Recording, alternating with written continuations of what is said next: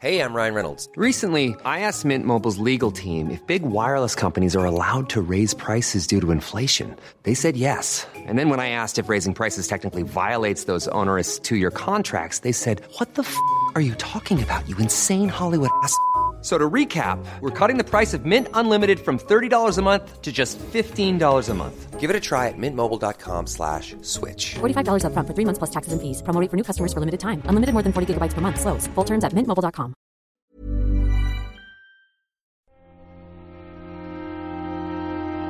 Muy buenas a todos y bienvenidos a El Nexo, una serie de reflexiones sobre la actualidad del videojuego. El Nexo es un programa que, bueno, por su estructura tiene algunas flaquezas. Eh, no puedo, por más que quiera, traer realmente todos los juegos que me gustaría al programa. Algunas veces porque sencillamente es que no puedo jugar a todo y otras porque al querer profundizar mucho en una obra pues no me da tiempo a explorar otras con la misma profundidad, ¿no? Y el resultado final es que hay muchos juegos que normalmente de, mejor, de, de menor alcance o menor presupuesto que terminan siendo los damnificados de esta estructura del programa. El año pasado, de hecho, lo intenté subsanar un poco haciendo al menos un pequeño especial con aquellos juegos que, que innovaban, ¿no? Y este año directamente he tenido que pedir ayuda al amigo Pere de la Taberna del Androide para que me eche una mano y repasar algunos videojuegos que nos han llamado poderosamente la atención, pero que no han tenido su espacio en este nexo. Así que lo primero de todo es dar la bienvenida a nuestro invitado de hoy. Muy buenas, Pere, bienvenido a El Nexo. Hola Alex, ¿qué tal? Pues muchas gracias y muy animado e ilusionado de estar aquí, la verdad.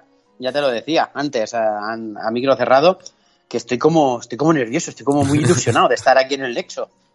Es muy espacioso este sitio, ¿eh? Se nota que aquí confluyen muchas cosas. Sí, sí, está, hay muchos portales además y de, de ahí aparecéis todos y de ahí también aparecen estos juegos que, que en su momento la verdad es que, como decía en la introducción, me da mucha rabia porque, porque estoy en el fondo contento con la estructura del programa, ¿sabes?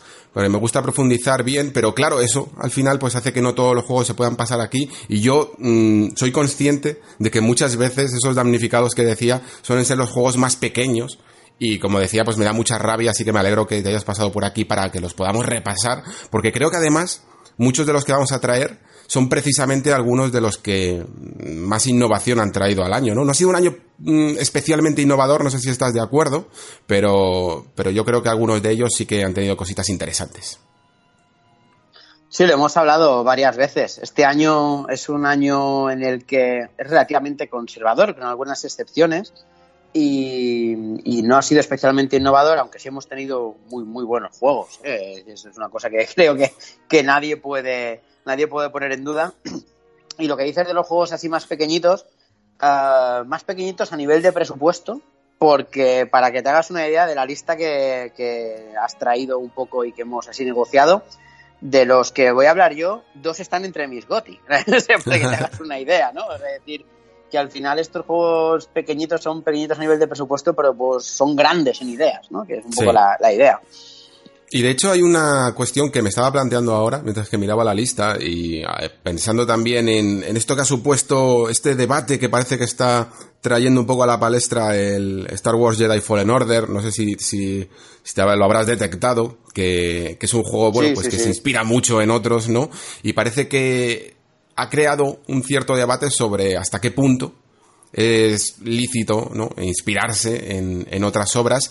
Y lo que vamos a ver yo creo también con estos juegos es que a veces es verdaderamente válido inspirarse en otras siempre y cuando le des el girito no el girito de originalidad que parece que, que Fallen Order no consiguió por lo menos eh, lo que me pareció ver en sus partidas no así que si te parece bien, vamos a comenzar. No quiero tampoco eh, dilatar más esta introducción. Y si te parece bien, empiezo yo con uno que no sé si será uno de esos dos gotis que, no que es, comentabas. No lo, no es. Vaya, vaya, vaya. Esto, no esto, esto, esto, está, empieza bien, empieza bien, porque no sé por qué pensaba yo que a lo mejor podía ser. Pero pues yo sé que has hablado Luego bastante. Te diré por qué. Muy bien, muy bien. Yo sé que has hablado bastante y bastante bien de este A Plague Tale Innocence, este juego que salió en mayo por parte del estudio francés Asobo y que, y que realmente nos dejó un poco sorprendidos porque no esperábamos, ¿no? Que este típico título que casi proviene de, de ese género llamado, bueno, de esa eh, categoría llamada AA, ¿no? Eh, sorprendiera y para bien con una historia que, sí que al menos mm, parecía alejarse un poco de, de, los parámetros clásicos. Sí que es verdad que al final lo añade mucho de, de, esa, de esos patrones sobrenaturales que nos gusta tanto en los videojuegos, pero una, una pequeña historia, ¿no? Eh, tan familiar entre la supervivencia en una época tan conflictiva como esta Francia medieval eh, asolada por una plaga de ratas eh, y una historia de supervivencia de, de dos hermanos, ¿no? De una hermana y un hermano pues realmente nos pilló un poco desprevenidos y creo que además el juego eh, hizo una presentación que, que es que atrapaba. Yo creo que de este juego, quizá por no esperarnos nada precisamente, consiguió que, que desde el primer capítulo estuviera verdaderamente enganchado. No sé qué tiene, pero tiene algo que me gustaría ahora estudiar contigo un poco, que, que realmente te, te captura la atención desde el primer momento. Sí, tiene, es lo que dices tú. Yo creo que nos pilló un poco desprevenidos a todos. Además, las, las primeras reseñas que se hicieron de algunos periodistas que pudieron tocar el juego, más que reseñas, impresiones, uh, antes de que saliese la venta, tampoco eran muy halagüeñas. Yo recuerdo leer una de Julián Plaza, por ejemplo, que yo soy un periodista que sigo mucho de Mundo Gamers, que, que lo ponía en plan sí pero no, está bien pero no tanto. Y, y, a mí me bajó un poco las expectativas y luego me encontré un juego que me sorprendió mogollón, a bien al principio y que me fue sorprendiendo cada vez más hasta un momento que empezó a sorprenderme a mal y por eso sí. lo que te decía antes de que no están mis gotis, ¿no? Es decir, sí, sí, que de eso que dices, hostia, me has, me has, subido tan arriba y ahora me has dado una hostia de decepción tremenda, ¿no? Pero, pero, pero sí, además es un doble A, pero se ve muy bien, se, tiene, tiene lo que dices tú, tiene un poco ese algo, ¿no? Creo que, creo que hemos pasado por, el, por las mismas emociones a lo largo de este juego, porque sí que es cierto que por no esperarse nada, el, principio además creo que está verdaderamente bien diseñado porque dentro de este contexto histórico que nos presenta y creo que mezcla bien eh, la ambientación con, con, los dilemas que le ocurren a, a esta familia. Y los primer, el primer capítulo, vaya, que creo que es además el más difícil de captar porque tienes que meter un montón de cosas, tienes que meter en el fondo un tutorial, que aquí tenemos un tutorial también muy básico eh, de las mecánicas de sigilo que el juego propone y de utilizar la onda esta, ¿no? Para, para a veces luchar y a veces distraer a los enemigos. Lo tiene que mezclar con un montón de cosas, con, con, ponerte un poco en situación del mundo en el que estás viviendo, con esa plaga de ratas que cada vez va a ser más, eh, más peligrosa. Y luego también con ese misterio familiar eh, que tenemos en, en la familia, ¿no? Vamos, en, con la madre sobre todo. Y creo que lo consigue eh, perfectamente, el ritmo está perfectamente marcado. Eh, el tutorial prácticamente no molesta, que es una de las cosas que, que incluso en otros juegos que vamos a ver en esta lista eh, he detectado, que, empiezan con un ritmo un poco, un poco atípico, ¿no? Un poco lento. Y sin embargo, ya te empiezas a hacer preguntas desde el primer momento, desde los primeros momentos en los que te ves obligado a abandonar esa hacienda familiar, eh, y, dejan tu casa en llama y tienes que, que huir, ¿no? Y separarte de tu, de tu, familia. Ya empecé a ver que era un juego que tenía las, las, ideas muy claras. Las ideas muy claras de no solo las mecánicas jugables, de cómo iba a formar esa conexión, ¿no? Eh, con, con tu hermano pequeño y con, y sobre todo cómo hacía un sigilo que, bueno, no es que fuera realmente innovador tampoco, pero que sí que atraía durante toda la historia y sobre todo cómo te planteaba las preguntas de aquí, aquí ocurre algo, ¿no? No solo es un un ataque eh, a, a, la familia, no solo es una plaga de ratas, sino que aquí hay algo más en el ajo, eh, la madre está ocultando algo, el niño es especial, ¿no? Te hace un montón de preguntas desde el primer momento que hacen que tengas atención absoluta en todo lo que pasa durante el resto de los capítulos. Como dices tú, creo que se va eh, diluyendo todo eso no sabe a lo mejor aguantar el peso de todas las cosas que quiere contar. Y para mí es una de las cosas que además mmm, detecto que le ocurre mucho a los videojuegos, que es que intentan a veces ser como demasiado videojuegos. Es decir, eh, necesitan ponerte un jefe final, necesitan que sea todo cada vez más Total. espectacular. Le pasa un poco el efecto eh, Bioshock, por decirlo así, como no quiero contar spoilers, lo hago, lo hago a través de Bioshock, ¿no? Que es un juego que es como muy intenso, que intenta contar cosas como mucho más trascendentes y más profundas de lo que solía contar los videojuegos, ¿no? Y sin embargo, después te mete un jefe final super gamey, ¿no? Eh, ahí en plan mutado con, con, con poderes, ¿no? Y que al final lo pervierte todo ese mensaje tan bueno que tenía la obra, ¿no? Pues aquí parece que pasa un poco lo mismo, se pasa de la línea de lo sobrenatural cuando quizá la histórica hubiera sido algo más atractiva, ¿no? Yo creo que ahora has dado en el clavo perfecto porque es, eh, hemos tenido la misma progresión exactamente jugando. ¿no? Mm. Es decir, um, a mí lo que más me gusta es cuanto más mundano es el juego, por decirlo de alguna Sí. forma. Yo creo que, que la gente de Asobo tenía muy claro lo que quería contar y han sido muy inteligentes en este sentido porque lo que han hecho ha sido, han dicho, vale, nosotros somos un videojuego, seremos muy videojuego y vamos a coger las mecánicas que seguro sabemos que funcionan y porque a nivel jugable y a nivel mecánico el juego es sota caballo rey, ¿vale? Lo que Mm. decías antes de inspirarse, lo de Jedi Fallen Order, ¿no? Lo de inspirarse en otros juegos, pues está todo ahí, o sea, no no a Plague Tale no te pone sobre la mesa absolutamente nada que no hayas jugado en otros juegos. Lo que sí, esa ambientación, esa historia y esa y esa, mm, esa situación familiar, como decías tú, ese misterio. Y, y ya que has dicho tú la, para- la palabra poderes, porque yo tenía. Y, y la palabra sobrenatural, porque a mí me daba como miedo usarla, yo qué sé, por si los spoilers, estas cosas, pues te voy a coger el rebufo ahí, ¿no? Y, y a mí, este juego, ah, mientras.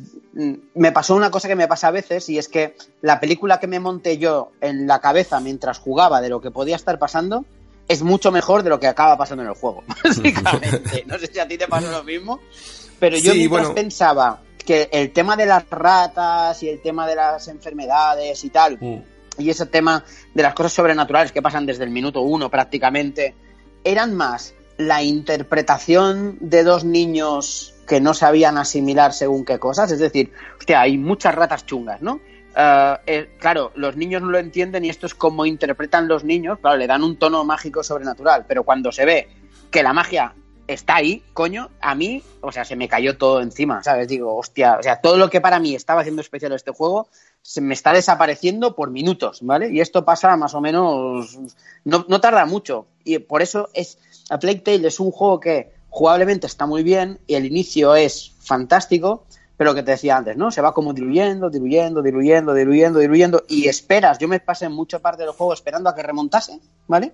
Y, y no remonta, o sea, de hecho se acaba hundiendo más. Y es la lástima, porque en general es un juego que mientras lo jugaba me encantó, pero cuanto más pasa y pienso en él, peor creo que es. No sé si me explico. Mm, sí. Un poco, bueno, lo que comentabas antes de tu interpretación es un poco como también la doble interpretación del laberinto del fauno, por ejemplo, ¿no? Que puedes tener Tal en la cual. película. Sí. Que, Tal cual. Que ah, si, si lo lleva a lo realista o lo lleva a lo onírico. Y, y sí, bueno, yo no, yo no pensé eso exactamente, pero la verdad es que te lo compro la idea, estaría- habría estado guay. Pero sí que me gustó al menos que al principio lo trataba todo de una manera más intimista, con menos eh, pretensión de crear una historia de salvar el mundo, por decirlo así, que no es técnicamente lo que ocurre, pero, pero digamos que para que Pero por ahí van. lo entiendan, sí, por ahí van, que, que las cosas sean como más grandes que los personajes en sí, ¿no?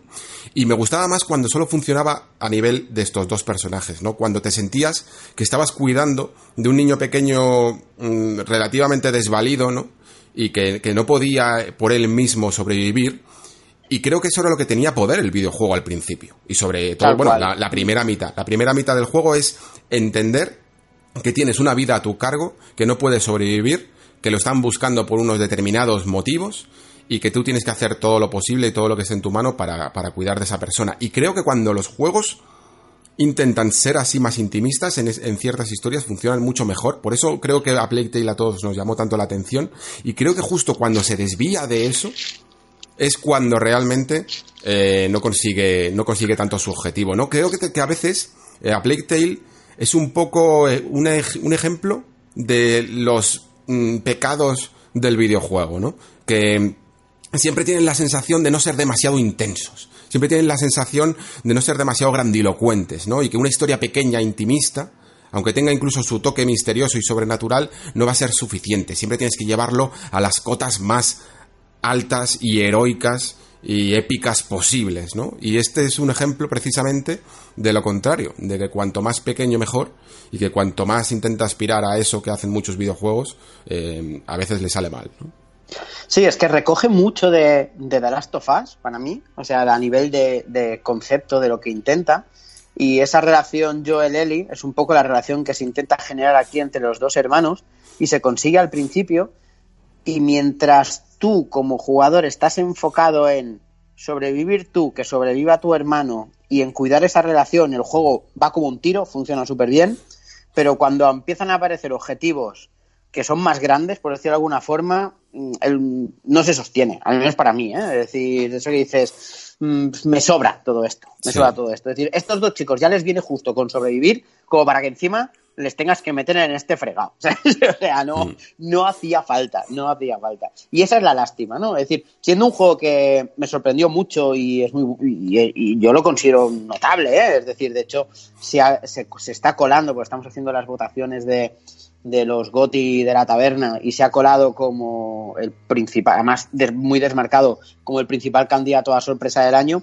Sí que es verdad que yo creo que mientras juegas te deja mejor pozo que más tarde, porque cuando reflexionas sobre él, ves que no es tan especial como parecía que lo iba a ser.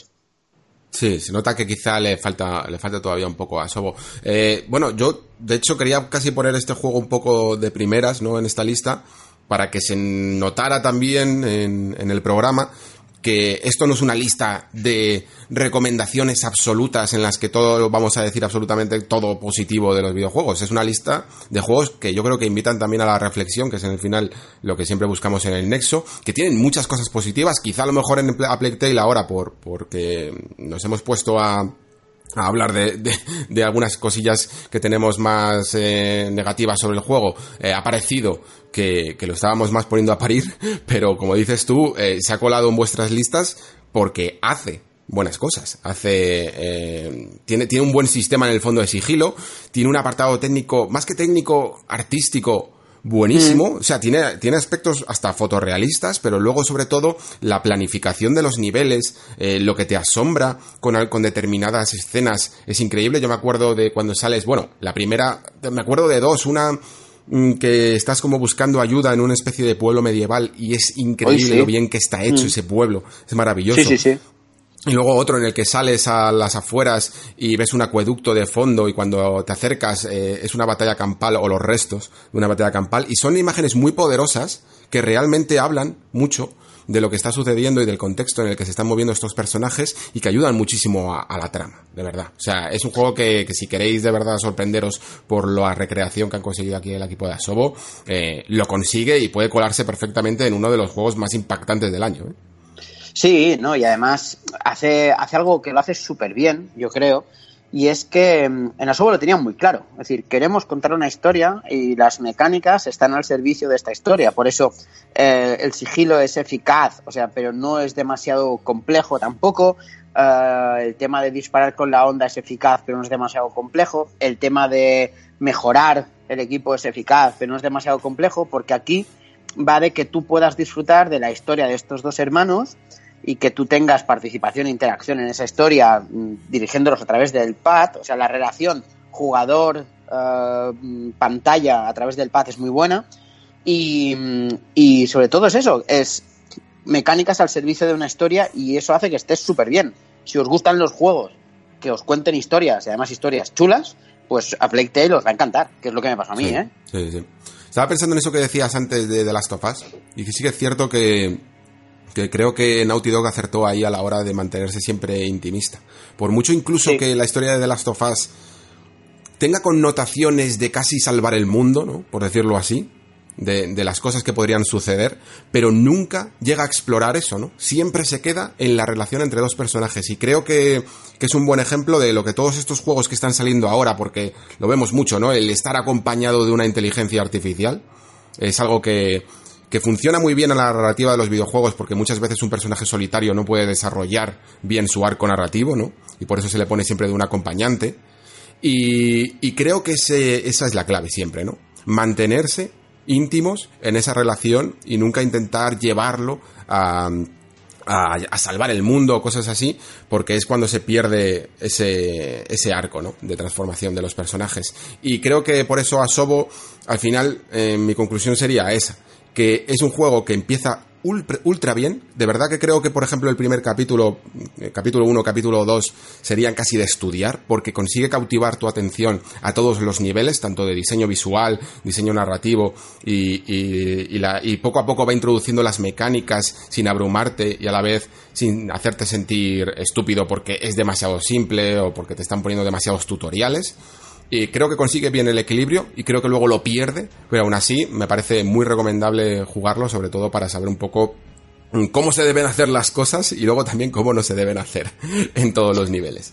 Exacto. Lo que decías antes de que The Last of Us mantiene el tono eh, y mantiene un poco ese punto intimista, esto lo hace, lo hace muy bien porque contrapone el intimismo, digamos, el objetivo personal con el objetivo general. Y claro, y eso hace que el mensaje sea poderosísimo. Aquí hay un momento en el que los dos objetivos confluyen, con lo cual tú está muy claro hacia dónde tienes que ir. O sea, no hay duda, no hay dilema moral, no hay nada de este estilo, ¿no? Es mm. tú tira para adelante y, esto acaba de convertirse entre comillas, en un Final Fantasy, para que nos entendamos, ¿no? Es decir, va, va, va, hacia allá. Pero aún así, en serio, ¿eh? Que, que, es verdad que yo ahora reflexionaba y decía, hostia, que, yo hablé muy bien de él cuando lo analicé en la taberna y aquí parece que le estoy metiendo una matraga que, que alucinas y, y no, no, es súper, súper recomendable, súper recomendable.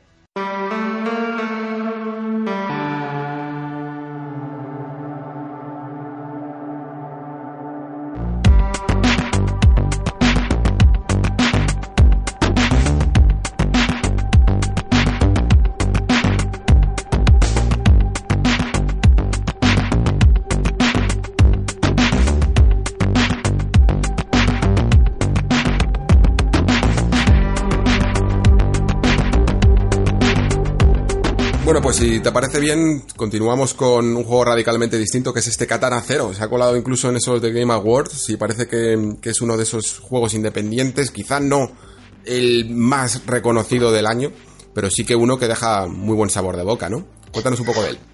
Pues sí, mira, aquí tienes uno de mis gotis. Directamente te lo digo. Estaba, estaba, de hecho, estaba en segunda posición hasta que apareció Death Stranding, que ha bajado a la tercera. Ah, pero, pero sí, me cuesta mucho hablar de Katana Zero porque tú decías, no ha sido reconocido suficiente y te diría mm. yo que injustamente, ¿vale? Porque a mí mm. me parece, este juego me parece la hostia, pero a unos niveles que alucinas. Y me cuesta mucho hablar de él, ¿por qué? Pues porque el juego dura dos horas y media, pasan un montón de cosas y tengo la sensación de que diga lo que diga, le voy a joder el juego a alguien, ¿vale? Entonces voy a intentar ser lo más comedido posible, ¿vale? Entonces, ¿cómo funciona esto? Katana Zero es un juego de acción, básicamente, en casi de puzzles. Ahora explico el, cómo funciona. En dos dimensiones, con una estética pixel art preciosa, con unos personajes súper bien recreados, con una historia interesante. Y la magia de este juego es que el personaje principal que tú llevas, Dragón, eh, toma una droga que le permite manipular el tiempo. Más que manipular el tiempo, eh, tener precognición, ver el futuro, por decirlo de alguna forma, pero a muy corto plazo. Con lo cual, este juego se divide como por pantallas y cada pantalla es, tú tienes que llegar de la izquierda, de ir de izquierda a derecha, esto es como muy Mario Bros, por decirlo de alguna forma, solo que eh, tienes que vencer una serie de enemigos o limpiar una ruta para poder llegar. ¿Qué es lo que pasa aquí? Que este juego es, si te tocan mueres, si tú tocas, matas, ¿vale? Es un toque, un muerto, sea cual sea la dirección, eh, que, quien pegue, ¿no? ¿Qué es lo que pasa? Que tú estás solo y a lo mejor en un nivel hay 27 enemigos, ¿no? Con lo cual tú tienes que apañártelas para buscar una ruta, limpiar la ruta, esperar al momento adecuado, esconderte cuando toca y utilizar un poder que tienes que es de ralentizar el tiempo, un tiempo bala, ¿no? Que te da ventaja, sobre todo cuando estás enfrentándote a muchos enemigos. Lo bonito de esto es que cuando, por ejemplo, te matan, eh, porque te han pegado a ti, uh, estabas rodeado, tú te cargas a uno, pero por detrás te pega un tiro, te pega un disparo, entonces, en lugar de morir, se oye al personaje que dice, no, así no funcionaría, probémoslo otra vez. Rebobina y vuelves a empezar el nivel. Es como si el personaje estuviese pensando cuál sería la mejor línea de acción. ¿Sabes esas pelis de samuráis en la que están los dos samuráis mirándose y se imaginan el combate? Hmm, pues es esto llevado al videojuego, ¿no? Entonces, cuando pasa, el, cuando consigues superar el nivel, te dice, así sí, y entonces ves todo lo que tú has hecho poco a poco, parándote, eh, utilizando el tiempo bala, lo ves del tirón y dices, soy Dios. O sea, esto que acabo de hacer yo es increíble, ¿no? Y esto es la parte mecánica jugable, que sorprende mucho. Ahora viene cuando te digo que esto es lo de menos, porque a nivel de historia, y aquí es donde yo no puedo contar nada, eh, este juego es simplemente increíble. Yo a todo el mundo le digo, es que no te voy a contar nada, juégatelo. Porque claro, juegas con el tema este de la precognición, ¿vale? Y imagínate, mm, para esto no es spoiler, pero es que no puedo ir ni una palabra más allá para no spoilear nada. Imagínate qué pasa cuando empiezas a encontrarte a, a personajes no jugadores que tienen el mismo poder que tú. Aquí se lía increíble, porque te puedes hacer una idea. Es uno de esos Entonces, juegos que tiene- que tiene lore, vaya, que, Sí, que sí, tiene como, sí, no, no. como las reglas de un mundo bien planteadas y tienen consecuencias y al seguir esas reglas siempre a rajatabla, pues todo funciona, ¿no? Te hace como, eh, yo qué sé, como el Matrix, ¿no? Que te Total. hace, te hace extrapolarlo a, a todo lo que podrías hacer en un mundo con unas reglas prefijadas. Total, o sea, a nivel mecánico es súper sólido el juego, Mm. o sea, es increíblemente sólido, es increíblemente divertido, es súper desafiante, tiene ese punto super Meat Boy de que cuando te matan, o Celeste, cuando te matan, reapareces inmediatamente, con lo cual no te cansa el tema ensayo-error, porque el juego se basa básicamente en ensayo-error, en probar, así no me funciona, iré por aquí, así no me funciona, iré por allá, así no me funciona, probaré de ir por el otro lado, ¿no? Pero, pero después todo esto está acompañado, que, que mecánicamente es súper sólido, está acompañado de, de una historia y una trama que es digna de, de, de enmarcar, porque es alucinante. Hay veces en la que, hay, que, que dices, ¿cómo puedo estar jugando esto? O sea, ¿qué acaba de pasar? O sea, no me lo puedo ni creer. O sea, me cuesta asimilar y entender lo que está pasando de lo brillante que es. Es increíble, ¿eh? de verdad. Y son dos horas y media. Es un juego que todo Cristo debería jugar. Para que la gente se haga una imagen visual un poco de cómo puede ser este catanacero, imaginaros un, eso, Hotline Miami en perspectiva horizontal, en 2D perspectiva horizontal, porque las Sí. sensaciones que te dan son muy parecidas a Hotline Miami. Es liberar adrenalina pura durante fracciones de, durante menos de un minuto, ¿no? Que todo suceda muy rápido, que te sientas Dios a los mandos y que, por supuesto, te penaliza al mínimo fallo, pero el, el reintento es tan rápido que en ningún momento te sientes castigado por el fallo. Siempre se busca, se busca la perfección o, o nada, o volver, a rein- o volver a reintentar. Y en lo que decías de la historia, sí que es verdad que es complicado hablar de ella. Lo que pasa es que mm, sí que me gustaría contar alguna cosilla, no de la historia en sí, pero sí de la, de la- del estilo narrativo que tiene, porque me parece bien curioso. Hay una cosa, una cosa que a mí me encanta, que es casi una una rotura de la cuarta pared o una especie de forma de, de calar al jugador de videojuegos tradicional, porque sabemos que muchos jugadores directamente pasan de la historia. Eh, no les gusta y directamente incluso saltan, saltan cinemáticas, saltan diálogos pulsando A todo el rato y solo les interesa la parte de videojuego. Y creo que este juego, eh, que Katana Zero es muy consciente de ello. Y hay una, una cuestión que el personaje, digamos que por este puede, puede elegir algunas frases, ¿no? Y puede. mm, Y, a la vez eh, tiene esta droga en el organismo que le hace ser un poco impaciente. Y, y el juego tiene una cosa muy, muy guay, una mecánica en los diálogos muy guay, que es que tienes que esperar para poder pasar el diálogo. ¿Sabéis eso típico que al, al final de la frase te pone una A o algo así?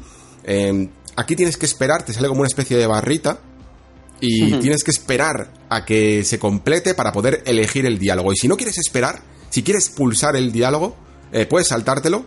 In- el, el personaje interrumpe a quien está hablando con él, pero ya te atribuye un tipo de personalidad. Mientras que si tú esperas, eres paciente, puedes elegir un poco la personalidad que quieres eh, tener como jugador, como avatar. Si interrumpes los diálogos, te atribuye una personalidad casi de, de, de junkie impaciente. Y que tiene consecuencias esto, ¿eh? Además, Correcto, sí, o sea, sí. y, a, las interrupciones tienen consecuencias en, en varios diálogos de que la forma de tratarte cambia y las relaciones con personajes no jugadores Mm. cambian. Y sobre todo, ah, porque claro, porque el, el personaje, ah, hay un, una de las interacciones principales que tiene es quien le da las misiones, ¿no? Que es, Mm. ah, que es una especie de psicólogo que le va preguntando y te va haciendo preguntas y, y él te va analizando y te va contestando, ¿no? Hay un momento que, que si tú le vas interrumpiendo, te habla a ti y te dice, joder, que no me interrumpas, que me Hmm. escuches, ¿vale? Es decir, tranquilo, ¿sabes? Se te está yendo la olla. Y, este- a la vez está hablando, yo creo, ¿sabes? con el, con el jugador impaciente, ese que no quiere leer nada. Yo creo que le está, está. haciendo casi una especie de crítica, ¿no? De, de oye, macho, que, que esto es importante, ¿sabes? Sí, sí, te está diciendo como, eh, te, te estoy dando lo que tienes que hacer para irte a una misión súper importante, estoy dando los detalles y tú no me estás ni escuchando. Y, y si sigues, hay veces que te echa y te dice, pues pírate, ¿sabes? O sea, no me... Claro, y después va cambiando cómo te van tratando los demás. Yo no sé a ti qué te pasó, Alex, pero había gente, había personajes que a mí me caían mal, los interrumpía siempre, y personajes que me caían súper bien y siempre me quedaba con ellos hablando tranquilamente. Es que incluso tú te formas, es una forma de roleo, ¿no? Por decirlo de alguna forma, sí, casi. sí. Súper interesante.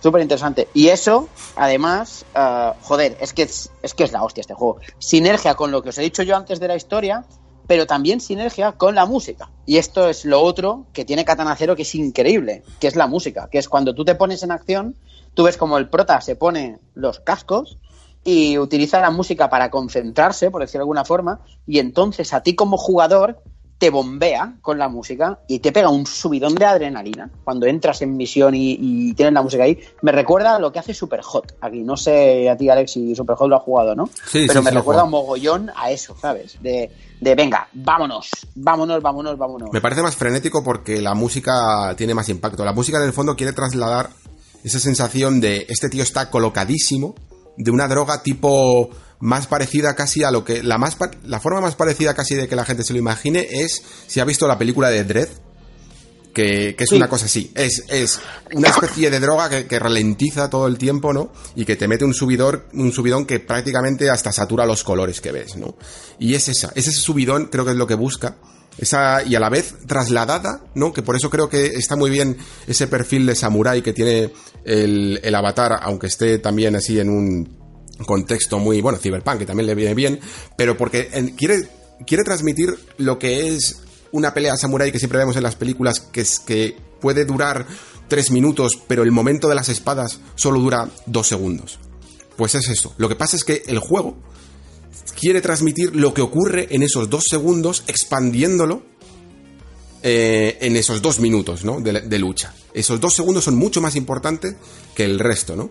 Y, y creo que lo hace muy bien. Creo que, mm, que durante lo poco que dura el juego, y esto es una de las cosas que sí que te quería comentar, es donde más dudas puedo llegar a tener de Katana Zero. Creo que lo hace muy bien, pero mi duda es, em, el juego es corto, porque quiere ser corto, porque prefiere no redundar en estas ideas y, sencillamente decir, vale, hasta aquí he llegado, hasta aquí se, eh, se me han acabado las ideas y por eso paro la acción. O no sé si es que el desarrollador, por cosas que veo yo en el final del juego, tengo la sensación de que no le ha dado tiempo a, a poner todas las que podría poner, porque es un juego muy artesanal, en el que no, no puedes basarte en, una, en un sistema que has construido al principio y utilizarlo todo el rato, siempre está poniendo cosas nuevas y por tanto ha tenido que llegar hasta aquí, no le ha dado tiempo a más y lo profundizará en una segunda parte o algo así. No sé cómo lo Yo ves. creo, que es, yo creo que es un poco las dos cosas, porque sí que es verdad que además el, el corte, o sea, el final es un corte que no te lo esperas, es decir, es un plac, ¿vale? Sí. Incluso cuando te dicen no te lo esperas, sigues sin esperando, sin esperártelo, o sea, no eres Sí. consciente hasta qué punto no te lo esperas, pero también creo que el juego, claro, el juego solo va para arriba, es que solo va para arriba, son dos horas y media que, que, que va convirtiéndose cada vez en algo más extremo, más extremo, más extremo, ¿no? Es decir, tú eres, empiezas siendo un mercenario que, que mm, digamos, que cumple misiones de asesinato, pero, pero acabas siendo un sociópata prácticamente, yonki perdido, ¿no? Porque además el juego te va, te va haciendo entender que cada vez que utilizas el poder de, de, de un poco ralentizar el tiempo, te estás dando otro chute, ¿no? Por decirlo de alguna forma. Y llega un momento en que el juego te dice, pero el propio juego, personajes del juego te dicen, pero tío, ¿qué, qué has hecho, tío? Estás pirado, ¿no? Y, y va tan arriba, tan arriba, que yo no sé eh, si, te- si, tenían claro o si les dio tiempo de seguir yendo hacia arriba. No sé si Hmm. me explico, ¿no? Es Sí. decir, porque te deja un momento en que tú piensas, si lo de aquí a- hasta aquí ha sido esto, lo de ahora será la hostia. Y ahí claro, es cuando te quedas con paran. esa duda. Te quedas con esa duda Claro. de, de, ¿podrían llegar más? O. Porque es que incluso hay personajes que son la hostia. Mm. Y, y prácticamente se presentan como si fuera esto Kill Bill volumen 1. Sí, sí, tal cual, tal cual. Mira, has puesto el ejemplo que te iba a poner. A mí me recuerda mucho a nivel de estructura a Kill Bill, tal Mm. cual, y a nivel de tono en muchas cosas, ¿eh? Sí, es sí, decir, a nivel de, de tono, es decir, y, y os diré más, la escena de con, con la ay, con, con Lucy Liu, con la japonesa, ¿no? Esa Sí. escena cuando, cuando entra vestida de ahí con el con el mono, con el mono amarillo y Sí, con los enfrenta- 88 maníacos y todo ahí, eso. ahí Sí. está, pues Badabam. Esto es Katana Zero al extremo, ¿no? Y, y no tengo claro, como dices tú, si para ir más arriba necesitaban más tiempo o aún están pensando cómo hacerlo. Eso es la, la gran duda, ¿eh? yo estoy contigo aquí. Pero que es la hostia, ¿eh? O sea, este juego, por Dios, jugarlo si no habéis jugado, porque va, va a cambiar vuestra lista de gotis, o debería. ¿no? Además es que es muy agradecido porque como hemos hablado es tan corto que, que es que se disfruta, se disfruta. eh, Sí. para, para, sobre todo para relajarte de, de juegos de estos de 20 o 40 horas, está, es perfecto, vaya. Sí, son dos horitas y media. Quizá pega, peca de, de- de ser cero rejugable, porque también creo Mm. que este juego te sorprende tanto a cada paso todo lo que está pasando a nivel jugable, a nivel de historia, ¿no? Y demás, que jugarlo desde el principio otra vez, quizá una segunda vez para captar cosas que no habías captado la primera vez, pero una tercera no te lo juegas ya, porque dices, no, no, no tengo nada más que sacar de aquí. Sí, sí. Pero bueno, no- nosotros tenemos muchas ganas, Mario y yo queremos grabar un spoiler cast de, de- hablando de Katana Zero y hablando de cosas concretas, porque en serio, ¿eh? que a nivel argumental hace cosas increíbles, increíbles, no te lo Mm. crees. Nada, brutal, eh, de verdad, la, la mezcla de ya no solo narrativa, sino primero que tiene un pixelar precioso, eso partiendo de esa base que creo que no lo hemos llegado a decir, a mí por lo menos este Sí, sí. tipo de pixelar es increíble. Y Y luego las sobre animaciones, todo... ¿eh? Sí, las animaciones... las animaciones son... Y que es un juego en el fondo casi rítmico, porque cuando atraviesas los escenarios y te sale todo perfecto, tienes la sensación de que casi has hecho beats de una canción, como si fuera el Guitar Hero o, o un juego parecido. Has hecho eh, corte, corte, corte, bloqueo, ruedo, ruedo por aquí, cojo una botella, lanzo, corte, salto, ¿sabes? Y, Sí, y sí. todo parece casi una melodía electrónica que cuando te sale sobre todo muchas veces bien a la primera, te deja con una sensación de plenitud que pocos juegos consiguen, la verdad. Por eso la importancia de la música que te decía antes, porque los niveles en los que la música es más lenta, los de forma muy sutil te está diciendo eh, aquí vas a tener que pensártelo más. En cambio hay niveles en que la música es mm, música industrial pum pum pum pum pum pum y aquí tú vas, o sea, al menos yo iba pero como un, como un kamikaze para adelante, ¿no? Y Mm. se de venga, pam, pam, pam, pam, ¿no? Y, o sea, el propio juego con la música, con el simple hecho de ver el personaje que se pone los cascos, tú ya, es decir, si estuvieses sentado, tirado patas en el sofá, en ese momento te pones para adelante, ¿no? Y dices, venga, vámonos, y empiezas a pillar lo que, te- lo que decías tú, ¿no? Un poco el ritmo de la música es, la que, es el que te marca el ritmo del juego, propiamente dicho, ¿no? Y el ritmo de en el que tú vas haciendo las pulsaciones. A mí me gusta mucho hablar de la relación del jugador y el mando, y creo que aquí otra vez es excelente en este sentido, ¿no? Es la hostia. Sí, sí, sí. sí. Me parece brillante. O sea, este juego, os decía que me parece que injustamente no está tan valorado como debería. Hace muchas cosas muy inteligentes y muy diferentes y para mucha gente simplemente se ha convertido en un juego de, de ensayo de error cuando hay mucho más de fondo. Lo que pasa es que tienes que estar... El juego exige mucha atención por tu parte para, para, para sacar todo eso.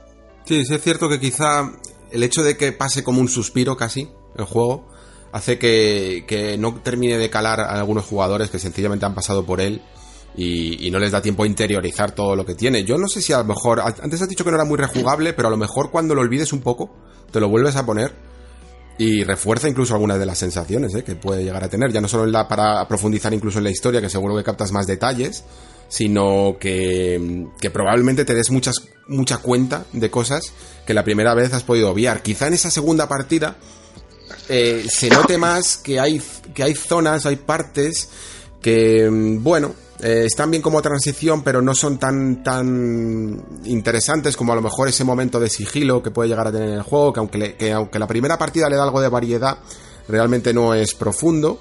y incluso las típicas fases en moto o algo así que no dejan de ser casi un extra, ¿no? Pero que, Sí. que yo incluso hubiera preferido una fase extra de las, de las tradicionales que, que esa de la moto, ¿no? Sí, quizás, quizá rejugándolo se le vean más las costuras, porque, porque el pri- la primera vuelta te tiene tan flasheado que no, no te fijas en estos detalles, ¿no? Mm. Es decir, pero sí que es verdad que cuando ves uno, después no puedes dejar de verlo. Esta es la putada de, esto, de Mm. estas cosas.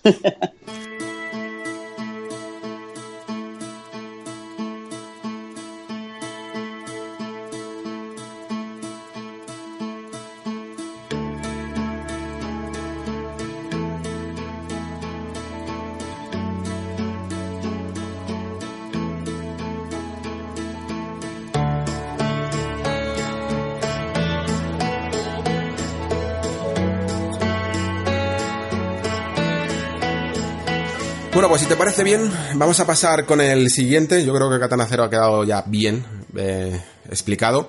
Y me toca a mí seguir con este Outer Wilds, que yo creo que sí que podría ser uno de los primeros de la lista, que va a ser interesante sobre todo de estudiar incluso a largo plazo. Yo creo que vamos a llegar a ver unos cuantos juegos que repitan este patrón, porque es muy interesante lo que hace Outer Wilds. Eh, Tú lo habías jugado, pero ya no me acuerdo si me habías dicho que lo habías jugado. Yo este lo tengo a la mitad, más o A la menos. mitad, Y lo, vale. lo- lo estoy jugando ahora mismo. ¿eh? Vale, yo, voy a decir también, voy a reconocer que no me lo he pasado, luego diré por qué. Pero aún así, el concepto me parece increíblemente atractivo, así que prestad atención. Porque, bueno, el planteamiento no- a lo mejor no es tan atractivo, pero lo, cómo lo hace es realmente el meollo del asunto. Planteamiento es una especie de pequeño universo casi de planetoides, ¿no? En el que nos encontramos. Y nosotros pertenecemos a una especie de raza que está explorando este universo y, el tutorial básicamente eh, nos explica cómo funcionar en gravedad cero, ¿no? Cómo navegar en esta gravedad cero y cómo eh, llegar a conseguir los códigos de lanzamiento para poder utilizar la nave que nos va a ayudar a explorar este espacio, eh, este pequeño universo, esta pequeña galaxia, más bien este pequeño sistema solar. Y, llegar a estos planetas y averiguar un poco qué ha pasado con ellos, ¿no? Somos un explorador espacial. Y vale, esto es muy básico, realmente no te puede llamar más la atención, te puede llamar menos, pero la cuestión es que aquí hay algo que a lo mejor algunos consideráis spoilers, yo creo que si no lo habéis jugado es necesario saberlo para que verdaderamente prestéis atención a este título y lo juguéis, porque además creo que sigue en el Game Pass y, es que es casi de obligado eh, de, de al menos echarle un par de horas todo el mundo que esté interesado en diseño de videojuegos y es precisamente por esto que voy a comentar ahora. ¿Qué ocurre? Que cuando estamos explorando este pequeño sistema, creo que como a los 21, 22 minutos, no me hagáis mucho caso, pero más o menos eso, sucede una supernova y explota todo, básicamente, destruye todo este sistema solar. Y acto seguido nos volvemos a despertar al inicio del juego y nos damos cuenta de que hemos rebobinado en el tiempo esos los últimos 21 minutos desde el momento en el que se efectúa el lanzamiento de nuestra nave. Y esto es un concepto que ya casi tiene nombre, el propio Mark Brown en Game Maker's Toolkit ya lo comentaba un poco, que, es- que es los Time Loop Games, ¿no? Que aquí en español lo podríamos casi denominar como los juegos del Día de la Marmota, ¿vale? Es la, idea de la peli del Día de la Marmota aplicada a videojuegos. Juegos en los que tú vas a tener un, un lapso de tantos minutos o de tantas horas y en ese momento tienes que solucionar algo y si no, eh, se resetea. También, si habéis visto la película esta de Código Fuente, es un poco el mismo planteamiento. Es resolver un, Majora's Mask, es esto, o sea, También. básicamente. ¿Mm? es resolver un misterio y si no lo y evidentemente el juego es consciente de que no lo vas a conseguir en la primera partida y, y entonces vas a tener infinitas posibilidades de repetir hasta que, lo- hasta que logres resolver ese misterio. En el fondo también, fíjate Pere, es el mismo planteamiento jugable que un roguelike. Lo que pasa Tal es que el, rogue, el roguelike lo lleva a nivel sistémico, solo centrado en hacerte más fuerte y en adquirir más habilidades para tu jugador, mientras que esto es un roguelike narrativo. Lo importante es resolver ese misterio y, a- y hacerte más eficiente a la hora de investigar, porque eres consciente de que tienes un tiempo límite para, para hacer todo, evidentemente sabes que no te da tiempo y tienes que, digamos, organizar tus viajes en compartimentos de 21 minutos, sabiendo que solo vas a llegar hasta cierto punto y que la siguiente vez vas a tener que ir más rápido. Y este sistema funciona absolutamente en tu cabeza. Es una manera de organización que tienes tu mental para llegar a descubrir toda la historia del videojuego. Y me parece un concepto bastante rompedor que creo que vamos a ver más en el futuro y de hecho ya hay pruebas de ello porque incluso en el E3 en la conferencia de Microsoft se anunció un juego que se llama 12 minutos que tiene una pinta brutal en el que vamos a ver una especie de escena familiar en el que sucede una serie de, de bueno, de acontecimientos un poco traumáticos y tenemos 12 minutos para, para, resolverlo. Y creo que vamos a ver este concepto mucho porque se aplica perfectamente a los videojuegos. No sé si era eh, Rodrigo Cortés el que lo comentaba esto, el director de cine, que, el Día de la Marmota es un sistema que prácticamente se aplica mucho a la película. Es un sistema que se aplica casi mejor a un videojuego que a una película. Porque un videojuego es mejor, es, es capaz de transmitirlo mucho mejor debido a que puedes tirarte infinitas horas explorando ese concepto que lo que puede hacer una película en una hora y media, ¿no? Y porque el ensayo-error lo haces tú y no lo hace un protagonista, básicamente. Entonces, tú te conviertes en el protagonista atrapado en el día de la marmota, por decirlo de alguna forma. Y esto es muy guay. Sí que es verdad que, eh, por aclarar, no es rock like, sino rock light, roguelite, ¿no? Porque en el sentido de que eh, tú las progresiones que vas consiguiendo en esos loops de 21 minutos eh, se te quedan, por decirlo de alguna forma, ¿no? O sea, tú vas haciendo progresar el mundo y vas, por ejemplo, hay un idioma que tienes que traducir y todo lo que vas aprendiendo, eh, todas esas frases que vas aprendiendo a traducir, esto lo retienes, con lo cual te permite seguir avanzando. O sea, se resetea todo, pero con cambios, ¿no? Pero es que además, a mí Wilds me gustó mucho porque eh, hace muy bien eh, lo que hace la buena ciencia ficción. Y es que te plantea un misterio desde el principio, además te lo pone muy claro y te hace ir de, cabeza a por él, ¿no? Es decir, cuando a ti te dicen civilización desaparecida, civilización perdida, uh, ruinas antiguas y demás, si a ti te gusta la ciencia ficción, ya, ya tienes, ya estás obcecado con eso, ¿no? Y, y tiene todos los tropos de ciencia ficción, además, medio parodizados, ¿no? Pero, pero que los, los hace funcionar súper bien. Y creo que lo que peor funciona de Other Wilds son las mecánicas, Alex. No sé si, si a ti te han comentado, pero yo conozco mucha gente que dice, yo es que empecé, me fui, lo primero que tuve que hacer fue controlar un planeador con un mando a distancia y cuando vi que eso era incontrolable dije, toma por culo juego. ¿Vale? Y es una lo, lo, primero que tiene, que creo que aquí todo el mundo coincidirá, eh, que peor tiene este juego es el tutorial. El tutorial es larguísimo, aburridísimo, con una falta de ritmo increíble y que no consigue trasladar bien el espíritu del videojuego. Y eso es lo peor que le puedes decir a un tutorial, porque el, tutorial no tiene absolutamente nada que ver con lo que vas a ver en cuanto despegues con la nave que es cuando tienes esa sensación de descubrimiento constante a la, cada vez que te posas en un planeta nuevo, ¿no? Aquí estás solo en un planeta, eh, una disposición de cada uno de los sitios a los que te tienes que acercar para aprender una mecánica nueva larga, aburrida, con un montón de diálogo insulso y que no capta eso que acabo de comentar eh, con, como concepto de juego del día de la marmota, ¿no?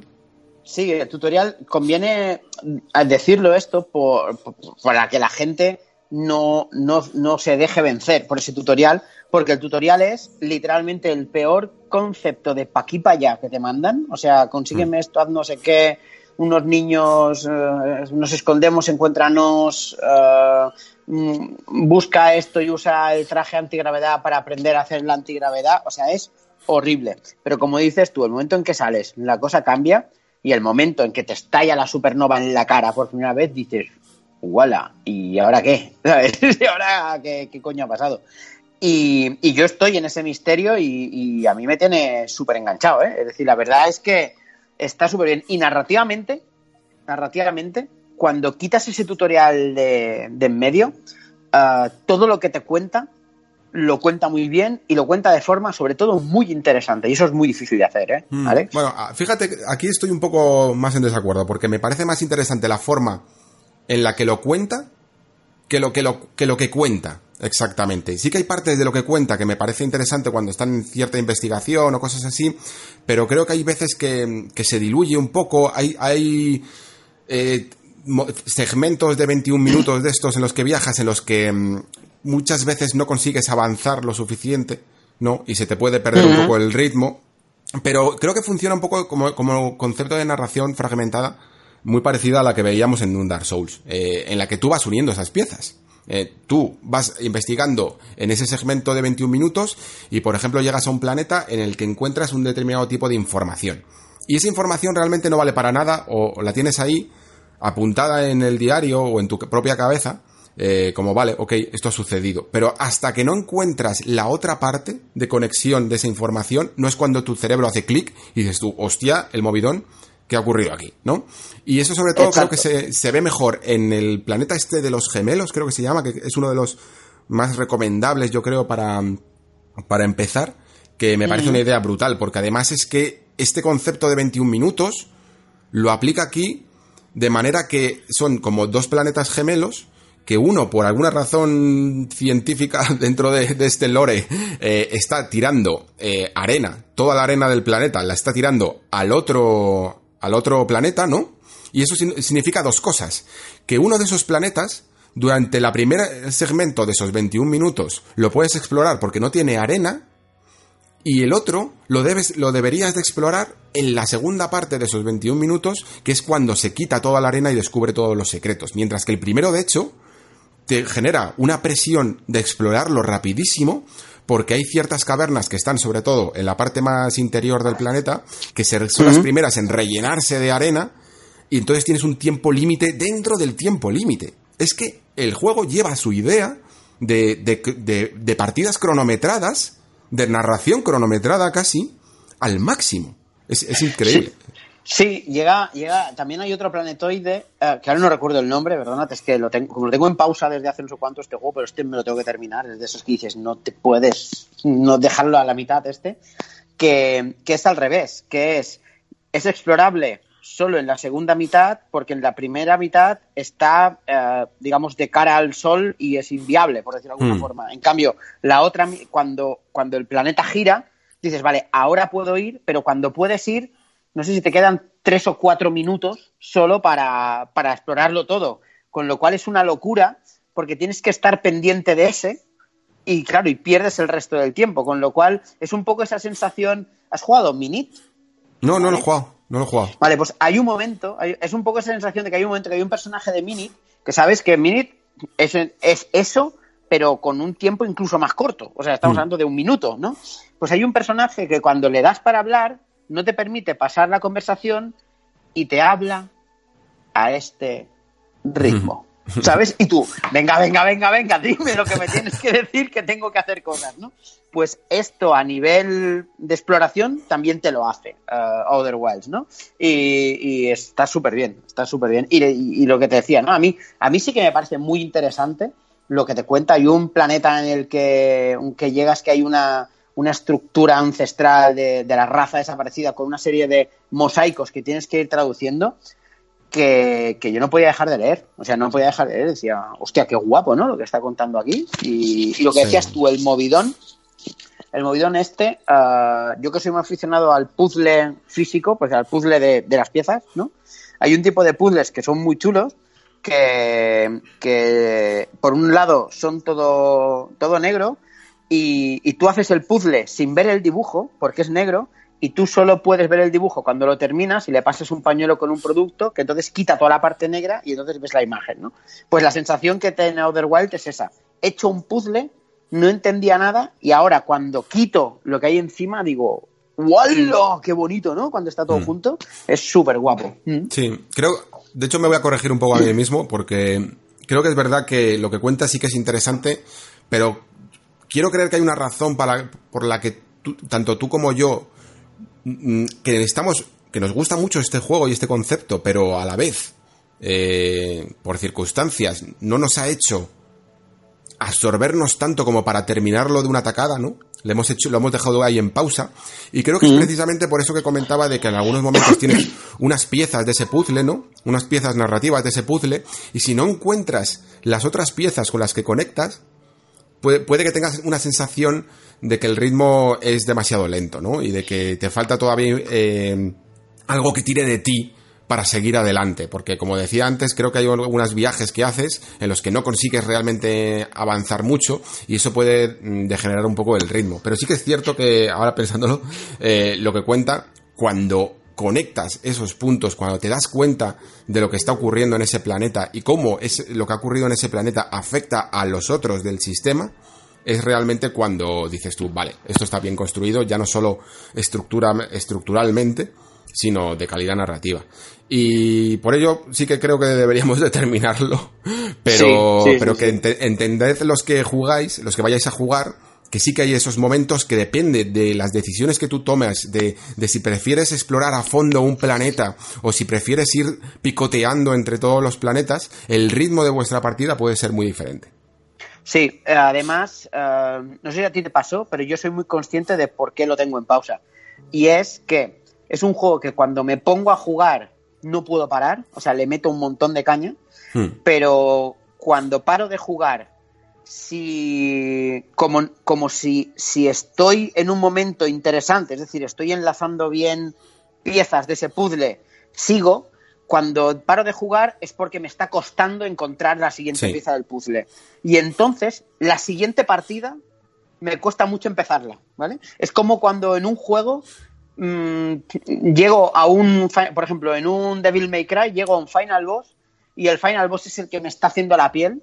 Como pare allí, después volver a poner el juego me cuesta mucho, ¿sabes? Sí, sí, sí. Es decir, porque Eso digo, es exactamente lo que me ocurrió con, Es que Re- yo- con Return of the Obra Dinn, que es un Claro. juego tan tan inteligente que te quema tantas neuronas cuando estás jugando que te requiere tanta atención que en el momento en el que estás jugando estás enganchado, pero cuando luego lo dejas, la flow, sensación que tienes, sí, la sensación que tienes es de plan, hostia, me tengo que concienciar para poner otra vez el, el Claro. juego porque me va a pedir, es como, como ponerte a estudiar, ¿no? Claro, lo que te decía antes de Devil Cry, ¿no? Llegas ahí y dices, "Don- va, voy a jugar a Devil Cry. Hostia, tío, que me paré en ese puto boss, que me mató Sí. 70 veces, tío. Venga, otra vez, venga, vamos a darle. Y a veces dices, voy a jugar a otra cosa.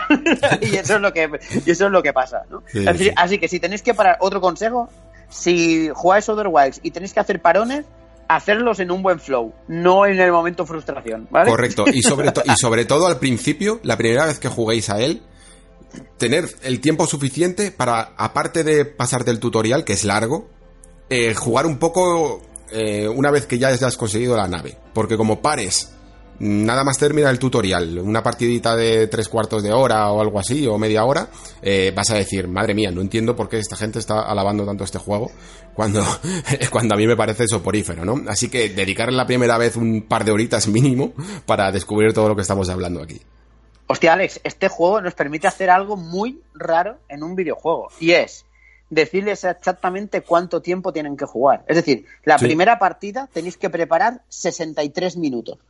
Sí, sí, sí, es verdad. o Porque sea, puedes, no puedes hacer el cálculo jugar- matemático de cuántos mm, segmentos deberías de cuántos loops de estos de time loops deberías de jugar y como mínimo deberías de jugar tres o cuatro para empezar a entender el concepto, sí, sí. Como mínimo 63 minutos, es decir, tres loops. Sí, sí, sí. Bueno, pues yo creo que, que ha quedado bien explicado este Outer Wilds. Yo creo que es uno de los juegos, no sé hasta qué punto en premios eh, llegará a trascender, pero sí que estoy seguro de que va a trascender mucho y que va a influir mucho a futuros desarrolladores porque creo que las mecánicas temporales eh, son de las más atractivas con las que se puede jugar en un videojuego y hacía mucho desde los experimentos de Jordan Mechner a lo largo de la historia, desde Last Express hasta Prince of Persia, eh, creo que hacía mucho, mucha falta volver a tener otra mecánica innovadora en, en estos juegos que juegan con el tiempo.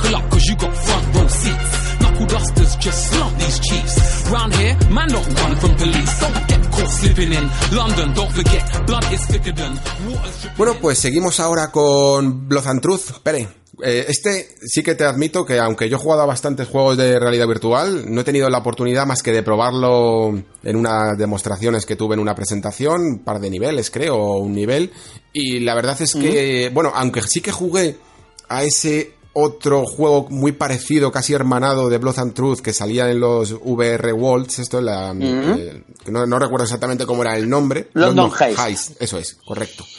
Pues cuéntanos un poco por qué has querido traerlo aquí a, la lista de juegos. Pues mira, pues este podría estar entre mis GOTY, también no lo está, porque es que ha habido mucho juego bueno este año. Pero um, Blood and Truth um, es un sueño para muchos que empezamos con la VR, con, con la PlayStation VR, porque además voy a hacer un poco, aprovechar para hacer apología de otro juego, ¿vale?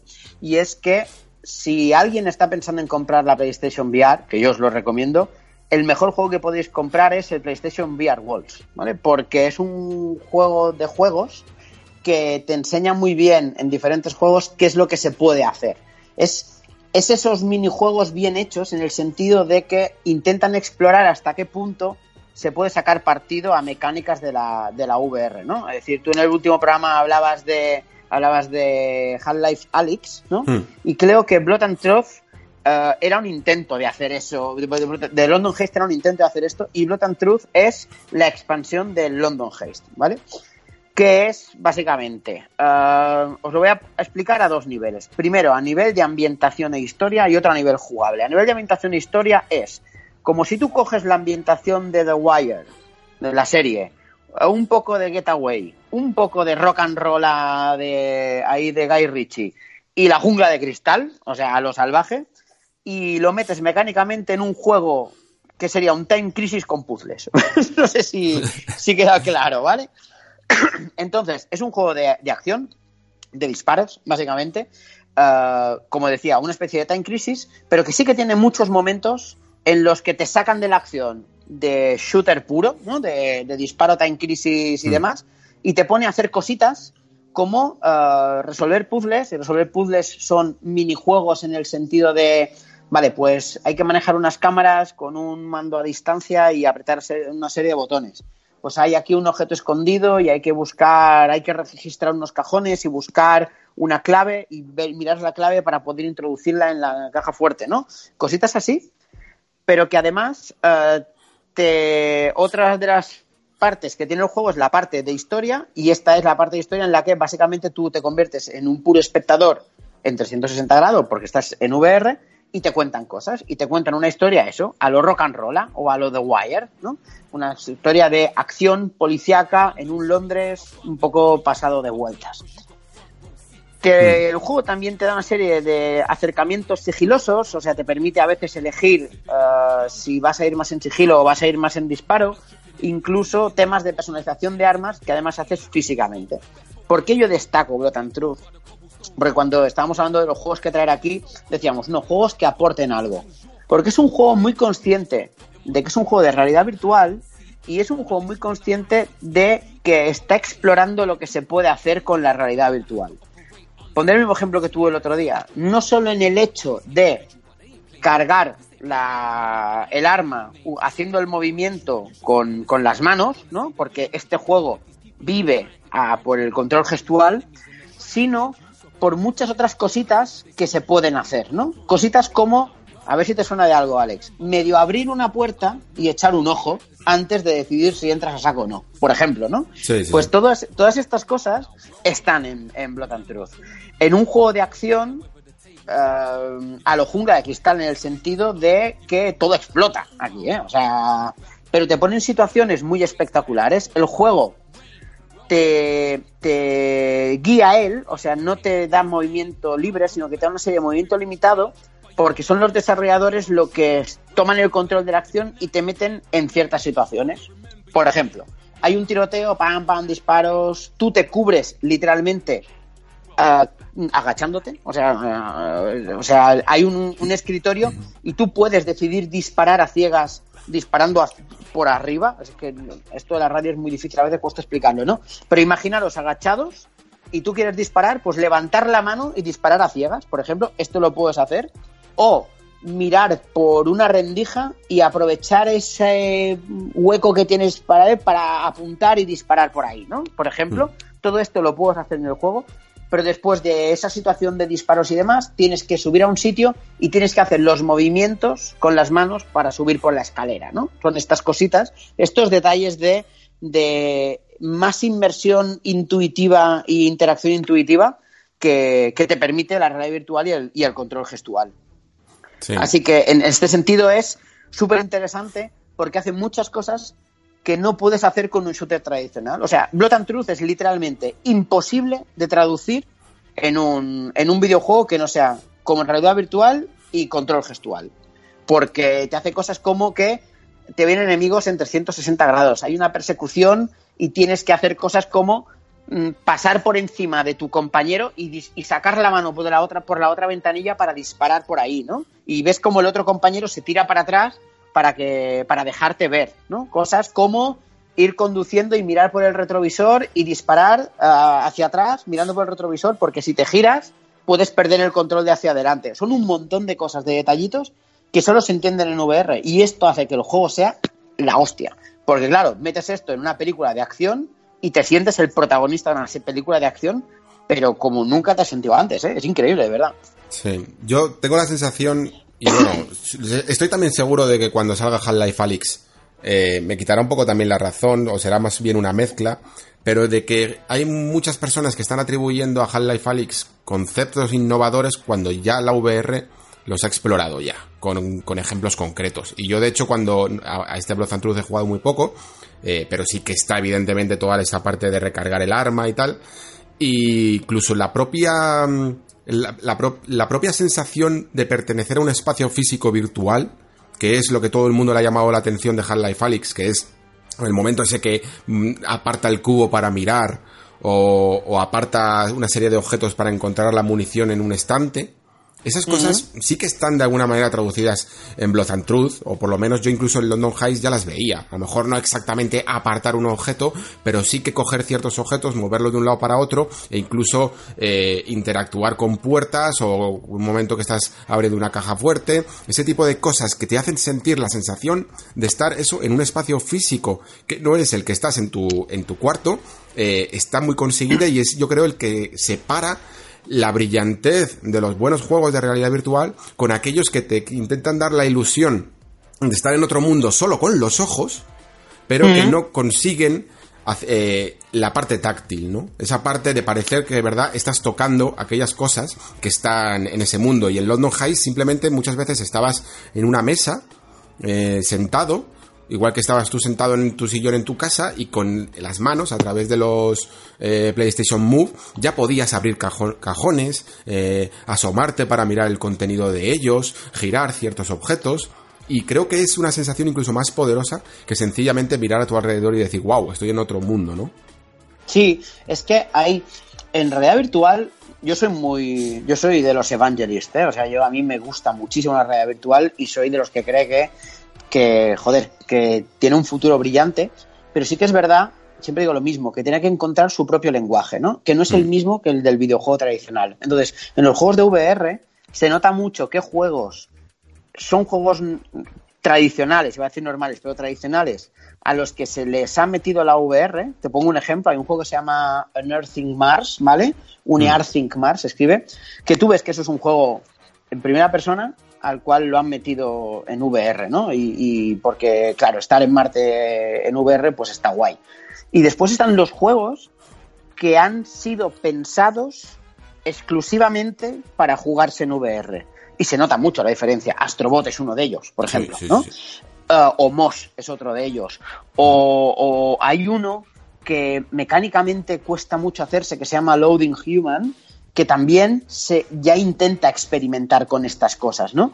Y este Blood and Truth es un juego, lo dicho, ¿no? Que, que intenta desarrollar o al menos llevar un paso más allá eh, el lenguaje de la realidad virtual, ¿no? O sea, la forma que tiene de concebir un juego en VR. Dice, esto no se vale de otra manera, esto tiene que ser así o no existe. Y esto es lo bonito de, de Blood and Truth, ¿no? Que es un juego que es exclusivo. Y os voy a poner otro ejemplo jugable para que veáis. Hay un momento en el que tienes que ir hacia un conducto de ventilación el edificio está medio destruido porque ha explotado todo, ya lo que decía antes, jungla de cristal y tal, y, lo haces haciendo movimientos para agarrarte por unos salientes. Entonces tú vas haciendo los movimientos con, con los moves, ¿vale? Pero hay un momento en que oyes un ruido y hay enemigos que te empiezan a disparar desde abajo, con lo cual tú tienes que quedarte agarrado con una mano y con la otra sacar la pistola y disparar, ¿entiendes? Y disparas literalmente tú mirando hacia abajo y apuntando con el move hacia abajo. ¿Entiendes un poco eh, el, Sí, sí, el- sí. el cataclac, el clic mental que te hace esto? O sea, normalmente, es decir, ¿cómo lo haríamos en, en otro juego? Pues, eh, pues miraríamos hacia abajo, apretaríamos el botón y después le daríamos al gatillo. Aquí no, aquí tú tienes que estar pendiente de hacia arriba y hacia abajo a la vez y hacer cosas diferentes con las manos a la vez y además hacer lo que hay que hacer físicamente. Claro, y, y esto es tan intuitivo porque es control gestual. Esto no, no, no hay otra manera de hacerlo. Es genial, ¿eh? De verdad. Mm, Es que creo que en la realidad virtual hay dos cosas que tienen su, su verdadero potencial y que es la perspectiva. Por eso pues, decías antes Astrobot. Astrobot, ¿por qué ha llamado tanto la atención? Pues porque es un plataformas que no se puede transformar por mucho que quieras en un juego tradicional. Hay muchos juegos de realidad virtual que salen y como dices tú también, eh, son, digamos, poco valientes, incluso quizá por dejar la ventana abierta de que si no les funciona dentro del entorno virtual, pues como este Lucky Tale, ¿no? Eh, luego van a poder tener una versión tradicional. Y, y es una lástima porque creo que el que tiene que apostar, el, el desarrollador que apueste por la realidad virtual tiene que dar un valor añadido. Y ese valor añadido suele ser siempre la perspectiva, lo que acabas de comentar, o lo que comentábamos antes de las manos. No todos los juegos evidentemente en realidad virtual tienen sus propios mandos. Yo, de hecho, me da mucha rabia porque tengo las Oculus Rift aparte de, de PlayStation VR, pero no tengo los Oculus Touch, como comentaba antes. Probablemente me haga Mm, con ellos, qué aunque sea ya ves, pero me estoy perdiendo unas experiencias que crea- creo que son las mejores, tipo lo Neko Joder. o cosas así que realmente eh, te llevan a, a- a ese lugar, ¿no? Y, y quizá, aunque sea de segunda mano, intentaré conseguirlos porque me apetece, pero es que muchas veces PlayStation VR que digamos que si lo comparas con la experiencia que puedes tener en Rift, eh, queda un poco desdibujada por porque bueno, no tiene la misma potencia y tal, y simplemente con los Move, que son quizá hasta los peores controles mm, táctiles que hay en toda la parafernalia de VR, solo, pero aún así consiguen muchísimo la sensación de, de pertenencia, ¿no? Creo que, creo que es la, la verdadera división que hay que hacer con la VR. No sentirte un fantasma dentro de ese mundo, sino sentirte una persona física, que puedes tocar objetos, que puedes coger ese arma, que, que puedes abrir una puerta, que puedes abrir esa caja fuerte, o lo que sea, pero sentirte que realmente estás allí, ¿no? Evidentemente, mm, entiendo que incluso este Blood and Truth, aunque sea uno de los grandes exponentes, siempre eh, se habla mucho de si este tipo de juegos son la evolución del shooter y yo creo que hay cosas, como comentabas antes, que solo se podrán hacer en este juego, como abrir una puerta, lanzar una granada, volver a cerrarla, cosas que incluso te salen de manera intuitiva y natural, pero luego hay otras que quizá como el movimiento, ¿no? Como sentir una cierta libertad de movimientos que no se va a poder trasladar, ¿no? ¿Cómo lo lleva Blood and Truth en este aspecto? Al final tiene que ser un juego muy guiado, ¿no? Es que es muy guiado, es que es, es casi un, un shooter puzzle on rails, ¿no? Muy time Hmm. Lo que pasa es que sí que es verdad, en cada zona te da cierta libertad para hacer cosas, ¿no? Es decir, es, te pongo en la zona 1, entonces tú vas a hacer cosas. Y tú decides, vale, pues me muevo a la zona 2 o a la zona 3, porque son los dos caminos que tengo. Y yo elijo. Hay rutas diferentes, por ejemplo, ¿no? Que tú puedes elegir en Blood and Truth, con lo cual hace que sea rejugable. Pero, y te da opciones para hacer allí. Pero sí que es verdad que el juego te mueve a ti. O sea, tú actúas en base a lo que te dejan hacer, por decirlo de alguna forma. Esto es esa libertad dirigida que dice Víctor Navarro en su libro, aquí es extrema, ¿no? Por decirlo de alguna forma. Pero sí que es verdad que, que esa libertad que tienes y esa interactividad eh, le da un montón de valor. Lo que decías antes del control gestual, eh, es control gestual, pero, pero es otra dimensión de lo que tú tenías jugando con el Wiimote de Wii, ¿vale? Que tenía la sensación de que yo aquí no estoy jugando a nada, estoy sacudiendo el mando, ¿no? Aquí no, aquí sí que como hay una traducción muy directa y muy clara, ¿no? Por ejemplo, apretar el gatillo significa cerrar la mano, ¿no? Con el move. Sí. Así que por muy limitado que sea el move, la inmersión que te consigue generar es muy fuerte y eso hace que sea, claro, sinergia todo, ¿no? Estás ahí dentro, te pasan cosas, eh, lo que haces con la cabeza tiene importancia, lo que haces con las manos tiene importancia y la situación tiene importancia, con lo cual al final te genera mucha esa situación. Pero sí que es muy guiado, ¿eh? Es, lo dicho, ¿no? Un time crisis con cierta libertad de acción, tanto por zonas como cierta libertad para decidir hacia dónde te va a llevar el juego, pero el juego te lleva a él, eso siempre. Y también digo que Blood and Truth es muy especial ahora mismo porque es único, porque si apareciesen ahora tres o cuatro juegos así, el efecto wow desaparecería muy rápido, ¿eh? Es decir, no, si hubiese un Blood and Truth 2 no tiene mucho sentido a no ser que se les ocurran más cosas para hacer que te sorprendan, porque hacer más de lo mismo ya no vale la pena. Ya lo hace este. Sí, es cierto que incluso la, la parte de más de shooter no va, va, perdiendo ese impacto, ¿no? Y al final es casi en los puzzles o las cosas que puedes hacer interactuando con objetos la que más consigue. Yo de hecho tengo, la que sí que he podido jugar, no sé si la has podido jugar tú, es a Farpoint, que quizá no, porque requiere Sí. de esta eh, pistola, que no me acuerdo ahora mismo cómo se llama, eh, aim, El- controller el o algo control, así. sí, sí, sí, sí.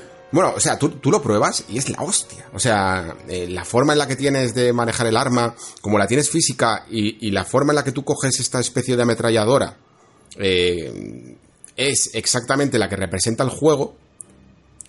No es como coger un move y que tú veas una pistola en el entorno virtual. Es exactamente la misma representación y puedes incluso mirar a través de la mirilla, eh, disparar de varias maneras, de arriba abajo, como decías tú, eh. Exacto.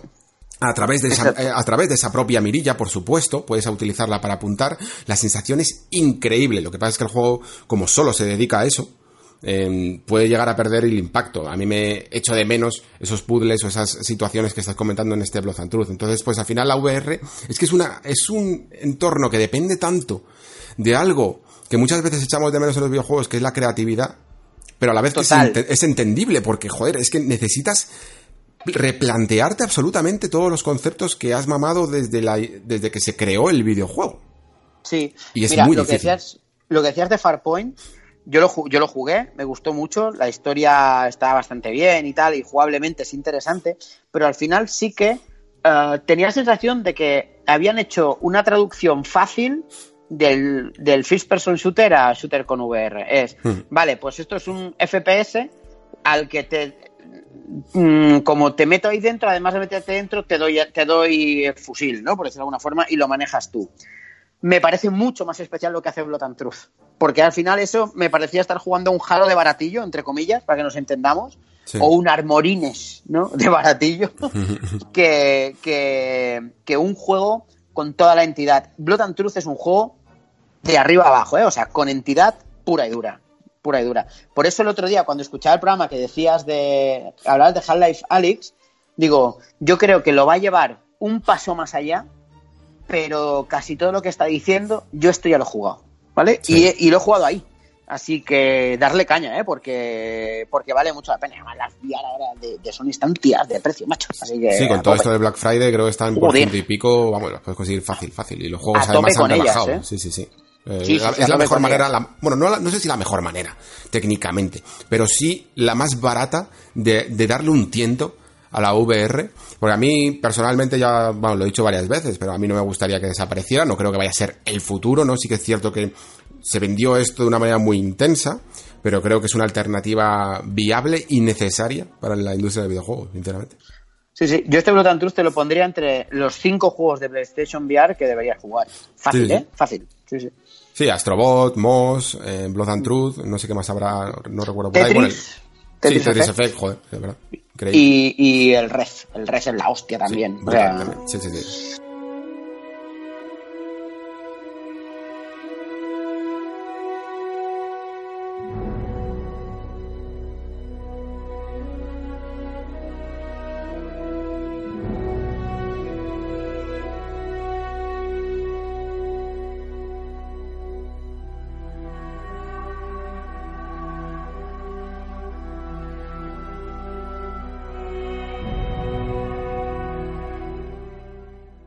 Bueno, pues si te parece bien, vamos a... Me toca a mí eh, continuar. y aquí te y- voy a escuchar yo mucho, ¿eh? Porque Sí, no sí, lo he sí. jugado y- te voy a hacer preguntas porque tengo un montón de dudas sobre este juego. A ver, te voy a, te voy a confesar una cosa. Yo he traído a Gridfall dentro, es quizá el más raro dentro de esta lista porque como bien has dicho antes, esta lista se supone que trata de juegos que inviten bien a reflexionar y que tengan un puntito de, de algo que lo hace muy personal, ¿no? Y que lo hace único y que por eso merecen estar aquí. Y Gridfall es el único de esta lista que probablemente no cumpla con eso, pero sí que precisamente eh, creo que trata de un tema muy actual y que a mí me gustaría comentar contigo. y Por eso lo, por eso lo apunté. Gridfall, eh, me, me quito la careta, ¿eh? Es mi tipo de mierda, ¿vale? Es mi... Todo el mundo... Sa- ¿Salen druidas? Sí, por supuesto.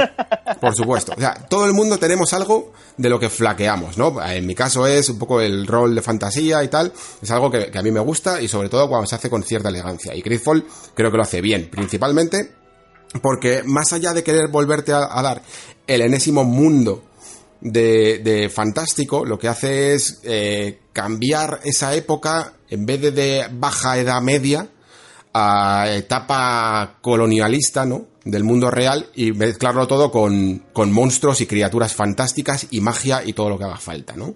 Entonces, el planteamiento es ese. El planteamiento es una serie de facciones colonialistas que descubren una isla misteriosa y, y llena de propiedades mágicas y existen muchos intereses por parte de cada una de estas facciones de apropiarse, por supuesto, de las propiedades únicas que hay en ese mundo. Y me parece ya un concepto muy interesante dentro de- del rol fantástico. Pero, ¿qué es realmente por lo que me gusta este juego? Pues porque creo que es un juego muy bien planteado. Juego de Spiders, que es una compañía francesa. mm, digamos que a mí eh, nunca me llegó a atraer, porque tiene juegos como The Technomancer o Bound by Flame, que me parecen bastante mediocres. Sé que co- conozco gente que le gustan sus juegos, pero a mí la verdad es que nunca entré. Y mira que le doy siempre oportunidades a, los, a la gente que hace rol, eh, rol de fantasía medieval y tal. Bueno, pues con Spiders nunca había podido. Pero ¿qué ocurre? Es que, Tecno- es que Tecnomancer es un Mass Effect de baratillo, ¿sabes? Sí, o sea, que, tal cual. sí, o y Bound by. Flame era pues eh, un Dragon Age de baratillo o, un- Algo así. Curiosamente, Gridfall, lo que pasa es que primero es que Spiders de alguna manera consiguió, en vez de un presupuesto de menos de un millón, que era más o menos con los que hacía Technomancer y Bound by Flame, unos 600.000 euros decían, ahora consiguió 5 millones, y se nota. Y entonces, la idea en el fondo es la misma, sigue siendo ser un Dragon Age, entre comillas, de baratillo, lo que pasa es que ya bien hecho. Y esto lo comparo yo con, con lo que ha sucedido, por ejemplo, con Outer Worlds. Outer Worlds no deja de ser también un Fallout New Vegas, eh, también entre comillas de baratillo. No sé exactamente, seguro que con mucho más presupuesto, pero Outer Worlds, digamos que tampoco quiere innovar absolutamente nada. Lo que quiere es traer el espíritu de un tipo de rol que se hacía en la pasada generación y que a día de hoy se ha perdido por dar prioridad a los gigantescos mundos abiertos en los que estamos sumergidos en esta generación, ¿no? Pues Gridfall hace exactamente lo mismo con Dragon Age. Es un Dragon Age. Tiene, pero Dragon Age Origins, ¿eh? No es ni siquiera Inquisition ni nada de eso. Es Qué guapo, ya misma- tienes mi atención, ¿eh? Claro, O sea, claro, es que es eso, es exactamente eso, es intentar decir, este tipo de juegos de rol no eran una transición del, del lápiz y papel de lo que era Baldur's Gate, Baldur's Gate 2 al mundo abierto. No era un puente que, que superamos, ¿no? Es un tipo de juego con su personalidad, un tipo de juego que se basa en áreas, ¿no? En áreas interconectadas en las que tú viajas en vez de la, eh, la isla esta que, que te he comentado, mm, no, no la puedes recorrer abiertamente. No es un mundo abierto. Tú vas a ciertas zonas e incluso, de la misma manera que en Dragon Age pasábamos por campamentos en los que eh, acampabas para hablar con, tu, con tus compañeros, aquí sucede exactamente lo mismo. Exactamente lo mismo.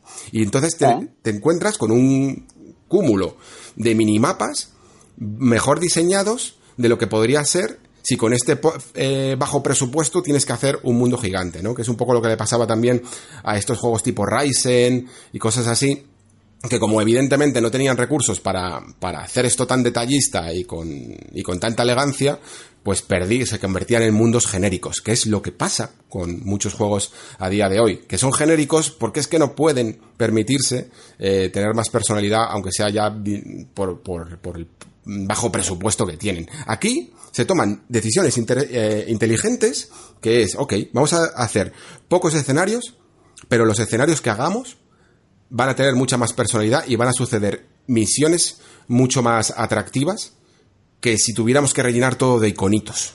Y, con un montón de encargos secundarios y terciarios y, y lo que haga falta, ¿no? Aquí no, aquí tenemos muchas menos misiones, pero todas ellas suelen tener cierta trascendencia para los personajes, pueden hacer que, que, evidentemente nos quieran más o incluso abandonen el grupo. Y, y por supuesto tenemos misiones de personaje muy llamativas, tenemos un eh, compendio de, de compañeros que representan bastante bien a todas estas facciones y por lo tanto son un pozo de lore. ya sabes cómo funciona esto. Ya, que muchas veces entrevistas a, a- Parece que en vez de hablar con la gente, los entrevistas, ¿no? Esto era un poco... Sacando información ahí. Sí, sí, sí, era un interrogatorio completamente. En Dragon. Age Origins o en Mass Effect, tú te ponías a hablar con Liara y le decías, bueno, venga, ala, empieza por el origen de tu raza y vete contándome absolutamente todo lo que tenga que ver con ello, ¿no? Tal cual. Bueno, pues es que tiene su encanto esta forma también. Yo sé que es muy poco realista, pero tiene su encanto y me sigue y me gusta que, que haya exponentes. Creo que Gridfall mm, realmente el, el giro que tiene es hacer esto e incluso hacer una cosa que vamos a ver que hemos visto en Deus Ex en este tipo de juegos o, o en Prey también, bueno, en Prey no- a lo mejor no tanto, pero en Deus Ex sí, y que vamos a ver incluso en Cyberpunk, que es que toda misión la puedes aproximar de otras maneras. Si bien, por ejemplo, Dragon Age sencillamente muchas veces combatías y ya está, ¿no? Pues aquí sí que te puedes especializar. Puedes decidir, igual que en Deus Ex, si quieres utilizar una aproximación sigilosa, si quieres hacerlo a través de de que tengas unas facultades en el habla impresionantes o directamente por la fuerza por la fuerza bruta, ¿no? Creo que mm, es una mezcla muy buena. Es como eso, mezclar Dragon Age Origin con Deus Ex, eh, que es exactamente lo que va a hacer Cyberpunk 2077, básicamente, pero en un mundo Cyberpunk. Y, y todo con ese con esa esencia de cómo se hacían los juegos de rol en la anterior generación. Ahora la cuestión es la misma de siempre.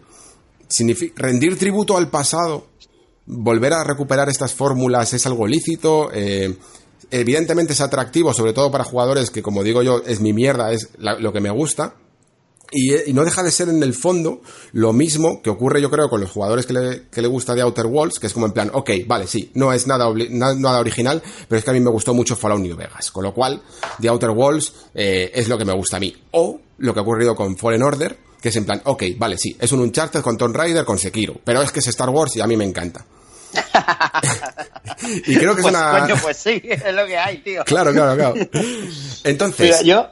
Sí, dime. Dime, dime, dime, perdona, perdona. No, que- Es que está diciendo una cosa que es muy interesante, perdona que te interrumpa, y Hmm. es que siempre- hablamos siempre mucho de las notas eh, eh, en los podcasts y en las páginas web, ¿no? Que si Hmm. las notas molestan, si las notas tal cual, pero las notas que hay hoy en día todo el mundo las entiende. Es decir, un 10 es una obra maestra, un 9 es un juego que le gustará a todo Cristo, un 8 es un juego que si te gusta el género a ti te va a encantar y un 7 es un juego que te va a flipar, te, te puede gustar si te gusta mucho ese género, ¿no? Sí. Pues yo, yo creo que, que este Gridfall es un 7,5 y medio 8, ¿no? Pues de alguna Mm, sí, sí, forma sí. es decir, va, va por ahí. Va, va por ahí. Y, y sobre todo, eh, me, hace, me hace reflexionar realmente de hasta qué punto mm, está bien inspirarse en otras cosas. A mí estos juegos que en el fondo incluso no es que se inspiren, es que rescatan cosas que no están eh, vigentes. Porque, vale, Fallen Order está copiándose de las cosas que son presentes. Que, que están tirando ahora mismo del carro, ¿no? Pero Gridfall lo que quería era, era ser una reivindicación de una forma de hacer juegos de rol que se había perdido principalmente también porque Electronic Arts lo había matado a BioWare, ¿no? Entonces, ellos mismos, incluso en una entrevista, dijeron, bueno, pues ya que, ya que os habéis cargado a BioWare, pues voy a intentar ponerme en ese hueco de lo que hacía la BioWare de entre 2008 y 2014, más o menos, o 2012.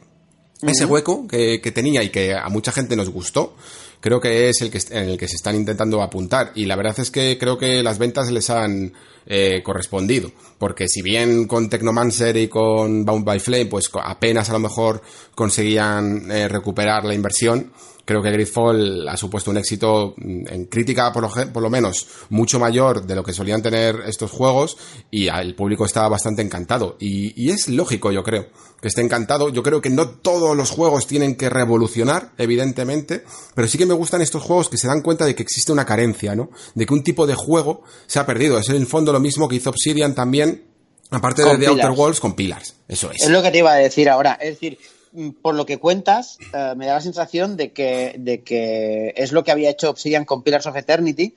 Y como dices tú, yo creo que está bien. Estás, es decir, una, una de las cosas bonitas que tienen los videojuegos es que no caducan, ¿sabes? Es decir, las mecánicas no caducan y sino que a veces, eh, como se satura el mercado de este tipo de juegos o simplemente mm, de repente la gente se cansa de este tipo de juegos, pues hay, mm, digamos, géneros o, o mecánicas que se quedan, digamos, en la nevera, pero que de repente venga alguien y te las rescate, está muy bien. Es decir, Pillars triunfó porque no había nada parecido a los Baldur's Gate antiguos y entonces aparece Pillars, ¿no? Y entonces a mí me parece súper bien que, que aparezca Gridfall, porque además, por lo que dices, me parece un poco que es.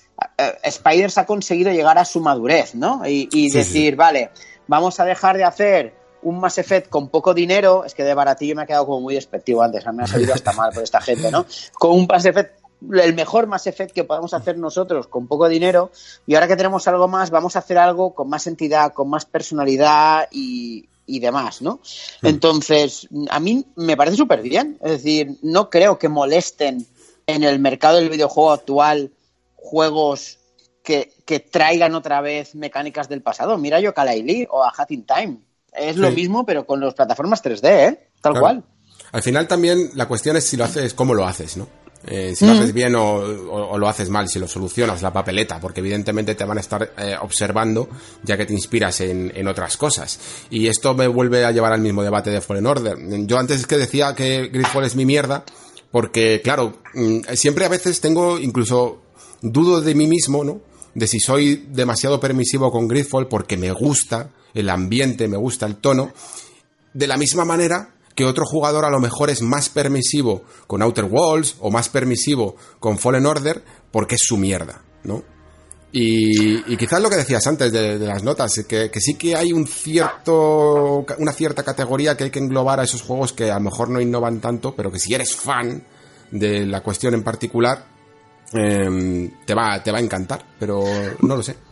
Por lo que dices, yo creo que hay una diferencia clave entre Fallen Order y Gridfall. Y es que Gridfall es un juego que está hecho para un público muy específico al que le gustan este tipo de juegos, ¿no? O sea, para los Alex Pascual de la vida, ¿no? Por decirlo de alguna forma, ¿no? Es decir, para aquellos a los que nos gusta esta mierda, ¿no? Es decir, que dice Alex Pascual, dice Mario M2 de la taberna, ¿eh? Que, Sí. que, que también va de cabeza por ello. Pero Fallen Order no. Mira, Fallen Order a mí me recuerda a. ¿Cómo se llamaba esa peli de DiCaprio que le dio el Oscar? ¿Cómo se llama? La de. El Renacido. Eh, exacto. Es eso. O sea, Fallen Order es los grandes éxitos de esta generación. Tal cual. Es decir, es un juego hecho para gustarle a cualquier persona que le gusten los videojuegos hoy en día. Pues lo tiene todo. Es decir, y es un juego que es ese Frankenstein, es un Darksiders de la vida, por decirlo de alguna forma, pero mucho más grande, por decirlo también de alguna forma, y con una franquicia detrás potentísima, pero que sabes, yo creo que es un juego que todo el mundo sabe que le va a gustar, porque lo tiene todo. O sea, ti- tiene eh, cómo, cómo se explora hoy en día, que se explora como los Tomb Raider, se tiene cómo se lucha hoy en día, que se lucha como Sekiro, uh, cómo uh, son los gráficos de hoy en día, que son de esta manera, es decir, y, y lo tiene todo. Gridfall no, yo creo que Gridfall no intenta apelar a todo el mundo, intenta apelar a un público muy concreto y sabe lo que le tiene que dar. Por eso creo, y sin haber jugado a Gridfall, que por, es lo que interpreto por tus palabras, que Star Wars Fallen Order se siente mucho más genérico que Gridfall. Porque Mm, Gridfall sí. sabe a lo que va y Star Wars va a todo, va a, to- va a, a por todas, va a todo el mundo. Sí, mira. no sé que- si voy bien Sí, sí, encaminado. sí, sí, sí. Yo, de hecho, es que eh, ya te digo que es algo en lo que llevo pensando casi toda la semana. En plan, ¿por qué hay juegos que... ¿Por qué no sería lo mismo? Eh, ¿por, por qué hay que acusar a Fallen Order de lo que hacen en el fondo el 70% de los videojuegos? ¿no? Esa, para mí esa es la gran pregunta. Eh, ¿Qué ocurre con Fallen Order en el que le estamos diciendo es que este juego eh, mm, no, no inventa nada, cuando en el fondo el 70% de los juegos, sobre todo de las superproducciones, no inventan nada. Y yo llevo dándole vueltas a esto una semana. Te voy a interrumpir, te voy a Sí. interrumpir y te voy a contestar. Porque Fallen Order es extremadamente descarado haciendo esto. Hmm. ¿Vale? Mientras que los otros, los otros es, lo hacemos así porque es lo que podemos hacer, o lo hacemos así porque estamos homenajeando o nos gusta esto, Fallen Order es, lo hacemos así porque sabemos que te va a gustar esto y no otra cosa. Pues si te gustase Sí. otra cosa, lo haríamos de otra manera. Sí, yo, y yo te iba a decir muy que... descarado haciendo Sí, eso. sí, sí. Yo te iba a decir que, que de alguna manera mm, Gridfall o incluso The Outer Worlds, aunque se inspiren, se siente que hay, un trabajo artesanal en ello, que lo hacen porque realmente les gusta eso, lo que, eh, lo que están haciendo y, y los juegos en los que se están inspirando, mientras que en Fallen Order parece un experimento de laboratorio, un estudio de marketing, en el que han dicho, vamos a coger esto porque sabemos que es lo que le gusta al público mayoritario, ¿no?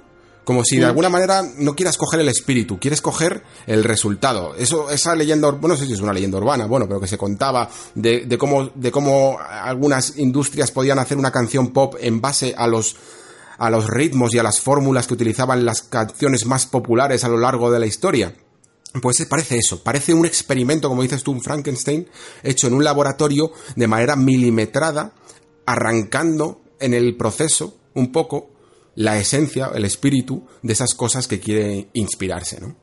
El otro día hablaba con un amigo y me decía, Fallen Order es- como las Spice Girls, ¿vale? Es decir, es un producto hecho a posta para gustar a todo tipo de público. Por eso Sí. tienes una Spice Girl de cada tipo, ¿no? Sí, y sí, esto lo miro, porque lo que da la sensación con Fallen Order, ahora que lo, que- lo he podido empezar, ¿vale? Lo he podido empezar, es que, por ejemplo, el combate se coge de Sekiro porque Sekiro es lo que lo ha petado en combate este año. Pues si, Sí. eh, si lo que hubiese petado en combate hubiese sido For Honor, Fallen Order se jugaría como For Honor. Sí.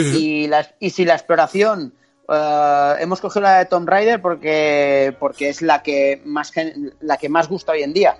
Pero si la exploración fuese de otro tipo, no nos costaría nada decir no se explora así, se explora así, ¿no? Es Hmm, decir, es sí. lo, lo dicho, los grandes éxitos. Y eso, claro, eso te da un boom muy fuerte, por decirlo de alguna forma, pero también hace que pierdas toda la personalidad mecánica, porque la personalidad del juego la tiene la franquicia en este sentido. Mm, sí, sí, pero sí. yo, pero te lo digo, me gustaría saber qué hubiese pasado si, es- si este Star Wars Fallen Order hubiese sido hubiese seguido siendo el juego que tenían que estaban haciendo antes de que lo convirtiesen en Star Wars. Porque me parece que la hostia hubiese sido monumental, ¿eh? Sí, sí, sí. Bueno, esto le quitas el nombre de Star Wars.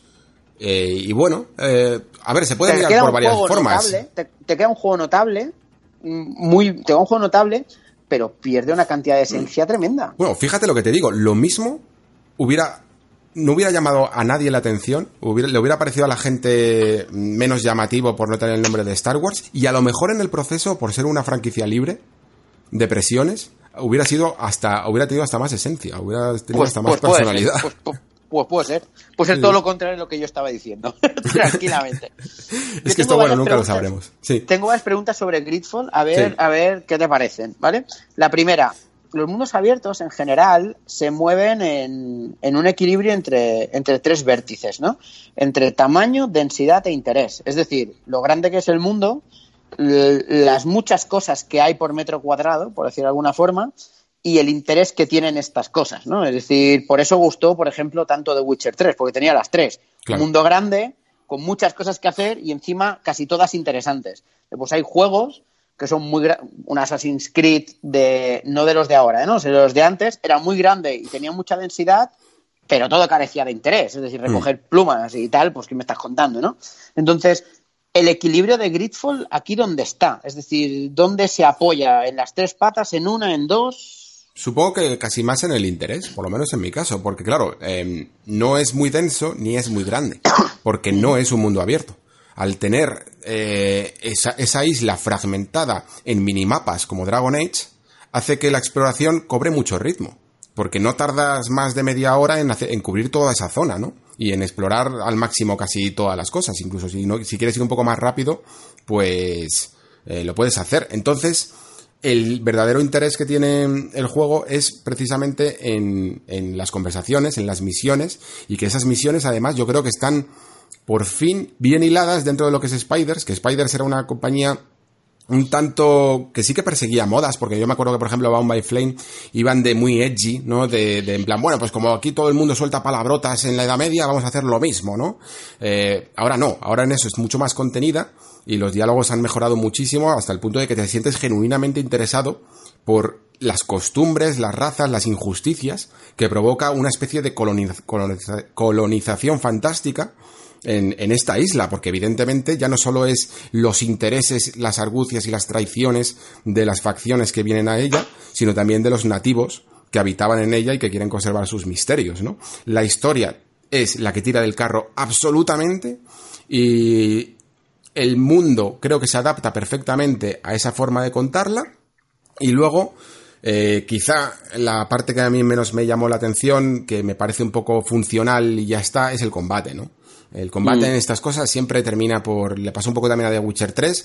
Aquí le pasa en mayor medida, evidentemente, porque hay menos medios. Que Claro. tiene un sistema interesante, incluso en algunos momentos también utilizando la, la fórmula de Dark Souls para centrarte en un personaje, jefes finales y ese tipo de cosas, pero es muy genérica y muy funcional. Vas a te va a parecer al final un mero trámite, a veces un poco interesante, mientras que vas eh, mejorando la, armadura, las armas y, y todo la parafernalia, pero aquí el verdadero interés es en esos momentos que generas sobre todo con tus compañeros y con los intereses ocultos de cada facción, ¿no? Visitar cada una de las ciudades que han construido, eh, esos momentos en los campamentos de esos intereses románticos incluso, ese tipo de cosas son las que de verdad te van a llamar la atención.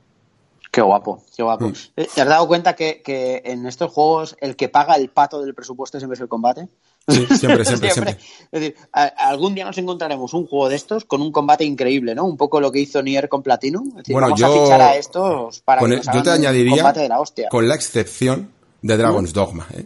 porque eh, Dragon's Dogma verdad, precisamente bueno, fue tío. el que hacía un mundo abierto, eh, juego de rol amplio y a la vez le ponía un combate eh, hecho por, por el propio Insuno que, que no tenía nada, bueno, sí que evidentemente no es un- no llega a ser hack and slash, pero, pero es que se movía más en esos entornos del hack and slash con múltiples posibilidades y múltiples combos que lo que te hace un, un The Witcher 3 incluso. A mí es que lo de Dragon's Dogma me parece un Joyita oculta, ¿eh? Ese Dragon's. Dogma. Joder, Sí, sí, sí, sí, sí. sí, sí.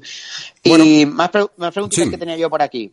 Um, una cosa que, una cosa que me, creo que te lo dije un día, ¿no? Que me hace mucha gracia es que nosotros nunca grabamos programa antes de escuchar el tuyo, ¿vale? O sea, o sea es decir, básicamente, al revés, perdón.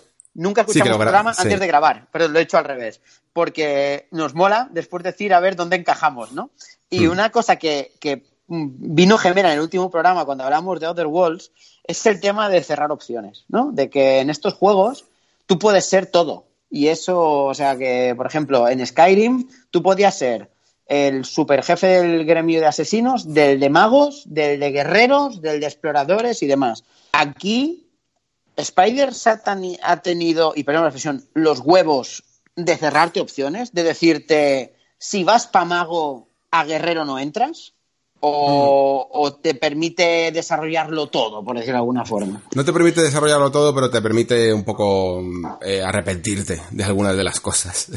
Sí Ah, que, vale. sí que es cierto que puede llegar a ser más intransigente en algunas decisiones que tomes que te pueda cerrar algunos caminos narrativos, pero en lo que tiene que ver con el desarrollo del personaje es, es, eh, hace concesiones. Hace concesiones. Vale. Es que el futuro del RPG para nosotros pasa por ahí, ¿eh? Pasa Sí, sí, sí, para decirte, no tienes por qué verlo todo en la primera partida, ¿eh? Es decir, juégate el juego tres o cuatro veces si lo quieres ver todo. Y si no, quédate con tu historia, ¿no? Es que así deberían de ser todos los juegos que tuvieran decisiones. Eh, si te Ahí permite hacer todo, en el fondo está trasladando el miedo del desarrollador de, uy, es que he programado un montón de cosas y la gente no las va a ver.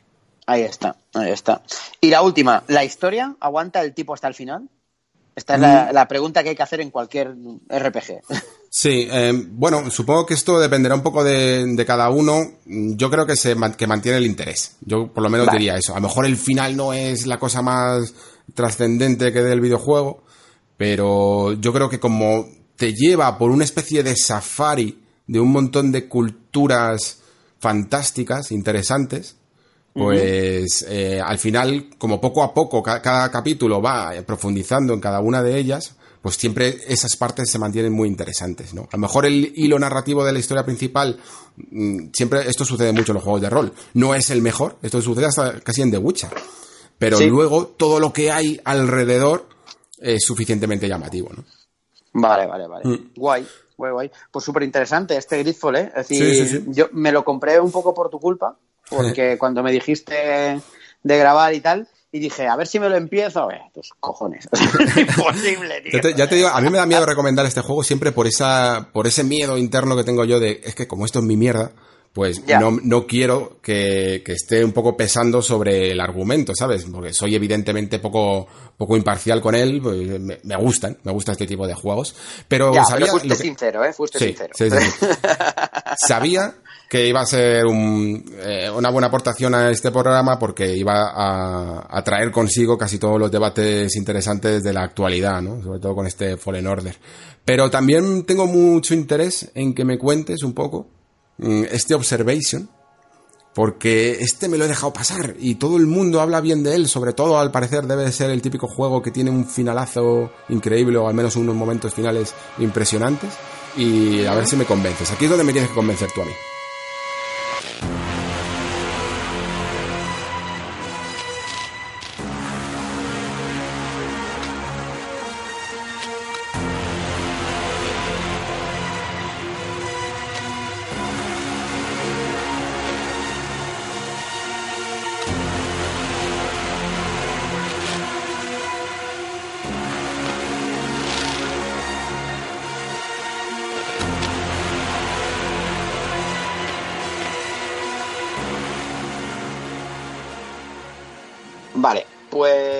empiezo diciéndote que a ti te fliparía este juego, Guay. ¿vale? Porque, porque es de esos juegos de, de VR, como un poco como Lotan Truth, que son muy conscientes de que se tiene que hacer algo en realidad virtual que no se puede hacer de otra manera, ¿vale? Y esto es, no es el, el típico juego de ciencia ficción con un misterio que, que tú puedas jugar de otra manera, ¿no? Es decir, no es un Tacoma, para que nos entendamos, sino porque la- el mismo planteamiento del juego te condiciona las mecánicas y el desarrollo. Y esto es, y esto es lo chulo. Y hace cosas que son súper especiales. Y a ver si con esto te convenzo.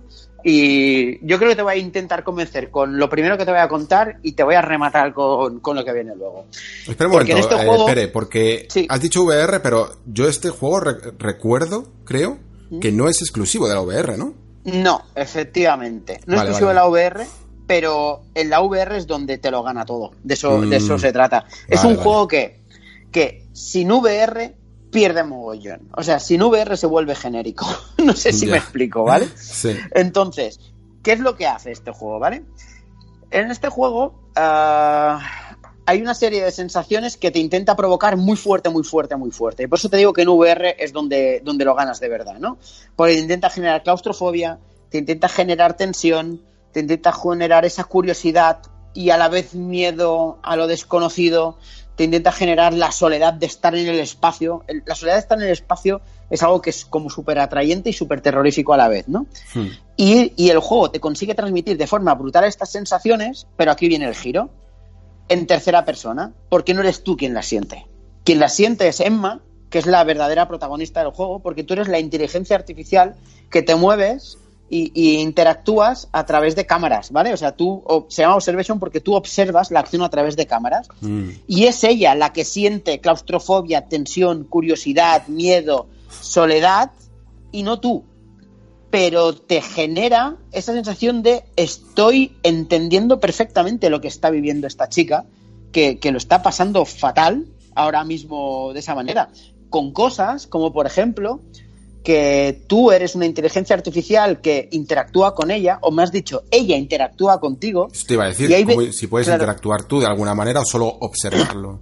tú observas y de forma reactiva, ¿no? Por ejemplo, ella intenta ah, llegar a una zona que no hay, ah, por ejemplo, soporte vital y tú puedes adelantarte a ella y resolver unos puzzles para que haya soporte vital, ¿no? Mm. O ella te pide cosas y tú le puedes dar la información. Pero es que hay momentos en los que ella se está acercando a un peligro que ella no es consciente y tú sí, y tú sí, y no puedes hacer nada. Y la sensación de impotencia ¿vale? Que tú, o sea, yo me he encontrado hablando, decir, no vayas, no vayas, espérate, déjame que termine esto. O sea, hablándole a ella, cuando ella obviamente no me puede oír. Primero porque eh, es un videojuego y segundo porque aunque yo fuese la inteligencia artificial, yo no tengo voz, ¿me entiendes?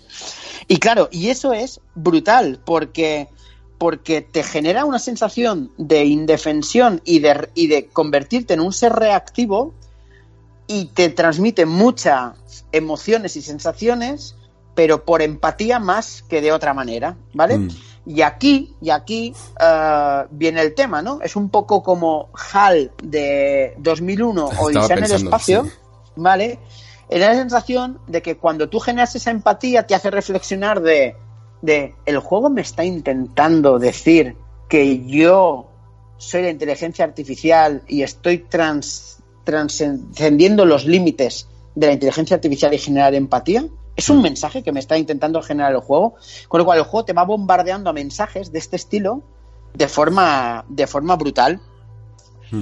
¿Cómo lo hace? Por, las mecánicas. Las mecánicas del juego se basa en eso, en observar a través de cámaras, de temas de minijuegos, de, de por lo dicho, ¿no? Abrir una taquilla para que ella tenga acceso a algo, ¿no? Y a veces ella te lo pide, oye, mm, ábreme esto, o ayúdame en esto, o puedes ayudarme en esto, o te hace preguntas. Y a veces son cosas que ella no sabe, pero que tú sí tienes información, porque tú tienes información, archivos a los cuales ella no tiene, ella no tiene información, y tú te intentas adelantar a sus necesidades. Y esto es súper bonito, ¿sabes? Es una pasada.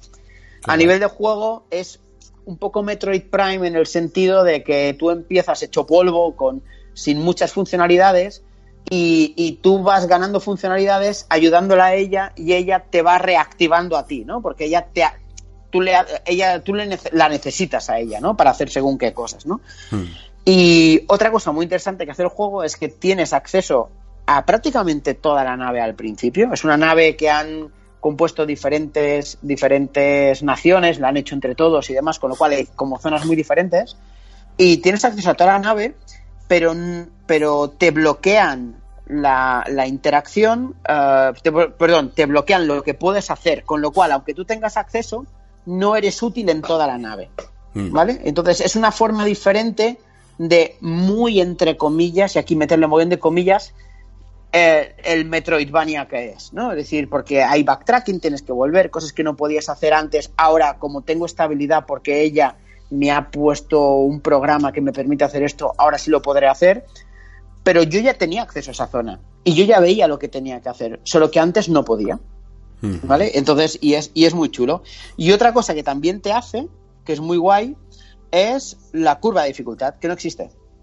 No existe curva de dificultad. O sea, los, los, hay puzzles que son un poquitín más difíciles, puzzles que son un poquitín más, más fáciles, pero en general la curva de dificultad es plana. Y si lo piensas, y además te lo hacen entender, porque ella te lo dice varias veces, ah, tiene toda la lógica, porque tú eres una IA.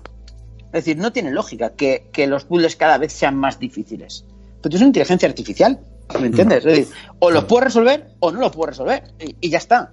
Y de eso se trata, con lo cual la curva es plana en ese sentido y está hecho a posta. Y me parece súper súper inteligente. Sí, sí, porque realmente eh, es verdad que la inteligencia artificial va aprendiendo, pero, pero no se puede simular ese aprendizaje de inteligencia artificial porque tú eres un ser humano y no puedes crecer Sí, a ese nivel, ¿no? Con lo cual es muy guay. Como puedes ver, el juego está obsesionado en hacerte sentir eh, una inteligencia artificial con todas las limitaciones que eso tiene y con todas las ventajas que eso tiene. Y eso es brutal, ¿eh? Es brutal, es tremendo. Es Sí, que sí. noto, noto que es un juego que debe de ser muy difícil de explicar a la gente. Porque, y precisamente por ello, es la mejor prueba de que es un juego bastante novedoso, ¿no? En lo que hace. Yo tengo, me has dejado aquí unas cuantas dudas. En- por ejemplo, en esa manera de comunicarte o no comunicarte, o sea, ¿cómo lo haces exactamente? Porque, vale, sí, no puedes hablar, pero puedes comunicarte de alguna manera. Ella es consciente de que está ahí, te hace preguntas y tú de alguna manera las puedes responder, aunque no sea con diálogo verbal. responder preguntas no, pero por ejemplo hay un momento en el que llegas a una zona y está ah, y ella está allí y, y no sabes si tú estás conectado. Tú sí sabes que estás conectado, Hmm. porque tú la ves, pero ella no. Entonces tú la vas, te la ves haciendo cosas hasta que enciende unas cosas y te dice, ¿estás ahí? Si estás ahí, hazme una señal. Y entonces a ti te da la opción de encender una luz. Mm, vale. ¿Vale? Entonces, enciendes la luz y dice, ¿has sido tú? Si has sido tú, apágala, pum, y la vuelves a apagar. Y dice, vale, estás ahí, perfecto, necesito que me ayudes. tal. Y entonces empieza la interacción, ¿sabes? Hostia, está, Pero está claro, guapo este. ese momento es muy guapo, ¿sabes? Ese momento Sí, sí, es sí, muy, muy guapo. Y, y eso que has comentado antes de los puzzles, de que a lo mejor estás gestionando uno y entonces no te da tiempo al otro. O sea, esa es como una mecánica del juego, en plan de que no puedes hacerlo todo a la vez y que tienes que elegir eh, qué solucionas y qué no. Como, como No un- exactamente. No Hmm. exactamente. Hay un momento, por ejemplo, te pongo otro ejemplo. Hay un momento en que mm, ella sale fuera, sale fuera de la nave, ¿no? Con un traje, y se está yendo hacia otra puerta, y esa puerta está cerrada. ¿Vale? Esa puerta está cerrada y a ella le queda el aire limitado. Y tú tienes que abrir la puerta en ese tiempo, porque si no, no va a poder entrar. ¿De Hmm. acuerdo?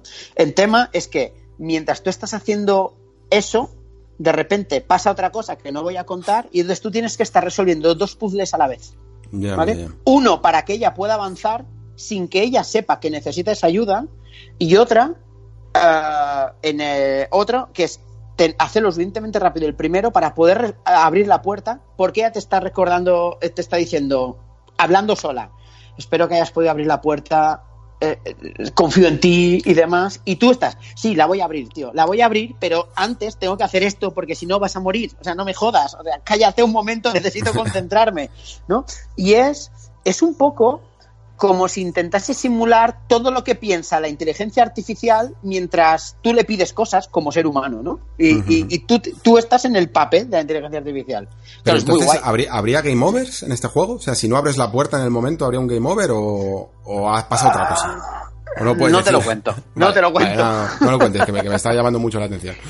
Vale, No pues eh, más cosas que tenía aquí apuntadas. Eh, lo de las eh, cámaras, la manera que has dicho incluso de backtracking, ¿eso cómo lo gestionas? O sea, ¿tú vas pinchando en cámaras? ¿Te Sí, vas moviendo, mirando una... ca- ¿Solo puedes ir a la cámara más cercana o cómo, cómo funciona? No. Tú hay cámara, hay habitaciones que tienen una cámara, hay habitaciones que tienen más, entonces tú vas pinchando en las cámaras, te puedes ir- tienes un mapa, entonces tú vas seleccionando la Mm, cámara vale. y esa cámara tiene cierta acción, o sea, tú puedes hacer zoom out, zoom in, incluso moverte un poco, ¿no?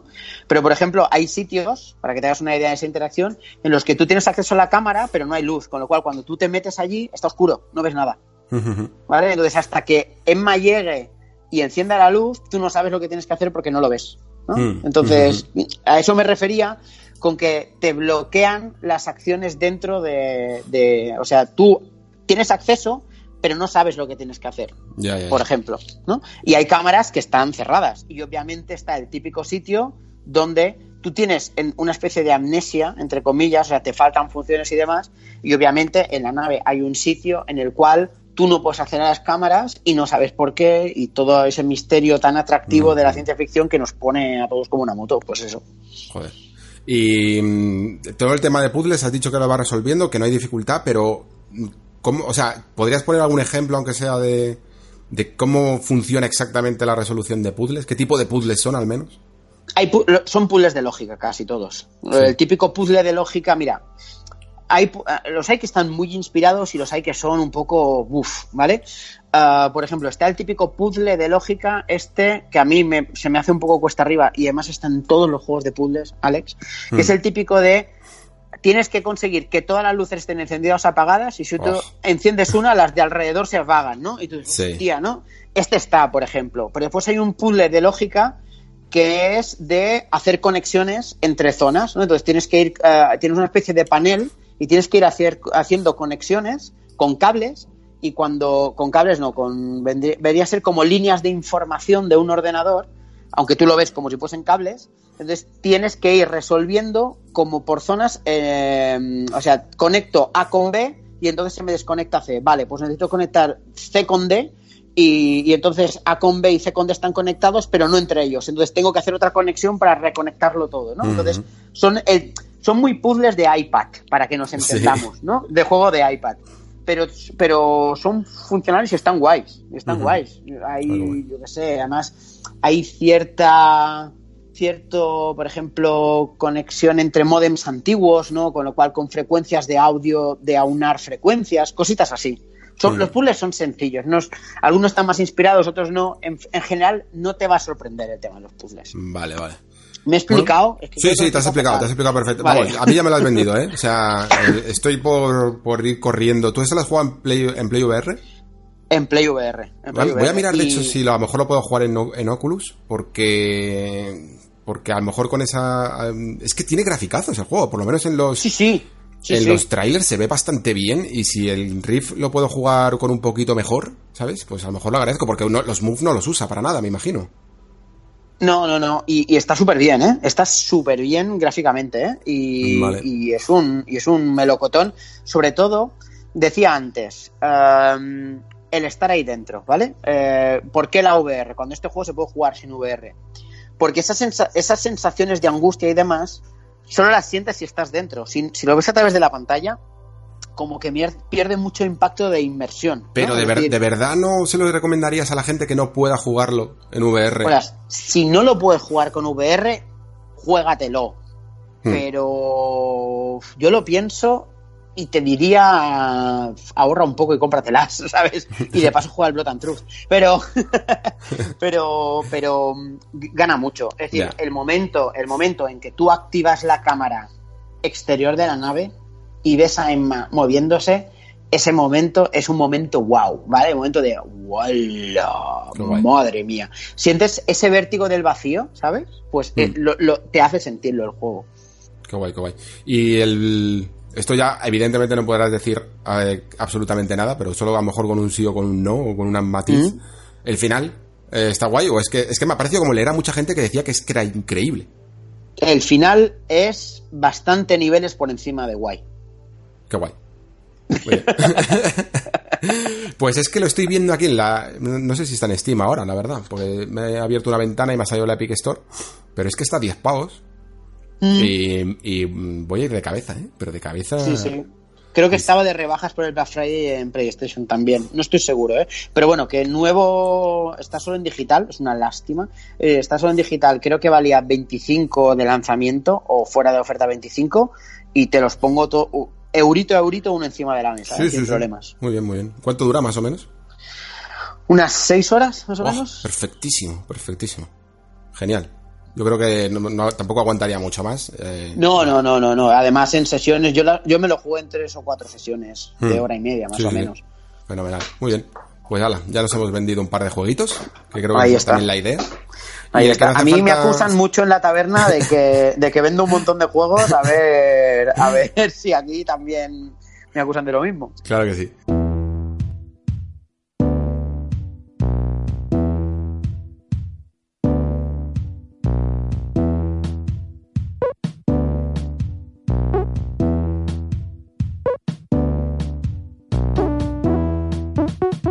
Y eh, que no creo que haga falta venderlo porque se vende por sí solo y además hablando de puzzles, este eh, Baba Is You, eh, este sí que lo habías jugado tú también, ¿no? Sí, sí, sí, sí, sí. Y es Mm. muy guay. Hay, hay un puzzle a los Okoban en Observation, por ejemplo. ¿Vale? También. Así que das una idea. Pues Baba Is You, eh, yo creo que sí que es ese otro tipo de juegos de puzzles que, precisamente destaca por, por la originalidad ¿no? de, de los puzzles. Es un juego muy sencillo, muy sencillo. Yo creo que incluso si ves un par de imágenes, incluso puedes decir, pero ¿qué es esto? no Es el típico juego que, que tiene esos gráficos pues muy tipo Pony Island o Undertale, ¿sabes? Que, que parece que no llaman la atención, pero luego son muy cautivadores y que sobre todo trasladan muy bien la idea, que es básica. Es en el fondo llegar a la bandera, ¿no? Tú eres baba, que es esta especie de, no sé cómo llamarlo a esto, que es un gato, una oveja, no sé qué es, pero tienes que llegar. Es Un baba. algo. Es un ente con cuatro patas y tiene que llegar a una bandera. Y a mí me gustó mucho este juego porque me parece casi una idea que le podría ocurrir a, a un programador directamente, que en base a estar todo el día dentro de una de estas pantallas llena de cascadas de código, ¿no? De las que se manejan ellos, habrá empezado a pensar, joder, pues si es que este- esta manera de equilibrar las funciones dentro del código de programación es un minijuego en sí mismo, ¿no? Sobre todo cuando tienen un problema los programadores, un bug, algo que no está bien balanceado en esas ecuaciones que hacen, ¿no? Eh, y luego tienen que resolverlo y casi es un puzzle en saber exactamente qué valor es el que tienen que cambiar para que funcione eh, cuando ejecutan el programa, ¿no? Y You es un poco esto. No, no dejan de ser funciones casi de programación. Tenemos dentro, literalmente, de la pantalla ciertos nombres, ciertos verbos y que tenemos que conjugar, ¿no?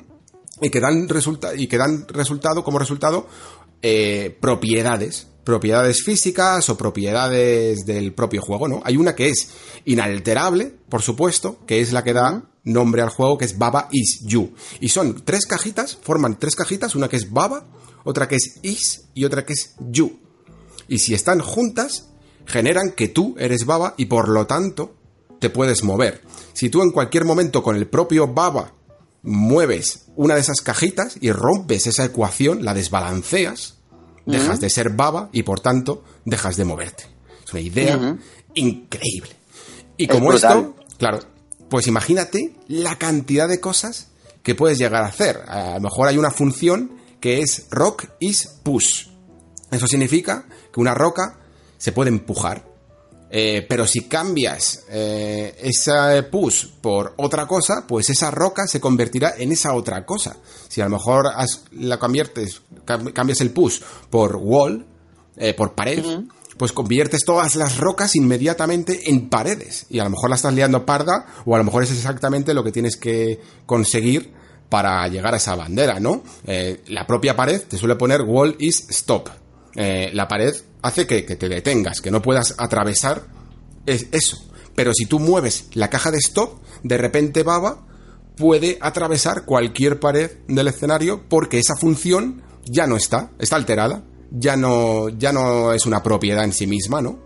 Y puedes hacer con esto, conjugarlo de muchísimas, muchísimas maneras para, para conseguir eh, tu objetivo de maneras tan creativas como que normalmente la función de, la- de que esta bandera a la que tienes que llegar pone flag is win, es, es decir, que tú alcanzas la victoria si tocas esa bandera, pues lo mismo puedes hacer que, que cambias la palabra flag por la palabra rock y en el momento en el que tocas una roca, has ganado. Exacto. Mm. Brutal. Guapísimo. Entonces, imaginaos sencillamente con estas pequeñas eh, notas la cantidad de cosas que se le han podido pasar a la cabeza. Yo creo que esto es también el otro destello de genialidad del juego, ¿no? Que si bien la idea es muy buena, lo que ocurre con muchos juegos de estos, porque suele suceder dos cosas, ¿no? Que, que hay desarrolladores que tienen una genial idea, pero que a lo mejor no la pueden llevar más allá de ese momento wow del principio, ¿no? Y luego hay otros desarrolladores que es que son capaces de, de seguir llevándola más y más allá, más y más allá. Y por lo menos en el caso de Baba Is You, a mí me ha llegado a- al punto en el que es como en plan, hasta aquí llega mi inteligencia, ¿sabes? Me, me retiro valientemente aquí en este momento, ¿sabes? Porque, porque hay algunos puzzles con los que es que no puedo directamente. Es que el desarrollador tiene una inteligencia superior con la que yo directamente no puedo competir. Sí, es, es, es un juego que se convierte en el infierno hecho, hecho puzzle, ¿eh? O sea, Sí, es, sí, sí. es tremendo. Sí, porque de estas cajitas, eh, o sea, tú no lo puedes combinar todo con todo. Hay algunas que son las letras con el fondo negro y otras que son las letras en negro con el fondo de un color. Hmm. Entonces, tú puedes combinar colores entre, entre ellas y siempre eh, caja, o sea, letras sin fondo con letra con fondo. Entonces, no puedes, por ejemplo, Baba is rock, ¿vale? Porque rock y Baba, pues son letras juntas, ¿no? Por decirlo de alguna forma. Entonces, pero claro, pero, pero a partir de ahí, a partir de ahí, el nivel de combinaciones que se pueden llegar a hacer, aunque al principio tú dices, ah, pues mira, ah, pues mira qué listo soy, ah, pues mira qué bien, ah, pues tal cual, hay un momento en que empiezas a hacer, claro, combinaciones cruzadas. O sea, tienes que empezar a combinar combinaciones. Sí. Y, e- y esto es como si tú estuvieses haciendo. yo- el otro día hablaba con un amigo y me decía: Es que Baba is You empieza siendo, empiezas haciendo sumas, luego multiplicas, luego haces ecuaciones de primer grado, luego haces ecuaciones de segundo grado y Sí, sí, acabas haciendo variables, integrales, derivadas, ¿sabes? integrales. Integrales, derivadas. Y Es, es una puta locura. Claro, y hay un momento en que dices, mira, hasta aquí, hasta aquí, ya está, Sí, ya está, sí. yo no llego más, porque para llegar más tengo que estudiar, ¿sabes? Claro. No puede ser. ¿sabes? Tenía que haber hecho la carrera. Exacto. Pero claro, pero es demencial. O sea, el nivel de imaginar. Tú, tú dices, hostia, este tío es muy inteligente. Y lo es. Pero a mí lo que me abruma es lo imaginativo que puede llegar a ser. Y sobre Mm. todo, lo puto sólido como una roca que es esto. Porque cuando tú empiezas a mezclar combinaciones en un juego, tienes todos los números para que alguien te lo rompa. Te lo ¿sabes? rompa, O sea, es, es, vale, pues ahora te voy a ir a buscar por dónde se rompe todo. Y esto no se rompe en ningún lado. Es que es increíble, ¿eh? Es la No, no se rompe. A ver, sí que es cierto que eh, no, a lo mejor no es tan redondo porque tiene que recurrir al reseteo, ¿no? De que hagas sí. cosas que, que es en plan, ok, no siempre hay una solución. Como hayas hecho esto, la leoparda, a lo mejor mueves lo típico, ¿no? Mueves una cajita, como solo puedes empujar, mueves una cajita a una esquinita y esa cajita ya no se puede mover de ahí y la has liado porque la necesitas realmente, ¿no? Pero sí que es cierto que, mm, que generalmente, no siempre, pero generalmente hay varias formas de resolver la, la misma, el mismo puzzle. Y eso hace ese efecto tan guay que tienen juegos como Breath of the Wild, ¿no?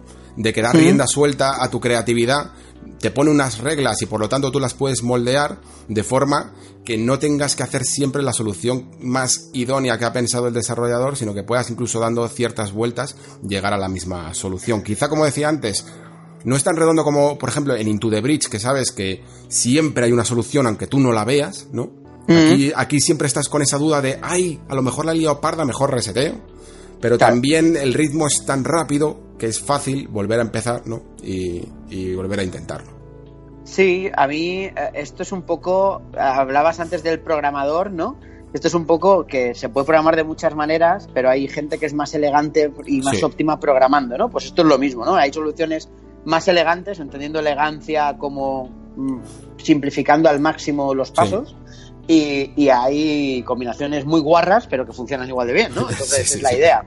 Y, y a mí el único juego que me ha hecho sentir así, y así de inteligente cuando resuelve según qué, y así de abrumado en muchas veces, es The Witness, tío.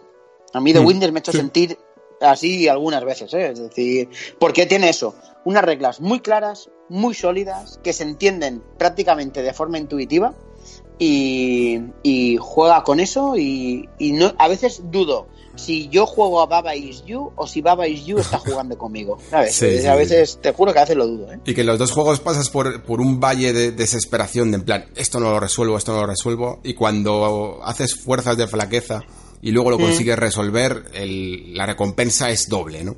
Porque dices tú, Dios, soy el tío más inteligente del planeta, ¿sabes? Y Sí, luego te destruyen al siguiente puzzle, pero durante Sí, cinco sí. segundos eres, eres la hostia.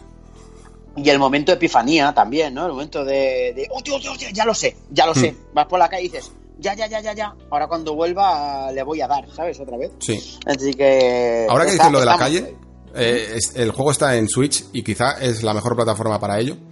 Porque sí que es cierto Sí. que en algunos momentos en, en PC a lo mejor, pues estar sentado casi como si estuvieras trabajando, que es la postura un poco del PC, con este juego puede reforzar las- la cosa de por qué estoy aquí, por qué estoy intentando hacer esta cosa tan difícil, ¿no?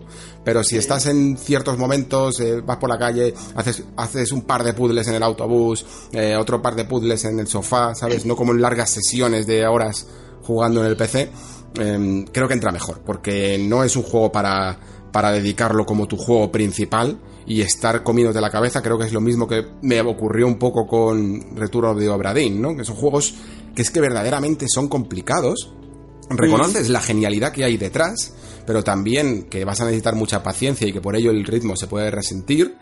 Y Baba Yu yo creo que por eso es mejor en pequeñas dosis, no muy alejadas en el tiempo, porque si no vas a perder la, la lógica interna del juego, ¿no?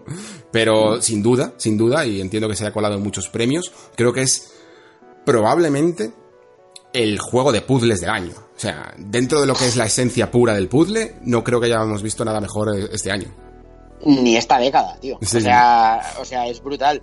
Eh, el otro día hablaba con Mario de este juego y yo le decía que, eh, que este juego a mí me ha enseñado la diferencia entre simple y sencillo y difícil y complejo, ¿sabes? O sea, Sí. porque es porque porque mm, tiene todo, tiene lo tiene todo y como dices tú, es un juego para hacer sesiones más cortas de lo que parece. Porque además a mí, además te genera el efecto Tetris, ¿eh? Es decir, yo la primera vez que jugué Baba Is You, que cuando me lo compré, dije, venga, voy a jugar un rato antes de irme a dormir y tal.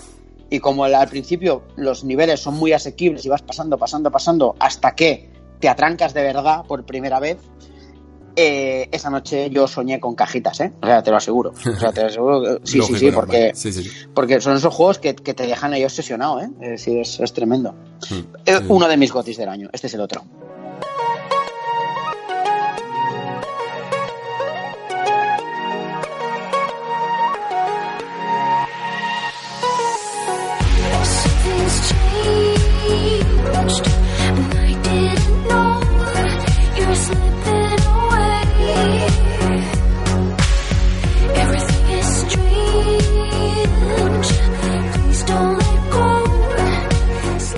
Bueno, pues otro de los juegos que también se ha colado en las listas de Gotis es este con el que vamos a terminar eh, la lista. Luego vamos a tener una ronda rápida, que será bastante rápida porque ya llevamos un rato, pero sí que hay pequeños juegos que aunque sea, quiero decir unas pinceladas, porque creo que es importante, pero del que nos vamos a explayar un rato. eh, es con este Sayonara Wild Hearts que, que quizá incluso para el formato en el que ha salido, ¿no? Con todo esto del, de, de la plataforma de Apple y tal. Eh, ta- ha descubierto también mucha gente, otra quizás la ha pasado más desapercibido, pero que vienen cam- casi a renovar un poco ese juego musical, ¿no? Sí, ah, sí, por además muchas cosas. Y, y- pero antes de, de eso incluso te diré, yo estoy muy contento del éxito de Sayonara Wild Hearts porque reivindica uno de estos estudios que yo sigo desde hace mogollón de tiempo, que es Simogo, ¿vale? Mm. Que son unos suecos locos que, que hacen, que hacen juegos más locos aún.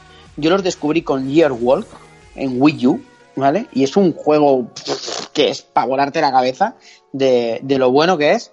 Y, y, es, y, y es muy especial, tan especial como este Sayonara Wild Hearts. ¿Cómo definir esto? Es que, es que tiene su miguilla, ¿vale? Pero eh, llamémoslo juego musical, entre comillas, pero no es exactamente. Eso es un juego de acción, pues, básicamente, ¿no? Pero es un juego que es literalmente un álbum de música jugable, ¿vale? Con una estética eh, muy neopop, con un poco de, de futurista, y, y a esto le metes litros de LSD, y entonces te queda eso, básicamente. Entonces, el juego, la prioridad, la, la premisa jugable del juego es muy sencilla, es moverte de izquierda a derecha porque hay diferentes, mm, digamos, hay como un avance constante on rails y tú te vas moviendo, ¿de acuerdo? Solo que en la mayor parte de los juegos, tipo Zamper, por ejemplo, lo que haces es moverte por carriles y aquí no, aquí tienes movimiento libre y tienes que ir esquivando cosas y cogiendo otras. Esta premisa que es tan sencilla, que es tan sencilla, ah, de repente te la van rizando y rizando y rizando y rizando y rizando y rizando y te meten en una historia que a veces parece de amor, a veces parece de venganza, a veces parece de odio, a veces parece realista y costumbrista y a veces parece lo más eh, realismo mágico que existe y, y todo en situaciones de acción donde cada nivel es una canción. Tal cual, una Tal canción. Entonces, la mecánica es sólida y finísima, al finis, a- tan fina que si me dice que te la firma Platinum, te la compro. ¿vale? Es Joder. decir, de lo fina y depurada que está la mecánica, de lo perfecta que es. Y además, aquí, si antes decíamos en Katana Zero que la música te mete el ritmo, aquí la música es todo. O sea, te embriaga a unos niveles y eso te va enganchando, te va enganchando, te va enganchando, te va enganchando, te va enganchando.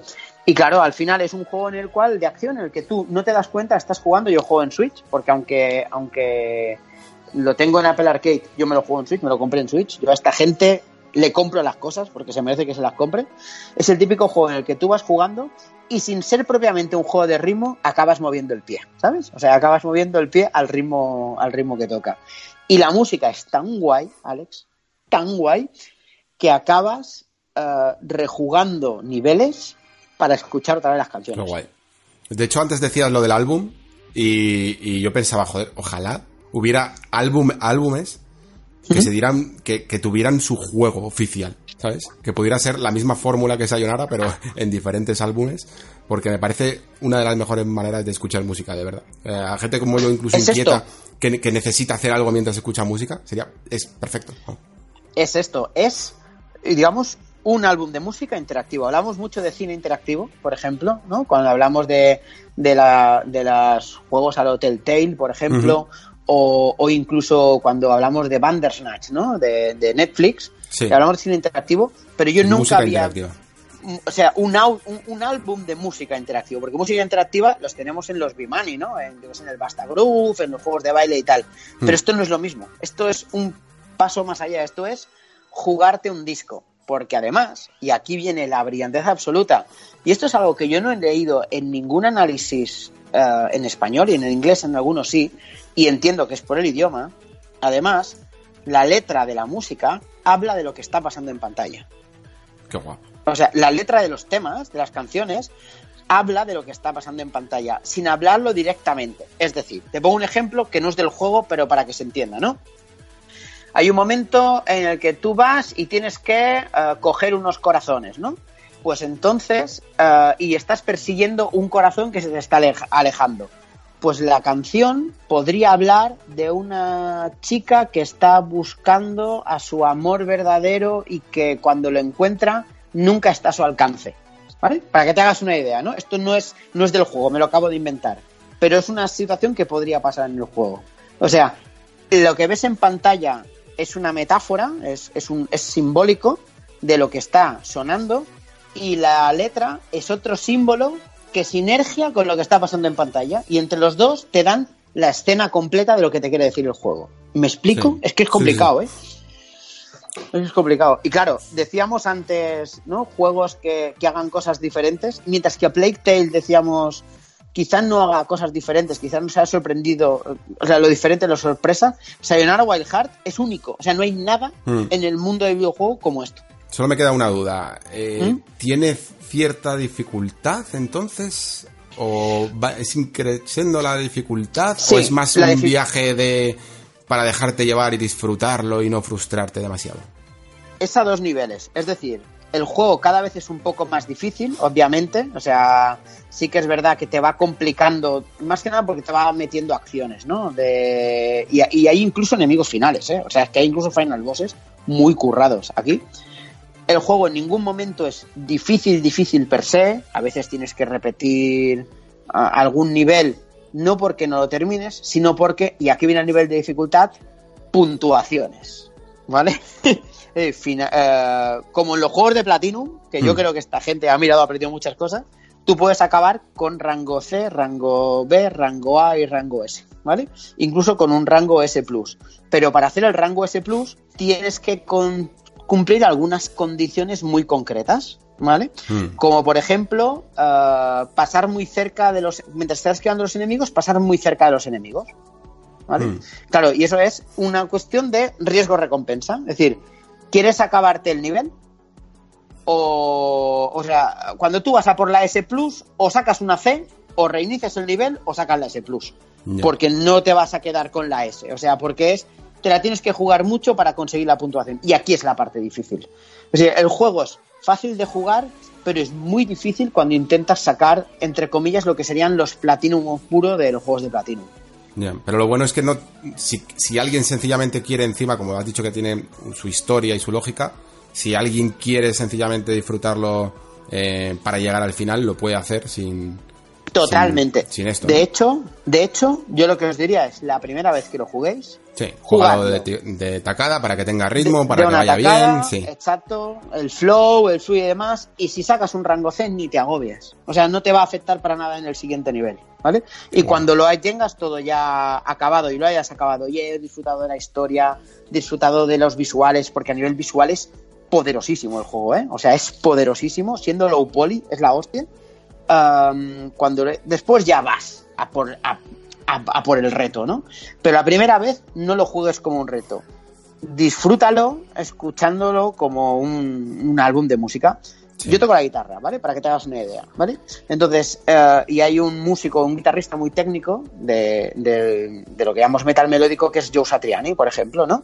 Entonces, a Joe Satriani lo puedes escuchar de dos maneras. Disfrutando de lo que te pone, básicamente, en, eh, en el oído, ¿no? Con progresiones raras, con melodías muy curiosas y demás, y dices, hostia, qué guapo, qué interesante, qué chulo.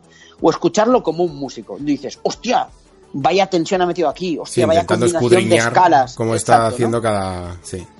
cada cosa, ¿no? Hostia, esto técnicamente qué jodido es, ¿no? Pues, pues va de esto. Es la primera vez escucha el disco, escucha un disco y juégate un disco.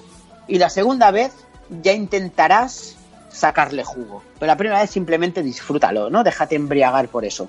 Porque es una si- situación que es casi como de, como- que es, es que ahora no me sale la palabra, lo que intenta hacer Red, lo que intenta hacer siempre este tío, el tema de La sinestesia. Exacto, es casi sinestésico, porque, Mm. porque es casi lo que ves en pantalla con la música, con lo que haces con, lo, con los bandos, eh, sin- sinergia mucho hasta el punto de ser casi sinestésico. Es la hostia, ¿eh? muy, muy guay, muy guay. Yo- a ver, yo estoy en la, estoy en la web de la shop directamente. estoy viendo que está además a 12 euros de salida, creo. Ni siquiera veo que haya aquí Sí, una sí. oferta ni nada. Y Sí, esto y va a caer también. o sea, llevo Sí, ya sí, hay- 24 hay, que euros. jugarlo con mando esto, ¿eh? Importante, porque el juego necesita precisión. O sea, si después vais a ir a por los retos, hay que jugarlo Mm. con mando. Lo digo por lo que lo jugáis en el Apple Arcade, porque yo lo he Claro. probado en los dos. Se juega mejor en Switch, ¿eh? También te lo digo. Y, y es un juego que... mm, ¿Qué es eso? Que la primera vez lo disfrutarás mucho y después es un juego que se, se deja sacar mucho partido. Y la primera vez dura lo que dura un, au- un álbum de música, creo que dura una hora y 12 minutos o algo así. Es que es, cort- es cortísimo. Hmm. Joder, pues nada, a mí me lo has vendido y la verdad es que ya lo tenía apuntado, pero no me imaginaba para nada. Me imaginaba algo más rítmico, como te he dicho, ¿sabes? Me imaginaba algo más de, de heredero, de, de esos momentos en los que tienes que pulsar al ritmo de la música o hacer algo al ritmo de la música. Pero no, no sabía ni siquiera que tenía una cierta historia, una coherencia, ¿no? En musical también. Y bueno, entiendo perfectamente Es- eh, todo lo que me estás es muy de realismo Mm. mágico a nivel de historia. Y fíjate, es un juego musical que no rítmico. Te lo voy a explicar, ¿vale?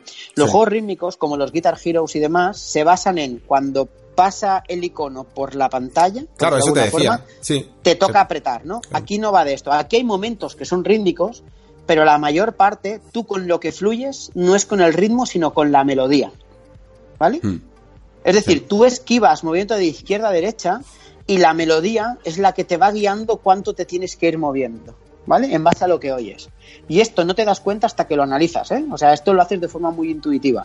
Y si después es verdad que hay un- una serie de zonas en las que tienes que apretar a ritmo. Con lo cual te combina ritmo con melodía. Yo nunca había jugado un juego musical que se basase en la melodía en lugar del ritmo. Es que no sé si Y existe directamente. Y pues se llama Sayonara Wild Hearts. Ahí lo tienes.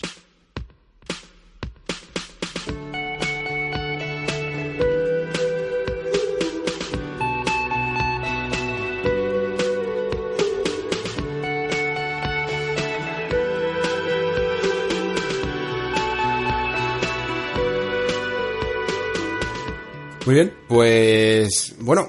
Es bonito, como- ¿eh? Es bonito. Precioso, además. y casi además, como un concierto para terminar, eh, Qué bonito. Le, da, le da la nota, pero es que además, también como en los conciertos, pues tenemos un encore, ¿no? Tenemos un, unos, unas bonus track que hemos ¿Hacemos el preparado. bis o qué? Claro, hacemos el bis. Y eso sí, eh, es una ronda rápida. He hecho aquí una pequeña selección de jueguecillos que no me quería dejar en el tintero porque seguro que algunos de vosotros estáis pensando, ¿y dónde está este o algo así? Realmente ¿Mm? no podemos jugar a todo. Yo aviso que, por ejemplo, el juego del ganso se queda fuera, principalmente porque no lo hemos jugado ninguno, creo. No Exacto. sé si lo- no, tú no lo has jugado, ¿no? Yo tampoco. No. Y, me- y me raya porque de verdad que tenía muchas ganas, pero es que es que no se puede jugar a todo. Es, es, es directo. Que va, tío. Y, pero sí y que más creo si que... sale Death Stranding que sea. Eso es, que se come todo un mes. y, pero sí que creo que aunque sea decir de qué trata y una pincelada de cuatro juegos que tengo aquí apuntados es importante y sobre todo eh, porque hay uno muy importante que, la, que lamentablemente yo, tú, eh, tú, Pere, no has podido jugar a Disco Elysium y yo solo he podido jugar apenas tres horas, tres, cuatro horas diría y me da mucha rabia porque querría habérmelo preparado para este especial, pero es que es que no da tiempo, es que ha llegado en un momento para mí terrible, es eh, en pleno mm, vorágine de lanzamientos de Navidad, ¿no? Y ha sido, Sí, ha sido sí, muy sí. complicado. Pero claro, creo es, que sería los, muy es de injusto. los que duelen de no poder jugar, muchísimo, ¿eh? Este. muchísimo, muchísimo. Y, y claro, además es un juego que es relativamente lento, que son 30 horas además, eh, y ya os digo que no me, ha dado, no me ha dado tiempo. Pero sí que podemos dar algunas pinceladas. Eso sí, ¿de qué trata Disco Elysium? Ni puta idea, no tengo ni idea. Porque es una, es una rayada eh, monumental eh, al principio, sobre todo. Mm, Luego vas poco a poco entendiendo sus bases y, y lo vas pillando, pero todavía no sé exactamente definirlo en unas cuantas frases, ¿no? No sé exactamente el tono del juego, qué es lo que quiere llevar o hacia dónde quiere llevarlo. Principalmente además porque Es una especie de mundo eh, semidistópico, pseudodistópico, diría, no sé hasta qué punto se puede llevar, y, muy fantástico dentro de la ciencia ficción, pero con muchas connotaciones realistas. Eh, ese sería el entorno y nosotros dentro de ese mundo, pues que, que evidentemente está muy destrozado, pues nosotros somos el más destrozado de todo. El juego empieza ultra fuerte, con una pantalla en negro y una voz muy, muy dark y muy seductora, que básicamente es prácticamente tu conciencia, eh, de manera muy existencialista, diciéndote que casi es mejor el olvido y la nada en la que te encuentras después de una absoluta locura de borrachera que, que despertar de ella y salir a, a ese mundo real que es más siniestro que la nada. Empieza así de existencialista, te lo juro. Y además con- conversando con esa propia voz siniestra que es tu conciencia. Y es, creo, el único juego, el único juego, o, proba- o de los, bueno, no quiero decir el único, pero de los modernos sí, que utiliza el, concepto de la amnesia verdaderamente a su favor. Ya sabes que todos los, sobre todo los juegos de rol japonés, se utiliza mucho esto para dar impacto en la narrativa y tal a la larga, pero aquí se utiliza el concepto de amnesia para hacer que tú realmente generes a tu personaje desde cero y no darte ningún tipo de trabas. Y cuando digo ningún tipo de trabas es que el juego está en hardcore, que a lo mejor te dicen, no, pues estamos de huelga. Le puedes preguntar, ¿qué es una huelga? Es O sea que bueno. a ese nivel. A ese nivel. bueno. Puede o dar a entender que ya lo sabes porque lo has recordado. El juego intenta siempre jugar con eso, con en plan. Tú no, ah, no te acuerdas de nada, ni de tu nombre, ni de quién eres, ni de que eras un policía, un detective, ni de que estabas investigando eso, ni de por qué te emborrachaste tanto. No, no recuerdas ni las palabras, no recuerdas casi nada. Y entonces tú eliges un poco a partir de ahí cómo te vas formando y qué persona quieres ser. Y puedes ser absolutamente lo que quieras mola mucho que en vez de ser los arquetipos que solemos tener en el rol, esto le lleve más a incluso qué personalidad eh, es más afín a, tu forma de ser, ¿no? Puede ser eh, completamente inteligente y por lo tanto, eh, por ser tan inteligente, a lo mejor tienes la empatía menos desarrollada, pero puede ser a lo mejor muy empático y, y ser un completo cazurro. Puede ser directamente un tío, un desgraciado, que, que es que te, te llevas por los sentimientos más primarios animales, cosas así. Y, tienes como varios perfiles que puedes elegir y luego hacerte la cosa más destrozada que, que puedas imaginarte. Y el juego creo que es sinónimo del rol más puro precisamente por ello, porque no te pone límite ninguno, límite ninguno. Y aquí es la madre del cordero. ¿Por qué un juego como este está saliendo en todos los sitios? Creo yo, dentro de las cuatro horas que llevo. Porque, mm, porque en algún momento la tecnología se interpuso en el camino del desarrollo de personajes eh, de juegos de rol. Ese momento dulce que vivíamos con juegos tipo Baldur's Gate 2, en el que flipábamos con todas las posibilidades que hubo, ¿no? Se tuvo que echar a un lado, porque esos juegos tenían mucho texto, ¿no? Y con el texto es fácil escribirlo, por decirlo así, y programarlo, que programar gráficos. Y en el momento en el que se le cambió la balanza a, dar necesidad de mundos más realistas, más detallados, eh, más amplios, no se podía programar tanto en esos parámetros, ¿no? Y, y Disco Elysium es casi como si Baldur's Gate, ese tipo de juegos, o incluso también aventuras gráficas, pero desde una perspectiva isométrica, por eso digo tanto Baldur's Gate, hubiera seguido adelante, ¿sabes? ¿Sabes eso que, que decimos de, de los juegos 2D, de cómo serían ahora, que gracias a los indies sabemos cómo sería el- todo lo que habría dado de sí el 2D? Pues esto es todo lo que habría dado de sí, una, una forma del rol, una forma del rol completamente expandida, sin necesidad de que los gráficos limiten esa experiencia. Por lo tanto, Wow. te puedes permitir todo lo que quieras, porque como todo es diálogo, y muchas veces no hace falta ni siquiera que lo acompañe el doblaje, que sí que tiene doblaje, pero hay momentos en los que te metes tan dentro de las conversaciones que, que no van a doblar esa cantidad de texto, que es una puta locura, pues el juego va hasta donde no eras capaz ni de imaginar. Y cuando digo esto, hablo de que, de que si tú, por ejemplo, yo en mi personaje es de un perfil inteligente, tienes conversaciones de nuevo con una cosa que le llama, por ejemplo, enciclopedia. La enciclopedia es que de repente, como tú eres inteligente, vas ganando, ganando tiradas de dados a ciertos conceptos que te van diciendo y como eres inteligente, superas mediante esa tirada de dados el, el desafío de conocer ese concepto. Entonces, la, enciclopedia como ente,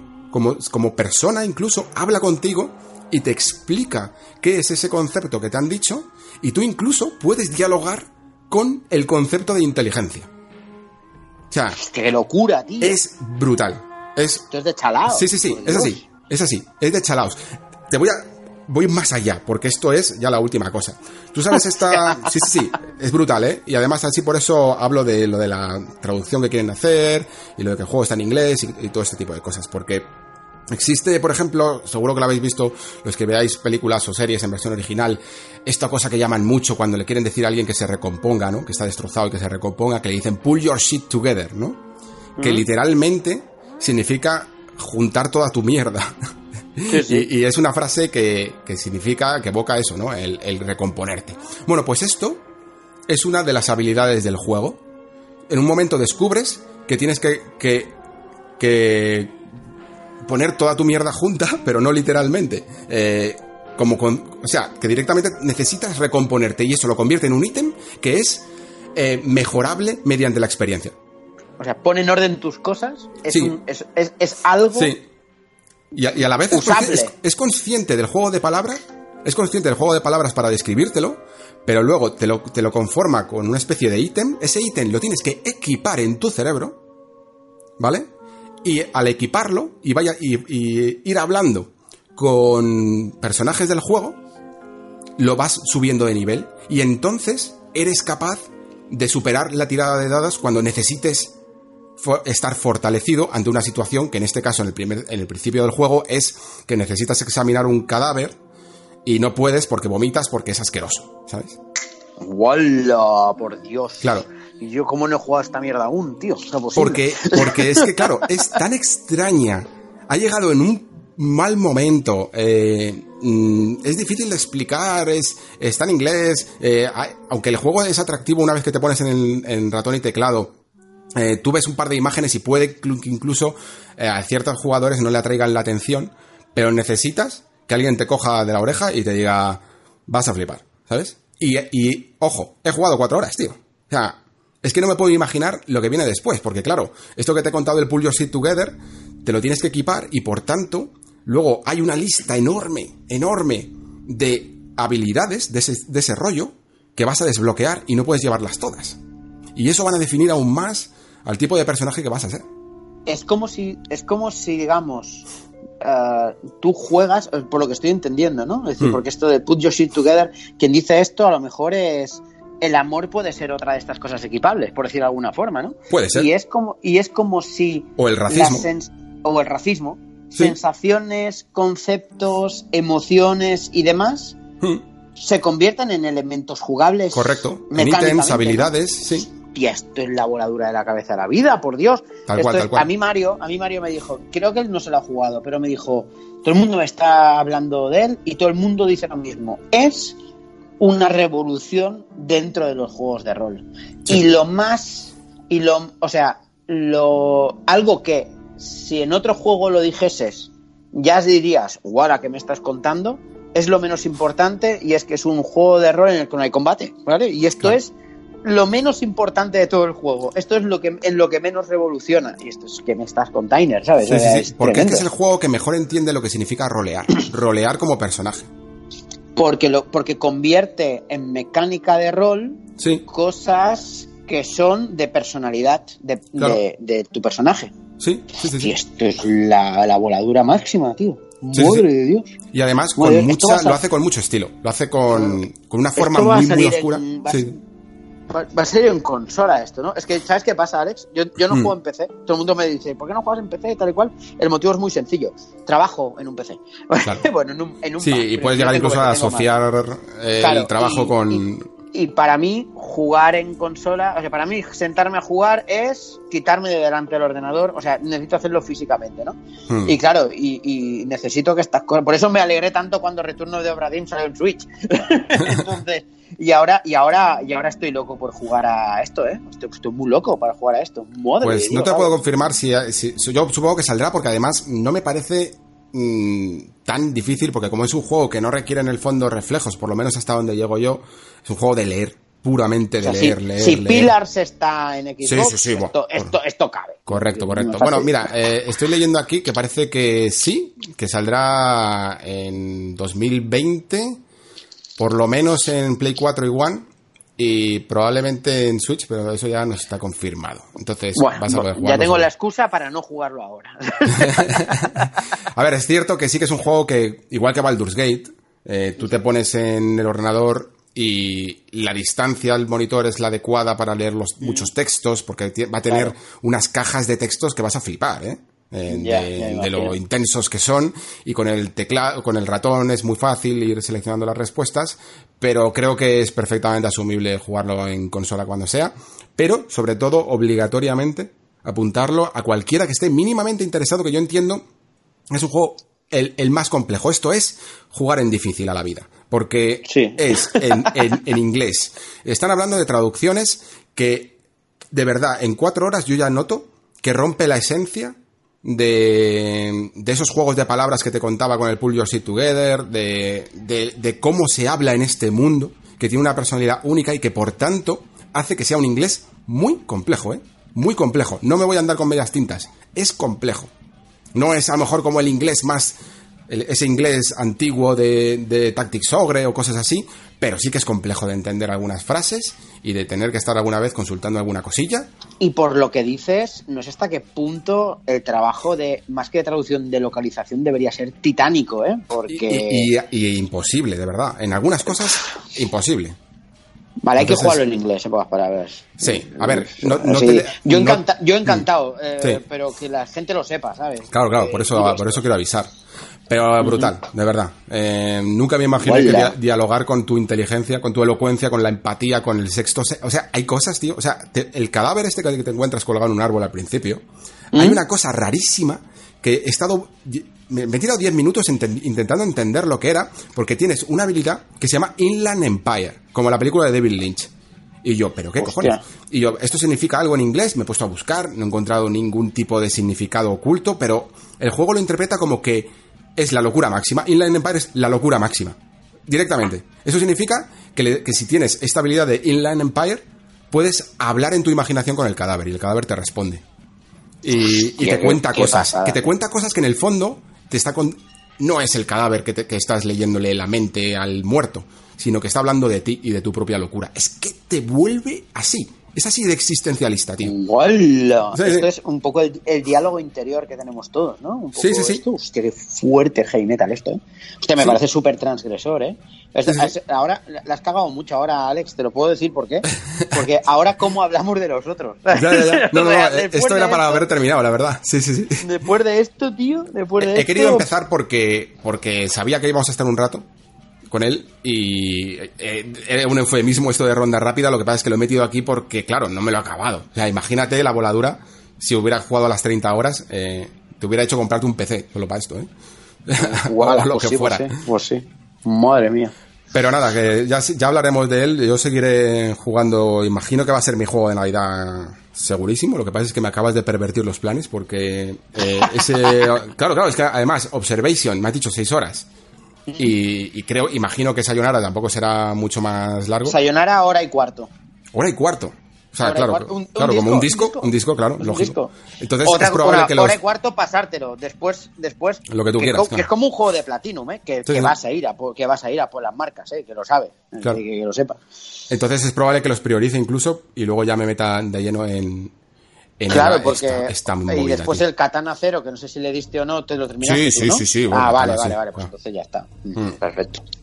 Brutal. Perfecto. Bueno, pues nada, ¿De continúo. Tourist, te parece? Venga, de Tourist, si quieres. Eh, ¿De en eso nos Tourist? podemos centrar te un cuento poquito yo más. dos cositas de The Tourist.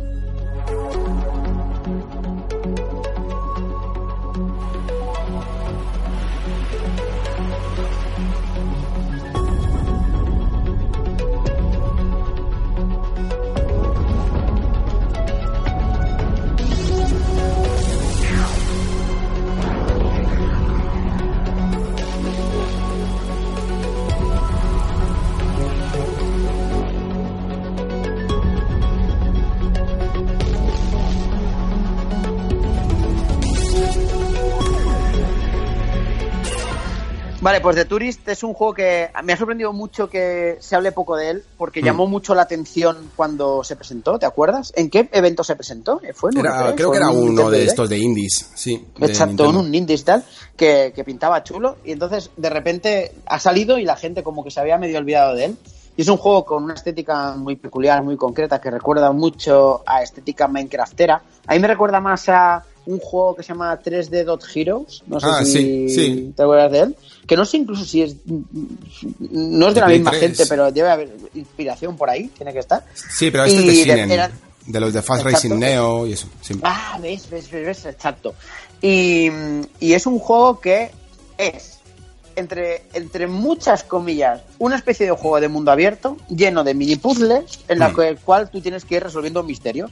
Y los mini puzzles eh, se transforman en minijuegos, ¿vale? Mm. Minijuegos de ah, hacer flexiones, minijuegos de, um, yo qué sé, bajar por una, bajar dando saltos como un plataformas invertido por una, por una mina y cositas así, básicamente. Tú vas ganando habilidades, como si de un Metroidvania se fuese, agarrarte a los salientes es una habilidad, carrera es otro, doble salto es otro, Mm. y con lo cual tienes acceso a, a- a zonas nuevas y a conseguir cosas nuevas. Y un poco lo que intenta hacer este turista, que te ponen ahí un poco in media res y es dale tú, ¿no? Que a mí me gustan mucho los juegos que tienen el valor de soltarte De ahí y, y investiga Lo y, mejor, sí. y disfruta, porque además este juego lo que dice es diviértete explorando. Sí. Porque aquí nada es muy difícil, nada es muy amenazante, todo es como muy divertido y todo es como muy, muy friendly, ¿no? Y, y pásatelo bien explorando y haciendo cositas y demás. Y tienes que buscar una especie de, digamos, asaltar entre comillas cuatro monolitos en los cuales hay como cuatro corazones de energía para algo que pasa luego, que no importa y tampoco tiene mucha relevancia, francamente. Pero me gusta eso que dices, porque el juego básicamente te llevan una- a una isla en una barca y el señor de la barca te dice, esta isla oculta un secreto. Punto. Sí, ya está. Y ya está. Y es que ni siquiera te dice... de tus sí, disfruta de tus vacaciones. Sí, sí, correcto. Ni siquiera creo que te digan ni con qué botón se salta, ¿sabes? No, no, no, que va, que va. Y eso Que es lo mejor. Claro, y es muy bonito, entonces, claro, tú vas investigando, vas explorando y te vas encontrando cosas y dices, hostia, pues, pues, pues aquí hay como una especie de reto, pues, pues lo hago y, y consigues monedas que te permiten comprar más habilidades o guías turísticas que te permiten ir a otras islas. Además es todo como muy divertido, son unos puzzles, por ejemplo, hay las otras islas que todas tienen is, pero como de turista está escrito con Y en lugar de con I latina, pues te cambia las IES. Por ejemplo, Ibiza está escrito con Y, Con Y, en lugar de sí, con I claro. latina, ¿no? Y es una y es una isla donde hay fiesta, básicamente. Pero después tienes Santorini, que es una que también está escrita con Y, que es más, ¿no? Para tipo vacacional y demás. Con lo cual los puzzles tienen mucha mucha relación con mucha relación con esto. Y, y es un juego que es muy sencillo, muy agradable de jugar y a veces va bien porque cuando uno está jugando como yo a Death Stranding, cuando no de, eh, de repente encontrarte esto, que es un juego que te dice relájate, coge la Switch, túmbate, juega echado para atrás, disfrútalo, cógete una Coca-Cola, y no tienes prisa, no, nadie te corre detrás, no tienes que preocuparte de nada más de lo que está pasando en ese momento en la pantalla y tampoco te preocupes mucho porque no es muy difícil. Hmm. O sea, lo- si- yo los agradezco infinitos. Es un juego para mí de descarga, ¿no? Sí. Y te lo decía a ti, y de paso aprovecho para promocionar otro jueguito que nadie conoce. Me recuerda mucho a un juego que yo jugué hace mucho tiempo en Switch. ¿Te acuerdas al principio de Switch que teníamos esa sequía de juegos en la eShop que no salía casi nada? ¿De acuerdo? Sí, sí, sí. Y yo me pillé uno en una oferta que se llama Pan Pan eh, Tiny Big Story, ¿vale? Que es un juego de mundo abierto, pero de un micromundo abierto que va de eso, resolver puzzles sencillitos y demás. Y el juego dura 25 minutos porque es literalmente el mundo abierto más pequeño que existe en un videojuego es ese, ¿no? Pues es eso, tal cual. Es Sí, un mundo abierto, pero quitándole toda la parte de presión, toda la parte de reto en plan jodido, por decirlo de alguna forma, y hacer lo que se hace en unas vacaciones, que es simplemente disfrutar de lo que estás haciendo. ¿vale? Mm. Es como es como cuando te vas a un hotel y de vacaciones y de repente te dicen, esta tarde hay esta actividad, si te quieres venir la haces y si no, no la haces. Y si la haces y la haces mal, tampoco pasa nada, tú hazla, ¿sabes? Es decir, y es eso, es un juego de presión cero, de disfrutar de tus vacaciones. Son unas vacaciones videojueguiles de juegos más densos, cerebrales y demás. Esto Tal cual, lo- eh, mi análisis lo terminé así, entre los juegos. Eh, dije, este juego es como unas vacaciones. Tan Sí, divertido, tan divertido e intrascendente como unas vacaciones en la playa, básicamente. Sí, sí, sí, sí, sí. Y, y, de, y de además de una playa vacacional y no de la de Death Stranding, ¿vale? Sí, O sea, Y sí, es como un Link's Awakening en pequeñito, a mí me recordaba, porque es de esta idea de explorar un ciertos templos, ¿no? Y sobre Sí. todo quizá lo más llamativo es que intenta al- al máximo, al máximo, se le nota mucho, no repetir nada. Es como en Sí. plan, este puzzle no te lo voy a volver a repetir jamás. Jamás, Está aquí, jamás. es especial y se acabó. Y, y ya está. sí. Y tienes, y tienes una lista de to-do por hacer, que además te dice, te lo apunto en la lista de to-do, pero, pero como que tampoco te agobia, ¿sabes? Y, y tampoco vas a hacer, decir, pues ahora que pues voy aquí y voy a hacer esto. Igual que como cuando estás en un hotel y estás un poco aburrido y dices, ¿qué hay? ¿Clase de zumba? Pues, pues, pues la probamos, yo qué sé, ¿sabes? No he hecho zumba en mi puta vida, pero es igual, voy y lo hago, ¿no? Sí. Pues es esto, ¿no? Pues, pues, pues mira, pues nunca había conducido un dron y ahora sí, y me lo he pasado bien, ¿sabes? Es Y uno ya de esos está. juegos que hablábamos de que están intentando centrar toda su atención en la exploración más Mm. que en las propias mecánicas, eh, subvertiendo además la, la acción que no hace falta. Me gusta que salgan estos juegos que estén demostrando que, oye, que no hace falta que todo para ser más movido tengas que ponerte una espada o una pistola en la mano. Y sí, Sí.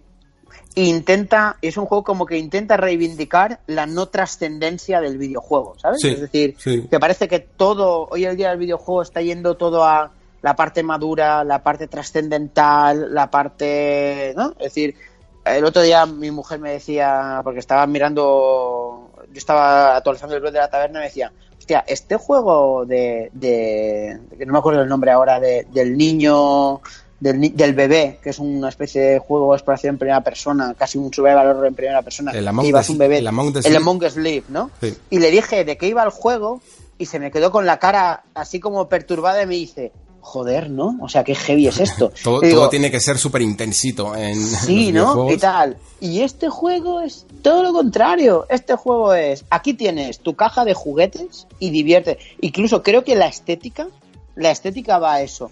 Lo más parecido que yo he vivido últimamente a jugar de Tourist es a jugar a muñecos de plástico con mi hija, ¿sabes? De jugar, ponernos a jugar y, y yo llevar la cebra y hablarle a la exploradora que lleva ella y estas cosas. Es lo más parecido. Mm, Sí, sí, sí. Pues nada, es, recomendable, es muy recomendable, ¿eh? De verdad. Sí, súper recomendable, Sobre todo ¿eh? si sabes lo que es, evidentemente. Sí, sí. Esperas más de él porque sí que es cierto que en la última parte, no sé si, había, si has llegado todavía, pero, pero la última zona yo noté como que le faltaba un cierre más digno o algo así, como un último Sí. templo en el que recopilara un poco todo el concepto del juego y luego también explo- explorara, o sea, explotara un poco más narrativamente, aunque no hace, no hace falta ponerse intenso, pero sí que todo esto llegara a algo, ya que todo había empezado con un misterio, ¿no? No, yo voy, ahora estoy, eh, acabo de acabar el tercer templo, es decir, me falta Mm. el cuarto y lo Sí. que pase después, ¿no? Sí, sí, sí. Y, pero es eso, pero es un juego agradable, es lo mejor que puedo decir de este juego. a, mí, vacacional. a mí, os lo juro, me ha desintox lo utilizo para desintoxicarme de Death Stranding, que estoy en él, el Death Stranding yo aún, ¿no? Hacen falta juegos digo- de detox de estos, ¿eh? Sí, sí, sí, y este juego te desintoxica totalmente. Además es tan, tan, tan happy todo. que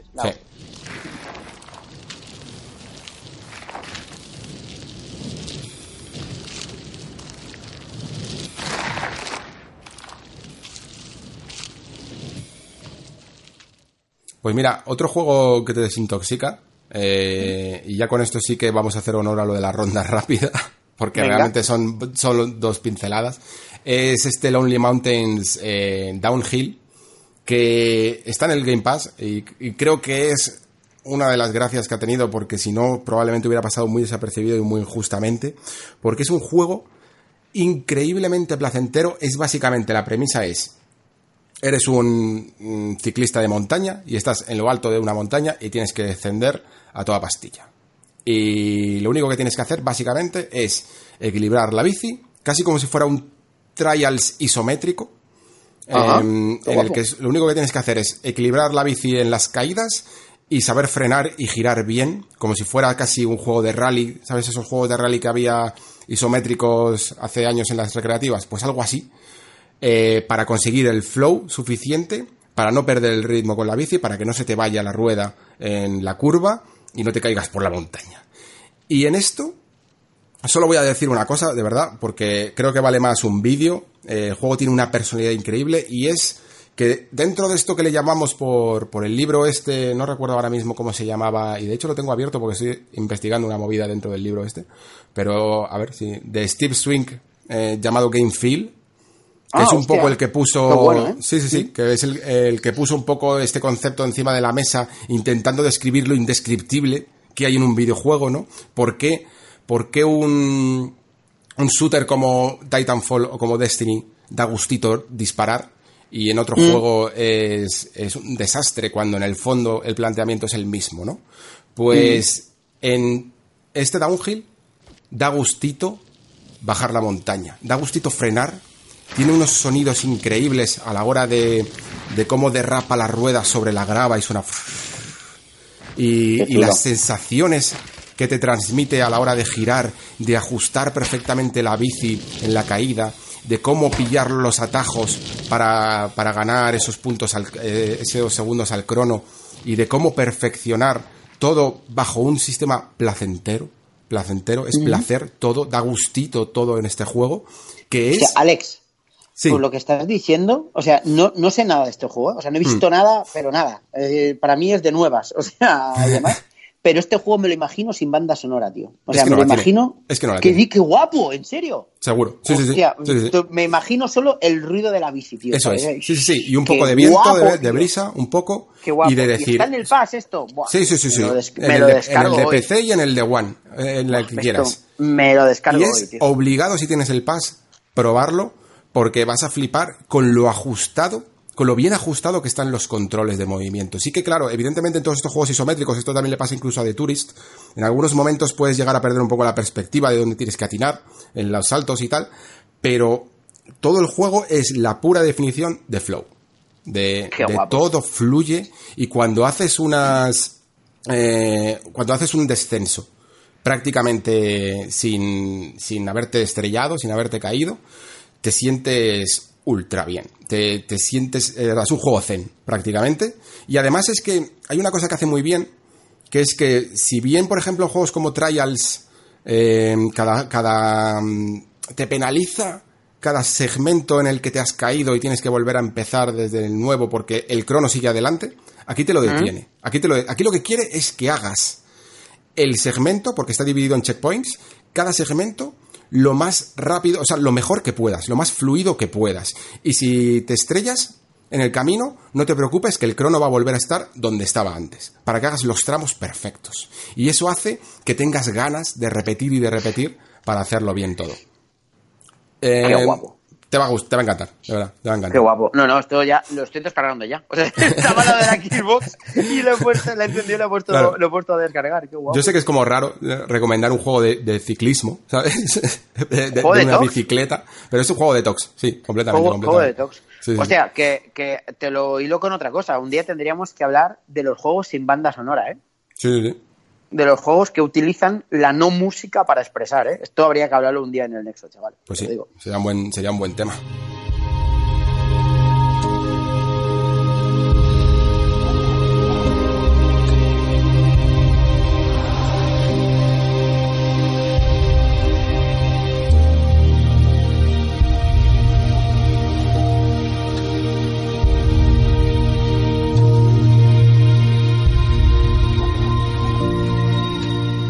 Y no sé si este es un juego de tox para terminar, pero sí que es bastante sorprendente. Quizá, quizá eh, es una idea que podría haber llegado más de sí, pero este Superliminal a mí me llamó mucho la atención porque creo que solo hace falta ver un tráiler, hace falta solo un minuto de su tráiler, ya te enseña perfectamente lo que quiere hacer. Y es un juego que la mejor forma casi de explicar su espíritu es una especie de mezcla entre The Stanley Parable y Portal, ¿vale? Que son- sé que son palabras, sí, sí, sí, sé que son palabras mayores, sé que son palabras mayores. También quiero decir, ¿vale? Para, para no eh, ser demasiado extremo con el hype, que no llega a tanto, ¿vale?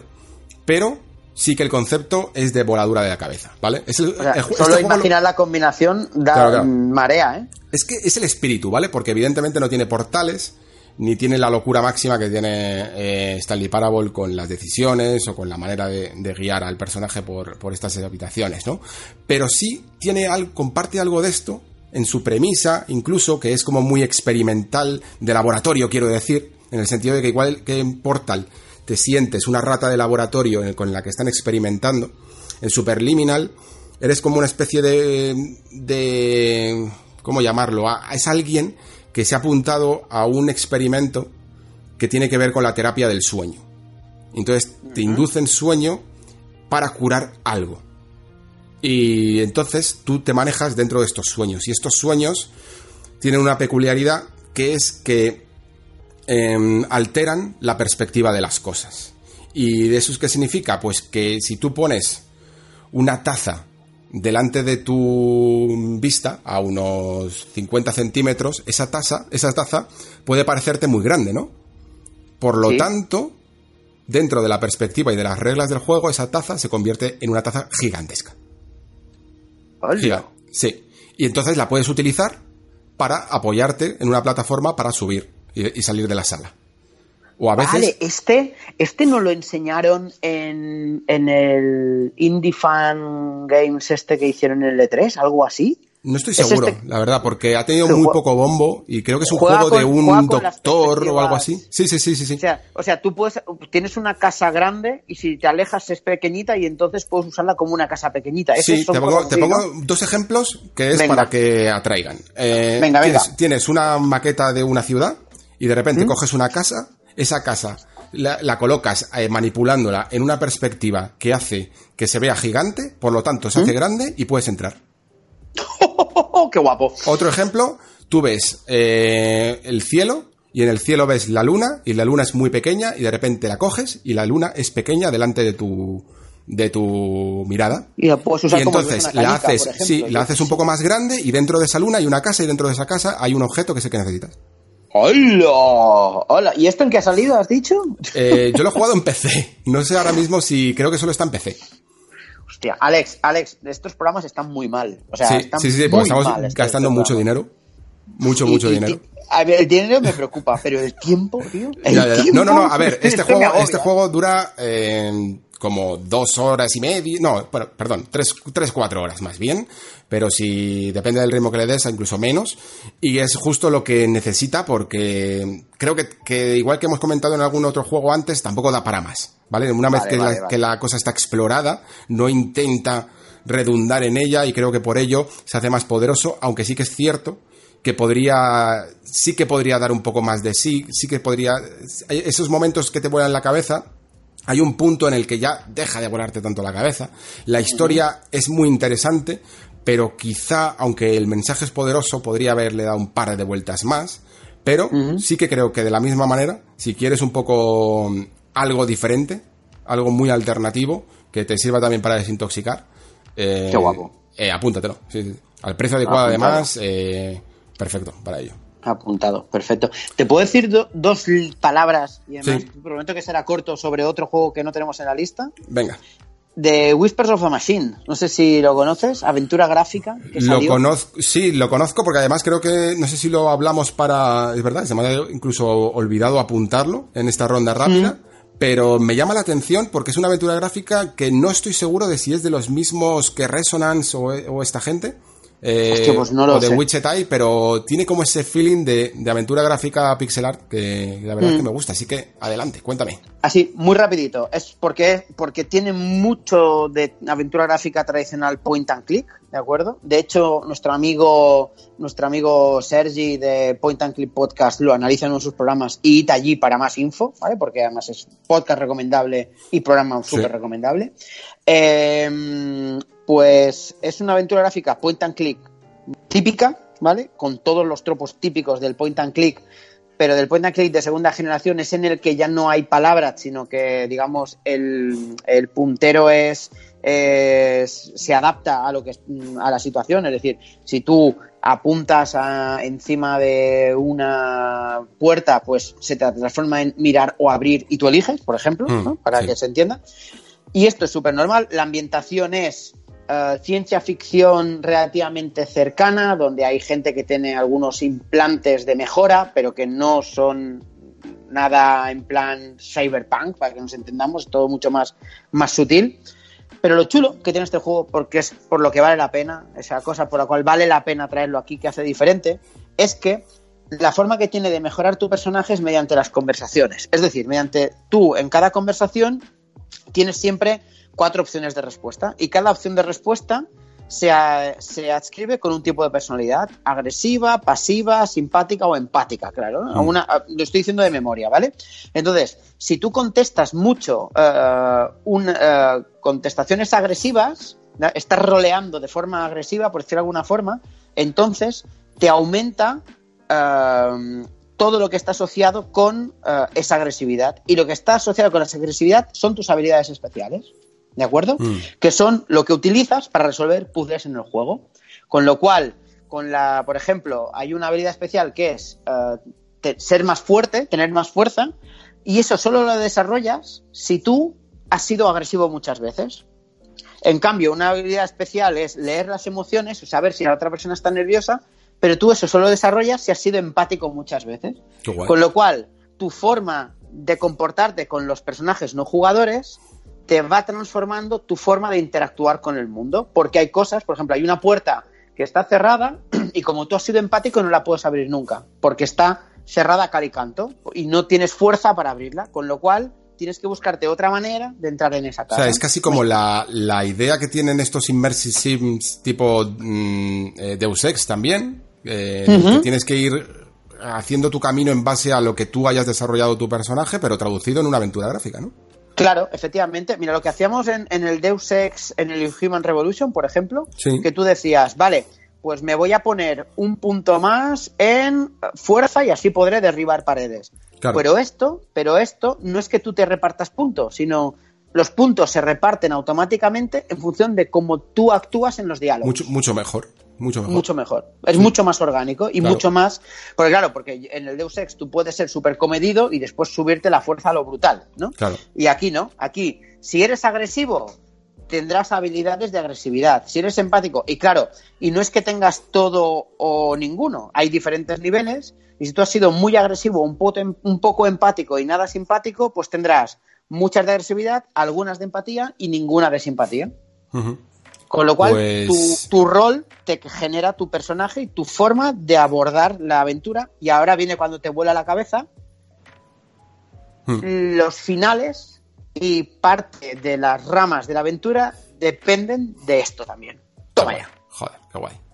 No te imaginas la rabia que me da no haber seguido este juego porque por una, por una cuestión muy sencilla, porque sí que conozco este estudio, eh, se llama Clifftop Games, lo, he- lo he estado mirando mientras hablabas, y es que yo jugué al, al que jugaron, al que hicieron antes, que se llama Cathy Rain, y, y es también una especie de homenaje al, a ese estilo de detective sobrenatural que era Gabri- Gabriel Knight y por eso me llamó tanto la atención. Incluso hablé en su momento con el estudio y tal. eh, eh, es un juego que me llamó mucho la atención y quería reivindicar en su momento y no sabía que habían seguido con este Whispers of a Machine. Así que entre lo que me has comentado y ya el- la, la trayectoria que a mí me ha gustado mucho del estudio, pues otra otro que voy a caer, pero sin duda, me parece increíble lo que lo que has dicho sobre este juego. Me esperaba algo mucho más tradicional porque Cathy Rain es más tradicional, es más aventura gráfica de toda la vida, no tiene ese girito con más tipo de rol, ¿no? Que has comentado, pero me parece de hecho la transición natural del género que ya estaban haciendo incluso otros juegos como Anabout, eh, que incluso copió cosillas de, de Dragon Age Origins y lo hizo con, con elegancia. Eh, así que apuntadísimo. Si te digo ya que llevo 36 euros, y porque están en oferta todos, ¿eh? A 12 euros. Pero esto es lo que me ha costado hacer este podcast contigo, amigo Pérez. Imagínate, imagínate. Pues, pues es eso. Y es eh, para mí es un poco intentar fusionar la aventura gráfica con el roleo, ¿no? Sí, y es sí, súper sí. bonito. Es el estado natural de la aventura gráfica que me gusta, porque entiendo perfectamente que los puzzles tradicionales se puedan quedar anticuados para determinados tipos de jugadores y la aventura más cinematográfica tipo Telltale me pareció siempre un, una tangente que no era la evolución natural del género. Y Exacto. esta me parece mucho mejor, así que estoy emocionadísimo ahora mismo por probarlo. Así que guay, genial aportación, tío. Pues nada. Pues tres nada, horas, eh, ¿no? Aquí, sí, tres orillas aquí, hablando de jueguillos. Eh, la verdad es que ni siquiera sé cómo lo voy a hacer para meter ahora algunos comentarios. A ti te voy a dejar marchar, evidentemente. Pero, Vale, vale, vale. pero aquí los, sí, claro, no puedo abusar más de tu tiempo. Pero creo que ha quedado un, un, un programa muy redondo. Te agradezco muchísimo tu paso por el Nexo, que creo que te has estrenado con mucha sapiencia y, y ha quedado un programa redondísimo. Parecía, parecía un programa de, de estos para, bueno, hablar un poco de juegos, ¿no? De variedad. Y, y creo que ha quedado fenomenalmente hilado, porque estos juegos demuestran, en el fondo, no solo que son grandes recomendaciones, sino que toda esta lógica interna que hemos llegado en- al- a lo largo del- de la segunda temporada del Nexo se ve en estos juegos. Cómo intentan subvertir muchas de las mecánicas tradicionales, cómo intentan darle un giro en otras cosas, cómo otros eh, intentan rescatar el pasado pero, pero dándole su propia personalidad y cómo otros se dedican a innovar dentro de las mecánicas tradicionales, ¿no? Y creo que es un buen resumen de la otra cara del año, ¿no? De la, de la, la cara ca- la menos cara B. Sí, la cara B del año. Me gusta, me gusta ese nombre, tío. Eh, me, me parece que ha quedado muy completo. Entiendo que hay las ausencias, pero tenéis que entendernos también a nosotros. No podemos jugar a todo con, con las vidas que llevamos. Eh, No llegamos a más. no llegamos a más, pero bastante hemos llegado. ¿eh? Sí, y nada, sí, pues sí. eh, a Pere le vamos a tener seguro esta temporada en más ocasiones, porque estamos pro- eh, preparando un programa que, que se nos está alargando un poco la cosa, pero es que es, es sesudo. Ese sí que es denso, ¿eh? Ese sí que es denso. sí, sí. Así que te vamos a tener aquí más veces en el Nexo, pero muchísimas gracias por pasarte y también espero que, que la próxima temporada hagamos algo parecido porque yo por lo menos estoy muy contento. Claro, no, si yo he disfrutado muchísimo, tenía muchas ganas de venir. Ya sabes que, que bueno, lo saben todos los que escuchan la taberna, que, que nosotros te empezamos a escuchar cuando empezabas y dijimos, este tío va a llegar lejos, joder, va a llegar lejos. Y fíjate, ¿no? Es decir, estás ahí en, en los top del podcasting ahora mismo. Y, y para mí es un orgullazo estar aquí, ¿eh? ya, ya lo sabes. Y también vamos a adelantar que creo que dentro de poquito te vas a pasar por nuestra taberna, Sí, ¿no? sí, También. me tocará, poco. me tocará que- rendir pleitesía, por supuesto. Esto, Así esto que- es recíproco. Aquí, Ahí está. aquí todos nos ayudamos unos a otros, que creo que es una de las cosas más bonitas también el que otro podcasting. día el otro día escuchaba El arte muere, que estuviste Sí. el otro día, y me, me hizo mucha gracia. Me quedo con el título, ¿eh? O sea, me gustó tanto que me quedo con el título. Me llamaste embajador del podcasting de videojuegos. me acuerdo perfectamente. Y me lo voy a apuntar en mi currículum esto. Sí, sí, sí. Apúntatelo, que, que has, que- has- hecho mucho favor a- al, al medio, tío. Así Pues nada, que- muchísimas gracias por pasarte por aquí, amigo Pere. Pues nada, un placer y a toda la audiencia, pues espero que, os haya gustado y un súper abrazo y tengo ganas de leeros en el Discord. Y nada, nosotros seguimos un poquito con algunos comentarios. A lo mejor no puedo leeros esta semana todo porque, como veis, son tres horas de programa y además eh, he acumulado unos cuantos eh, comentarios en el programa anterior. Pero vamos con ello.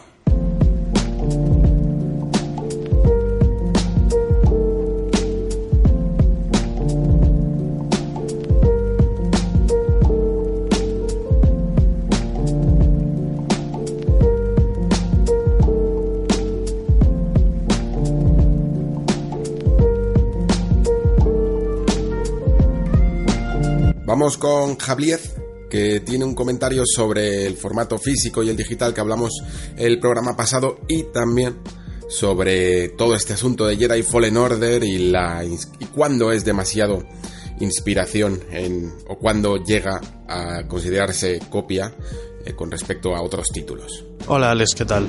La verdad es que sobre los juegos de edición física y digital que has comentado en la editorial y al final con los comentarios, es que creo que va a acabar siendo la evolución natural, porque en mi caso, por ejemplo, a mí me gusta lo físico. y siempre me ha gustado. Pero ya es eso, el tema de espacio, lo que dices, de te comprarías a lo mejor en juegos físicos o ediciones deluxe, por decirlo así, de muy pocos juegos o sagas que te gusten. En mi caso, por ejemplo, la de Final Fantasy VII Remake, yo tengo reservada la deluxe porque es algo que espero con muchas ganas y porque el original me marcó bastante y ese lo quiero tener en físico. Pero por ejemplo, otros como Cyberpunk, perfectamente me daría igual tenerlo en físico y tenerlo en digital. O sea, seguramente ese juego, por ejemplo, caiga en digital. Y para mí la gran revelación de punto inflexión de decir paso del menos físico y más digital ha sido con la eh, Xbox One o el Digital y el Game Pass por la comodidad de decir, ostras, es que pulso dos veces un botón, dos, tres, y ya estoy iniciando el siguiente juego que quiero jugar. Y eso para mí es bastante cómodo sobre Star Wars Fallen Order y las copias de un videojuego a otro. Yo al principio que jugué de Star Wars, aunque me encantó y salí súper contento de lo que jugué, sí que es cierto que el principio es muy Uncharted. Es como jugar a Uncharted, literalmente. O sea, hay una parte que me dije, jopes, y es, Uncharted 3, básicamente, pero yo creo que podríamos denominarlo vaguería, pero a la vez no.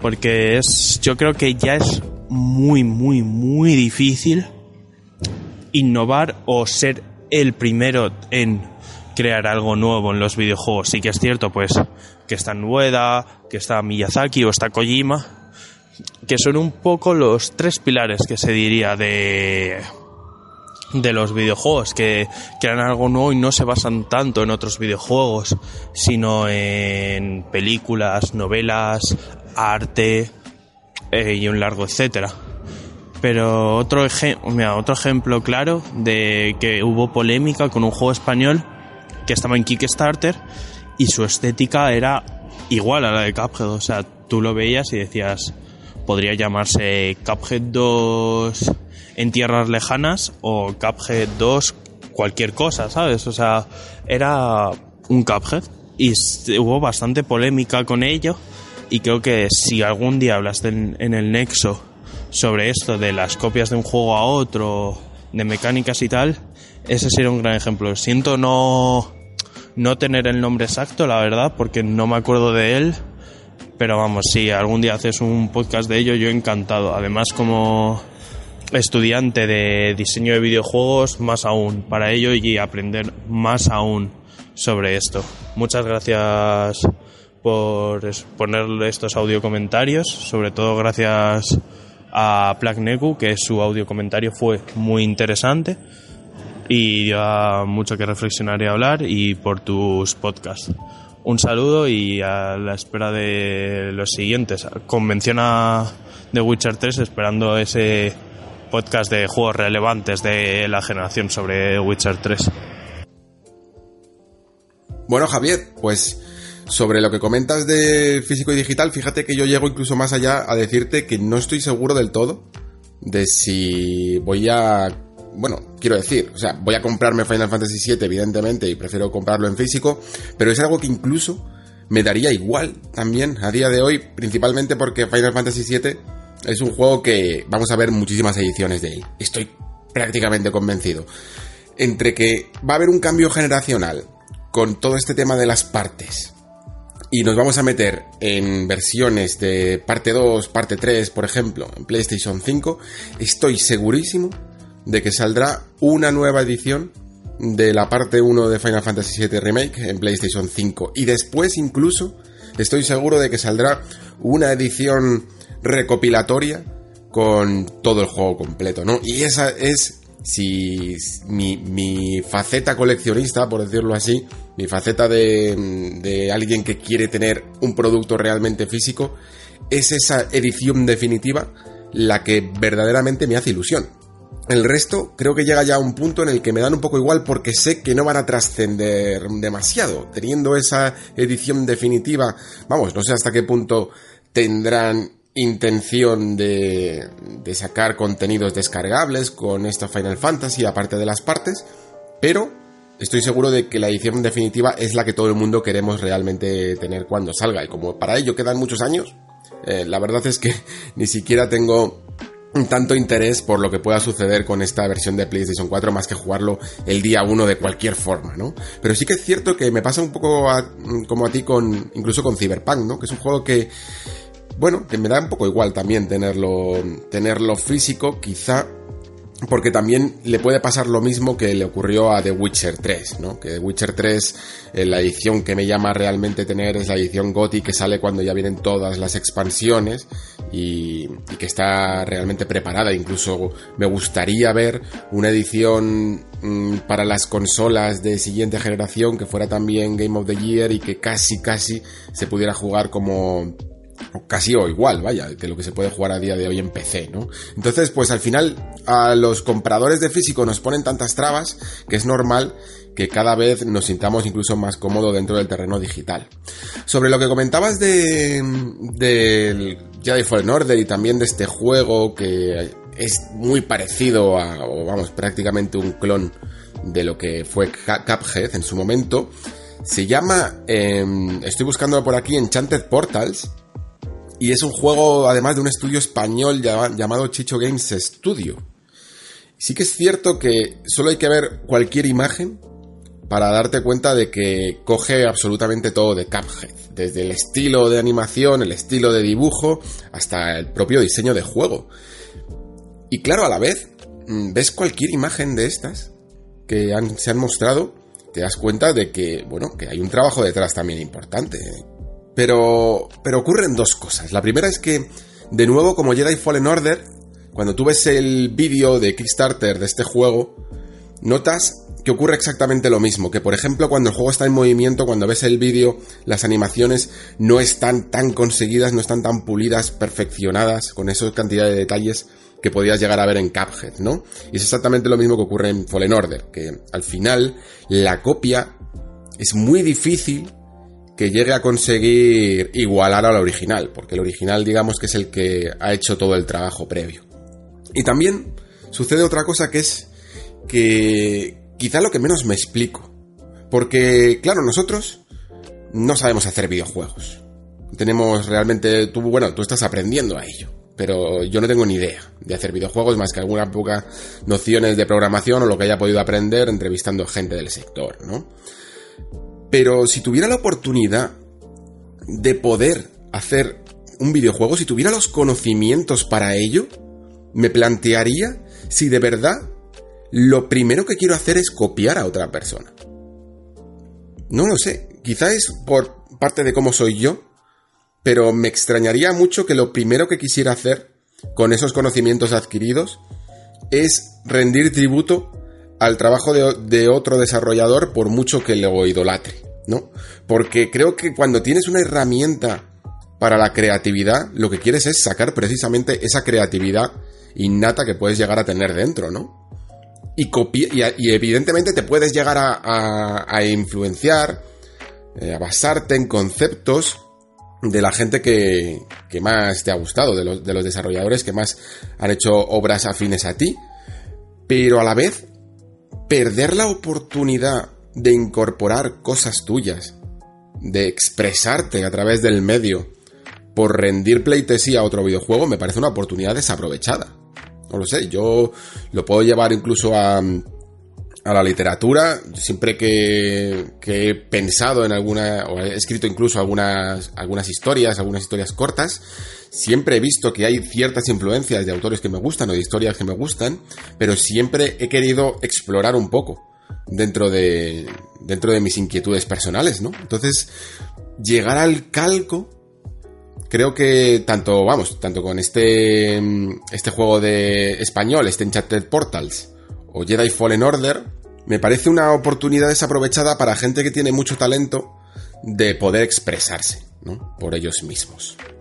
Vamos ahora con Adrián Guillot, que tiene algunas cosas que comentarnos sobre el universo Half-Life. Buenas Alex, bueno, eh, mi primera pregunta en formato audio para el programa del Nexo y tenía que ver con todo el universo Half-Life Y eh, aquí va, bueno, primero que todo, eh, un poco de contexto.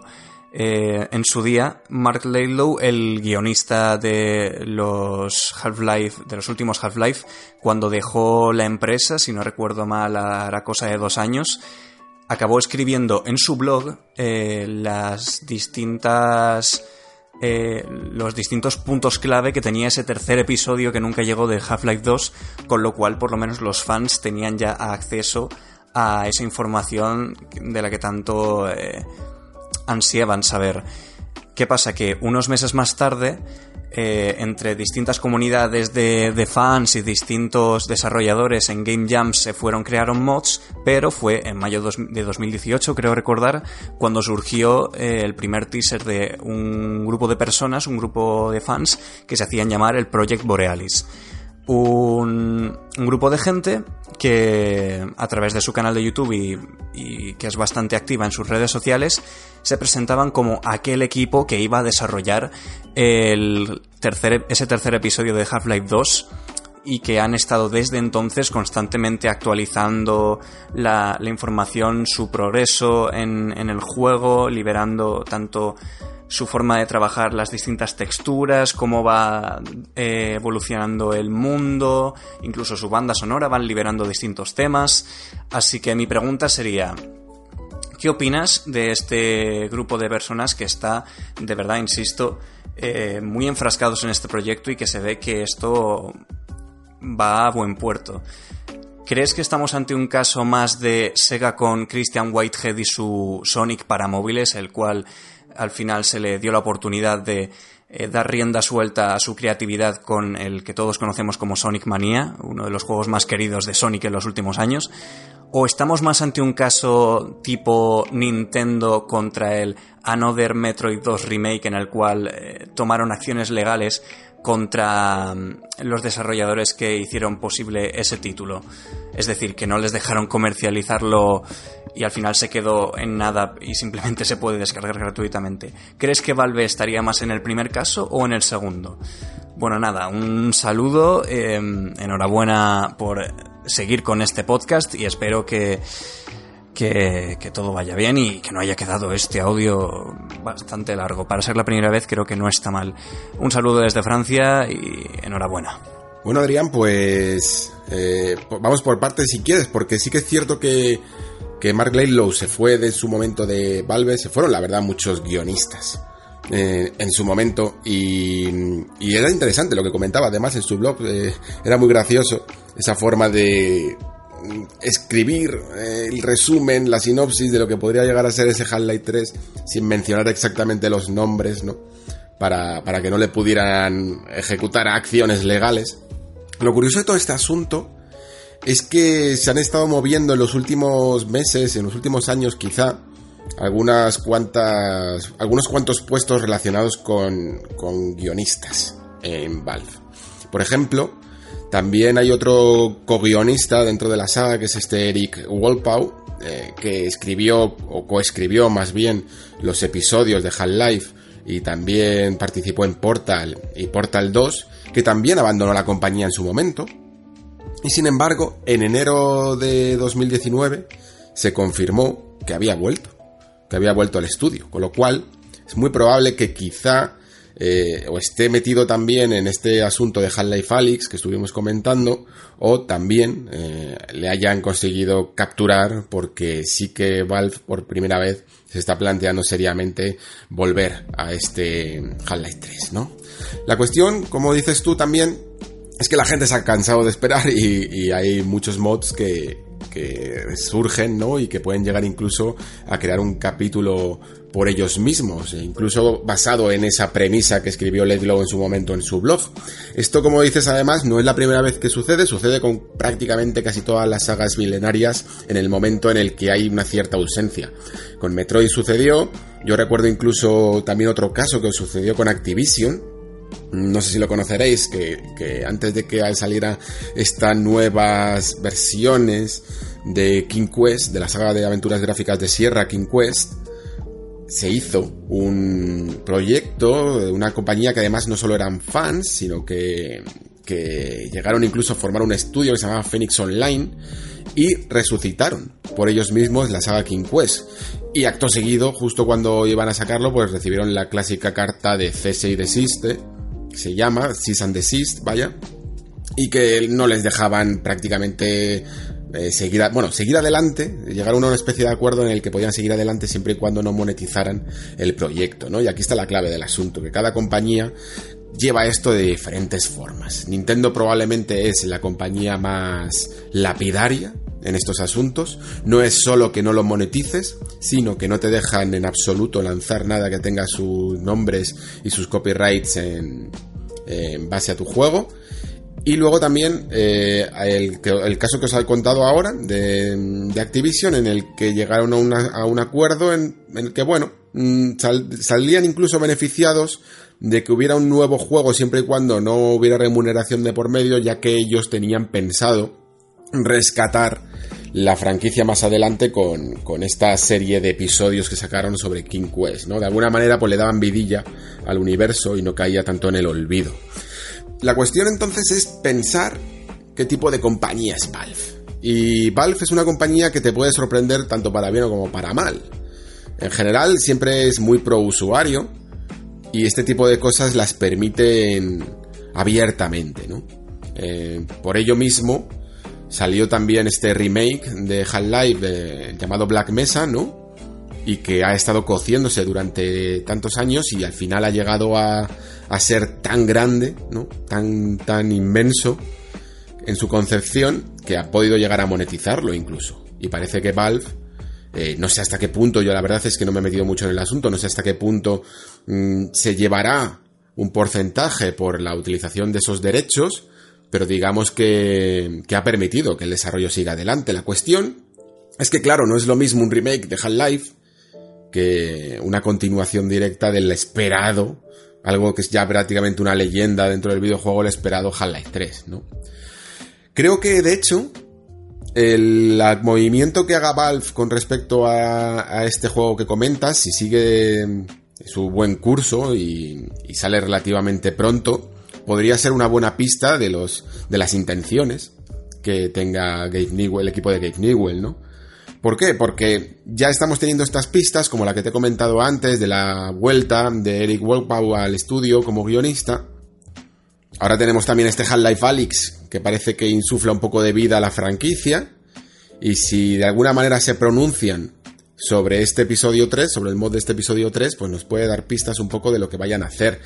No sé hasta qué punto, ya te digo, eh, Valve llegaría a tomar una decisión drástica de cancelar nunca nada que haga un usuario. Eso sí, es muy probable que dependiendo de la importancia que pueda llegar a tener el proyecto, no les dejen monetizarlo. Eso sería un poco la, la conclusión que podemos sacar.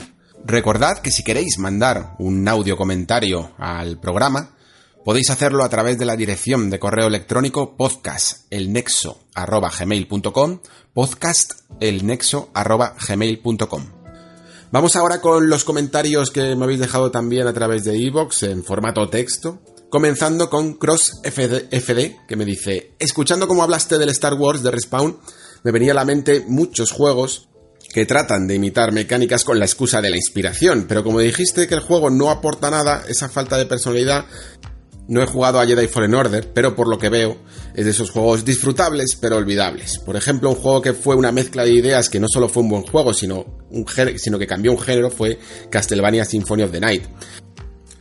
Pues sí, Cross, eh, la verdad es que mm, Castlevania Symphony of the Night no se le podría, bueno, incluso aunque a día de hoy un subgénero, ¿no? Ese famoso subgénero del Metroidvania eh, haya llegado hasta nuestros días, digamos que también es cierto que el equipo de Garashi se inspiró bastante en la parte de Metroid, ¿no? Porque Metroid llegó antes para crear su nueva versión de la saga Castlevania, ¿no? Que, que hasta entonces era algo completamente distinto, mucho más centrado quizá en la acción y en los niveles y no en estos laberintos, ¿no? Que tanto nos gustan de, del subgénero.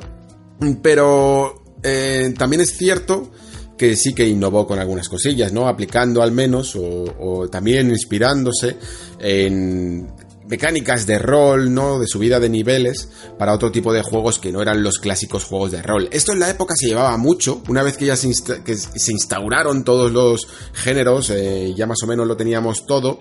Vivimos una época a, a finales de los 2000 y durante, yo creo que toda la primera década del siglo XXI, que fue la hibridación de géneros. Esto estaba, vamos, de rabiosa actualidad y yo creo que incluso a día de hoy se sigue haciendo mucho y sigue capturando la, atención. Por eso muchas veces cuando queremos hablar de si un género es, qué es eh, exactamente un juego, a qué género pertenece, quiero decir, muchas veces no lo sabemos porque tenemos que decir, bueno, es eh, acción, aventura, rol, con toques de estrategia y al final metemos todos porque es un poco el tipo de desarrollo que se lleva a día de hoy. Coger un poquito de cada cosa, un poquito de cada género y mezclarlo. Esto, por ejemplo, ahora está ocurriendo incluso con las aventuras gráficas. Lo hablábamos en este programa con Pere, ¿no? Que, con Whispers of a Machine.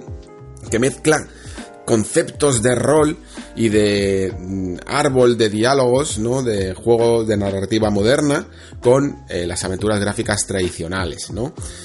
Y por eso mismo decía en Fallen Order que no es que hicieran nada que no hayan hecho otros juegos. Porque todos podríamos decir muchísimos juegos solo en este año que han copiado o se han inspirado, ¿no? Entre comillas, en, en tantos otros. El problema es que, como decíamos también cuando hablábamos de Gridfall, Jedi Fallen Order quizá lo hace con menos elegancia.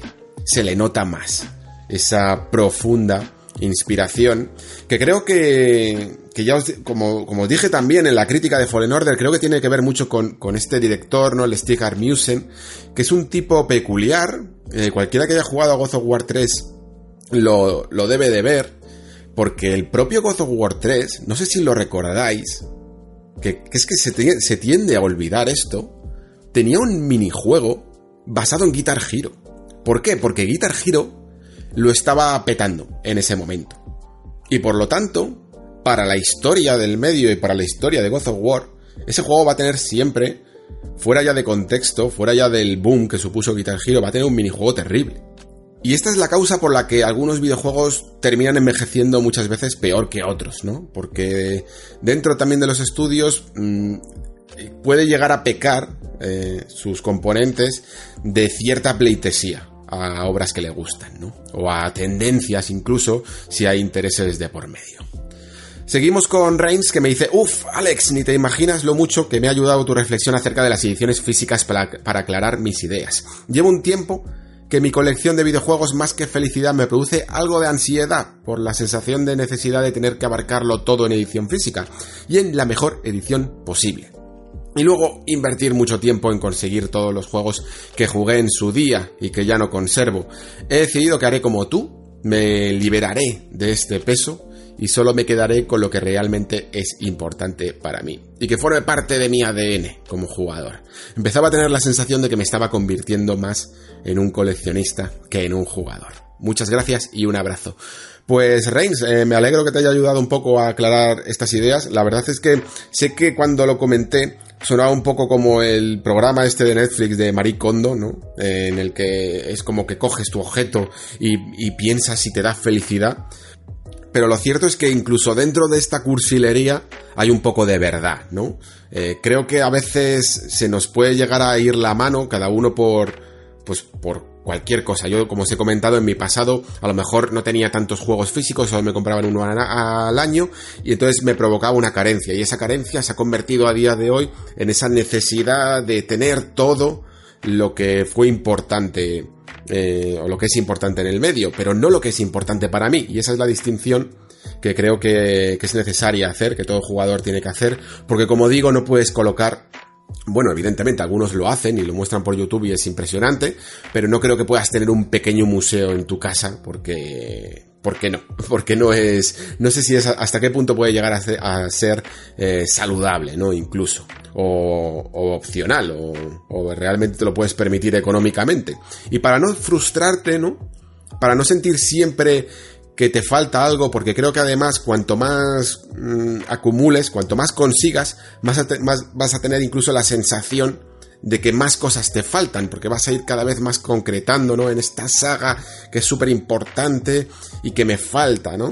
Eh, y creo que es mejor analizarse a sí mismo y saber exactamente cuáles son tus gustos como jugador. Por ejemplo, seguro que, yo que sé, hay alguna saga clásica de Super Nintendo o de Mega Drive que es muy importante para la historia, pero a lo mejor yo no tengo ni recuerdos con ella, ni, ni siquiera, aunque la pueda valorar, eh, ni siquiera me produce esa felicidad, ¿no? De la que hablábamos, y por lo tanto, a lo mejor no hace falta que la tenga. Imaginaos, yo que sé, un Mega, la saga Mega Man, que, son encima difíciles de conseguir y son un porrón de juegos, sobre todo si los quieres tener en sus ediciones mm, físicas clásicas, ¿no? Porque ahora es muy fácil tener eh, la, edición esta recopilatoria que ha salido para, para Nintendo Switch, PlayStation 4, Xbox One, ¿no? Entonces, eh, a lo mejor a mí me gusta Mega Man. De hecho, a mí me gusta Mega Man. Pero no tengo la necesidad de conseguir uno por uno todas estas joyas que pueden llegar en algunos casos a superar los 100 euros por unidad, ¿no? Y sin embargo, de hecho, pues gracias a estas ediciones además recopilatorias modernas, pues yo tengo Mega Man. Tengo además solo la primera parte porque la segunda no me interesa tanto. Y, y con eso me conformo. No tengo la necesidad ni siento que, que hay un vacío en mí por no haber conseguido todos y cada uno de los juegos originales, ¿no?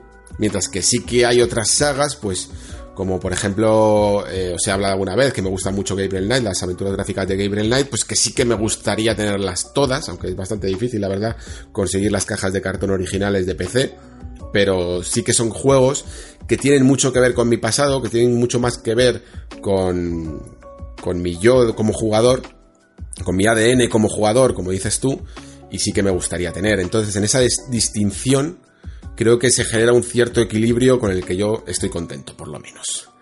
Seguimos con Pedro Ceballos, que me dice, me ha encantado que hayas tocado el tema de los plásticos y el medio ambiente. No había oído hablar ahora a nadie sobre esto relacionado con los videojuegos. Y tienes razón, creo que nosotros los jugadores, además del resto del mundo, tenemos que tener conciencia sobre lo que compramos y que esto puede influir directamente en la conservación de nuestro planeta. Creo que esto va a ser también un factor en favor de los videojuegos digitales en detrimento de los físicos. Grandísimas reflexiones y gran podcast. Te he descubierto hace poco, aunque ya te había leído en 3 de juegos, y creo que es un gran programa. Pues muchísimas gracias Pedro y sí, la verdad es que, bueno, no era mi intención realmente, ya os dije, eh, hablar de estos temas porque, bueno, pues porque esto al final es un programa de videojuegos, pero sí que sentí un poco la necesidad de hacerlo porque el contexto creo que era el apropiado y creo que eh, enriquecía un poco el discurso de lo que quería decir, que sí que es cierto que hay que tener una cierta conciencia. Mm, Digo que no era mi intención porque creo que para hablar de estos temas además hay que hacerlos con propiedad y yo de momento tampoco es que me hubiera informado mucho sobre ello y cuando mm, hablo de alguna cosilla así sí que me gusta hacerlo mm, con una opinión más profunda, más reflexiva, más larga, no sencillamente daros dos datos porque puede quedar un poco moralista, ¿no? Entonces tenía un poco de miedo a decir este argumento y me alegro que lo hayáis entendido. De todas maneras, si queréis eh, informaros un poquillo más sobre este tema, el otro día estaba, mientras que hablo lo estoy buscando, ¿vale? Para, para poder explicaroslo mejor.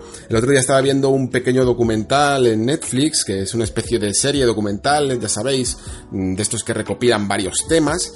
Y si os interesa el tema del plástico, porque a mí es uno de los que más me interesaba mm, de toda esta serie, se llama Broken. Podéis buscarlo por Broken y dentro de Broken veréis que tiene varios episodios, ¿no? Hay uno dedicado a la cosmética falsificada, por ejemplo, otro sobre los vapeadores, sobre los muebles y este último que han sacado se llama La farsa del reciclaje. Y creo que es muy interesante, no está centrado evidentemente en videojuegos, pero sí centrado completamente en el plástico y en cómo ha cambiado la industria del plástico y la industria del reciclado del plástico en los últimos años y te explica perfectamente las razones de por qué de repente en los últimos dos años eh, ha habido tal concienciación sobre, sobre el plástico. Para daros un pequeño detalle para que os interese, pues hasta el 2017 digamos que el reciclaje se basaba, el reciclaje, el reciclaje prácticamente mundial,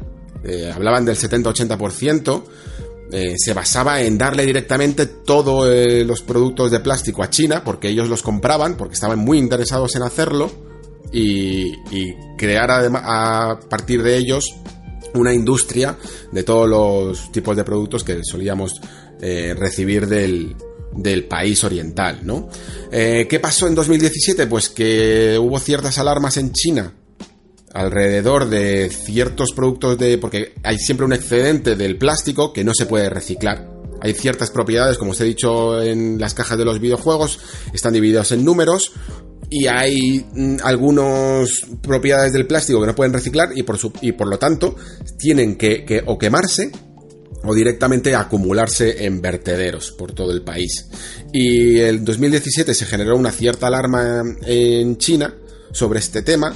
Se convirtió además en un tema muy popular eh, en el que la opinión pública influenció mucho sobre los gobiernos y por sobre el gobierno y por tanto se decidió cambiar, eh, dejar de adquirir tanto, tanto plástico de los demás países. Digamos que China ya no era el vertedero del mundo. Y por lo tanto, ese vertedero tuvo que irse a otros lados.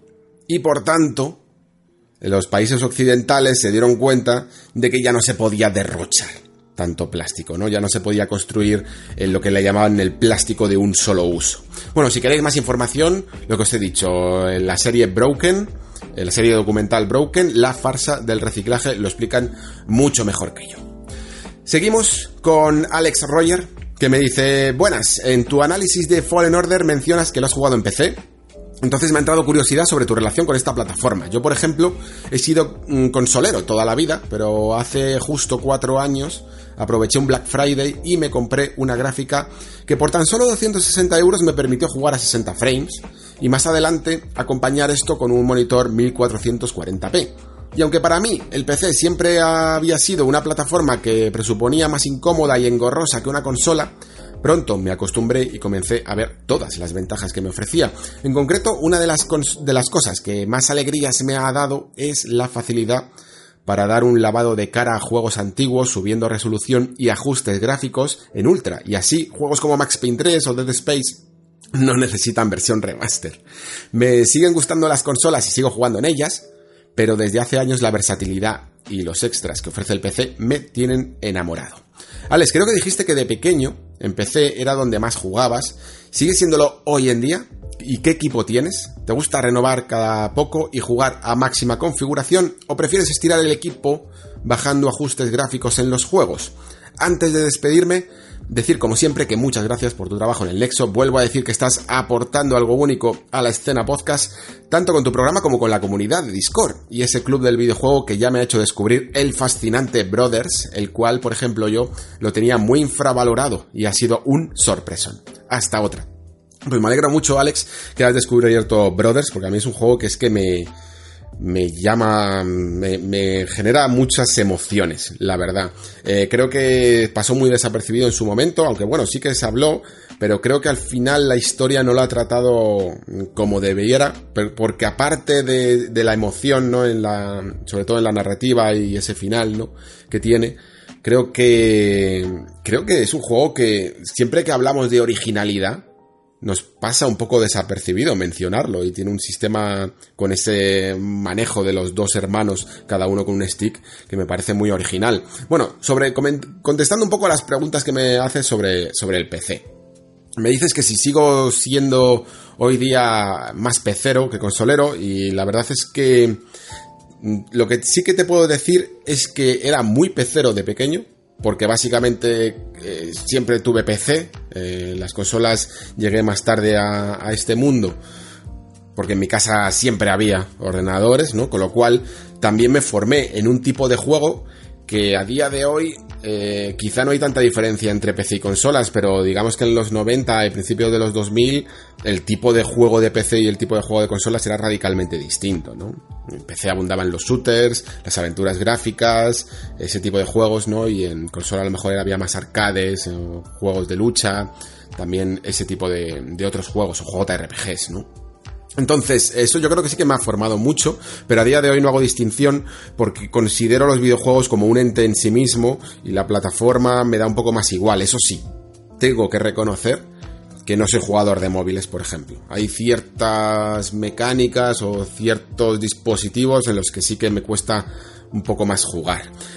En cuanto al equipo que tengo, eh, a día de hoy yo creo que ya se puede considerar incluso un poco humilde, porque es un i7 de sexta generación, un 6700, y con una GTX 1070 y 16 GB de RAM. Eh, ya me estoy empezando a quedar corto de RAM, yo diría, incluso para grabar el podcast algunas veces se queda un poco atolondrado para editar vídeo.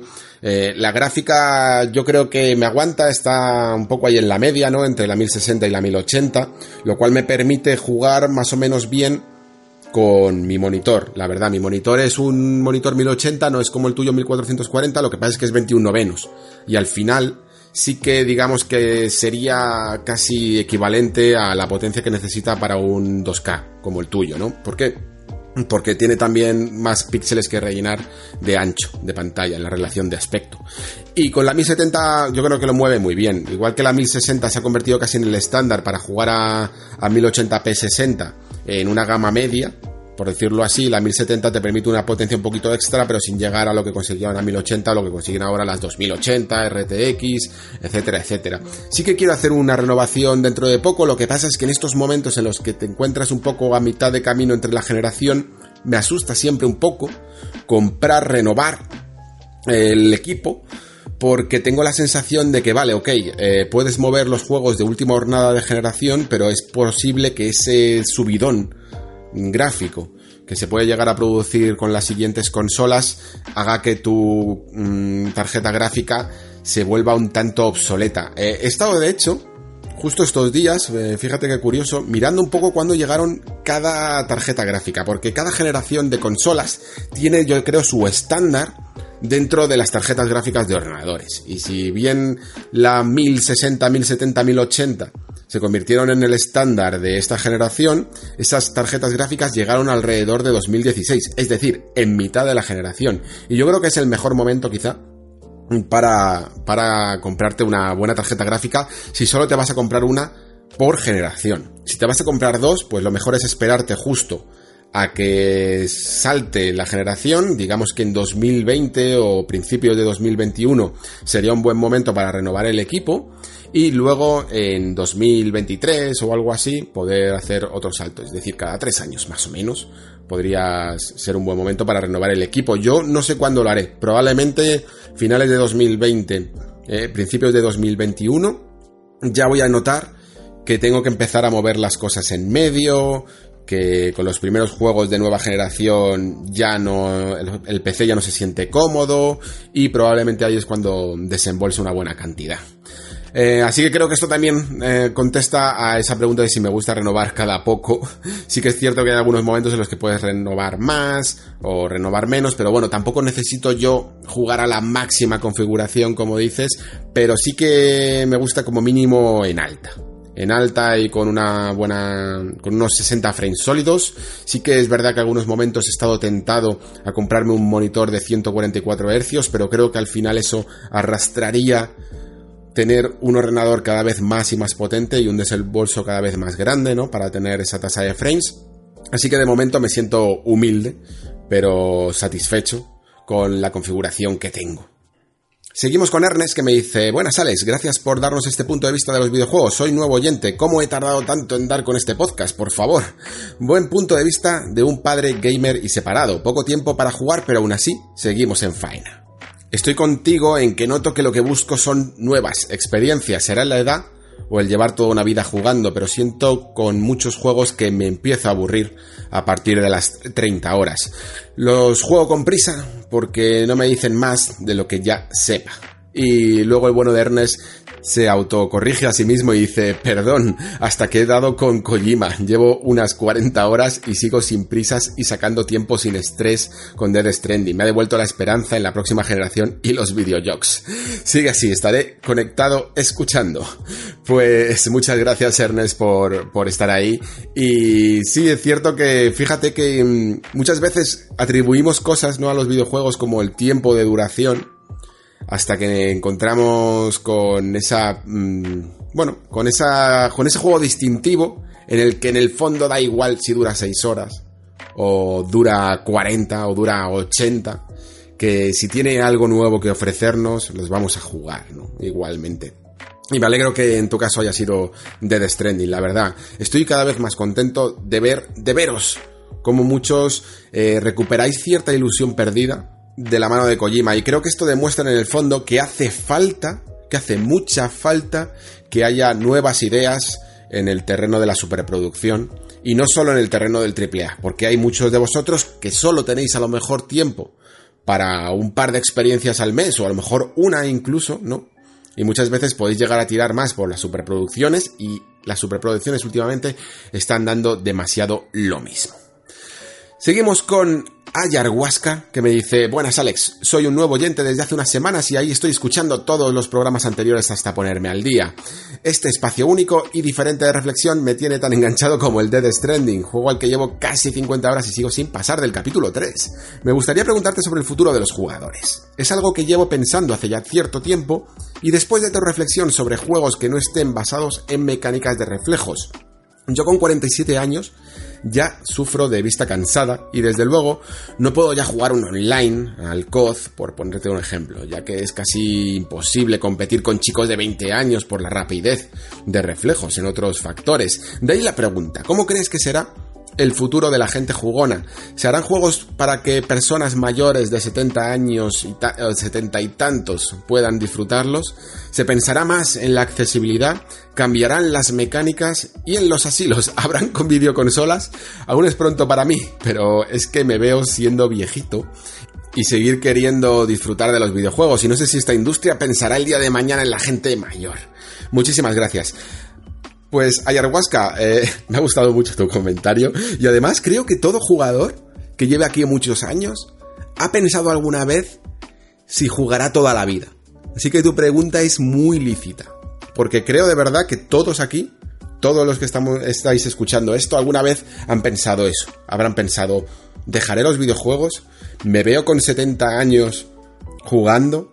Si me veo con 70 años, ¿el cuerpo me responderá o me dejarán atrás, no? Eh, y quién sabe, es que no sabemos exactamente lo que puede suceder, pues dentro de 40 o 30, 40 años para algunos, 50, 60 para otros, no tenemos ni idea. Yo no creo que esto vaya a evolucionar tanto como casi parece avisarnos Black Mirror, casi hasta el punto de ponernos un, pequeño botón en el cerebro, ¿no? Eh, como ese capítulo en el que se meten en un juego de lucha y lo sientes todo y prácticamente juegas con órdenes en el cerebro. No creo que lleguemos tan rápido a ese punto, pero sí que estoy prácticamente convencido de que los videojuegos están cada vez prestando más atención a la accesibilidad.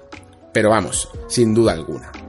Cada vez van a cada vez que una generación va renovándose y una generación va creciendo y creciendo y la nuestra probablemente sea digamos que la segunda o la tercera generación de jugadores pero sobre todo pero una de las primeras que ha jugado con más asiduidad eh, se van a hacer se, se va a tener muy en cuenta a nosotros como jugadores mayores segurísimo. Y por lo tanto Mm, por ejemplo, estos pequeños debates que hay a día de hoy de los subtítulos pequeños y este tipo de cosas se van a tener mucho más en cuenta, se van incluso a tener en cuenta eh, gente que tenga problemas de audición, gente que tenga problemas de visión y por supuesto eh, va a haber una amplia gama de géneros eh, disponibles para nosotros.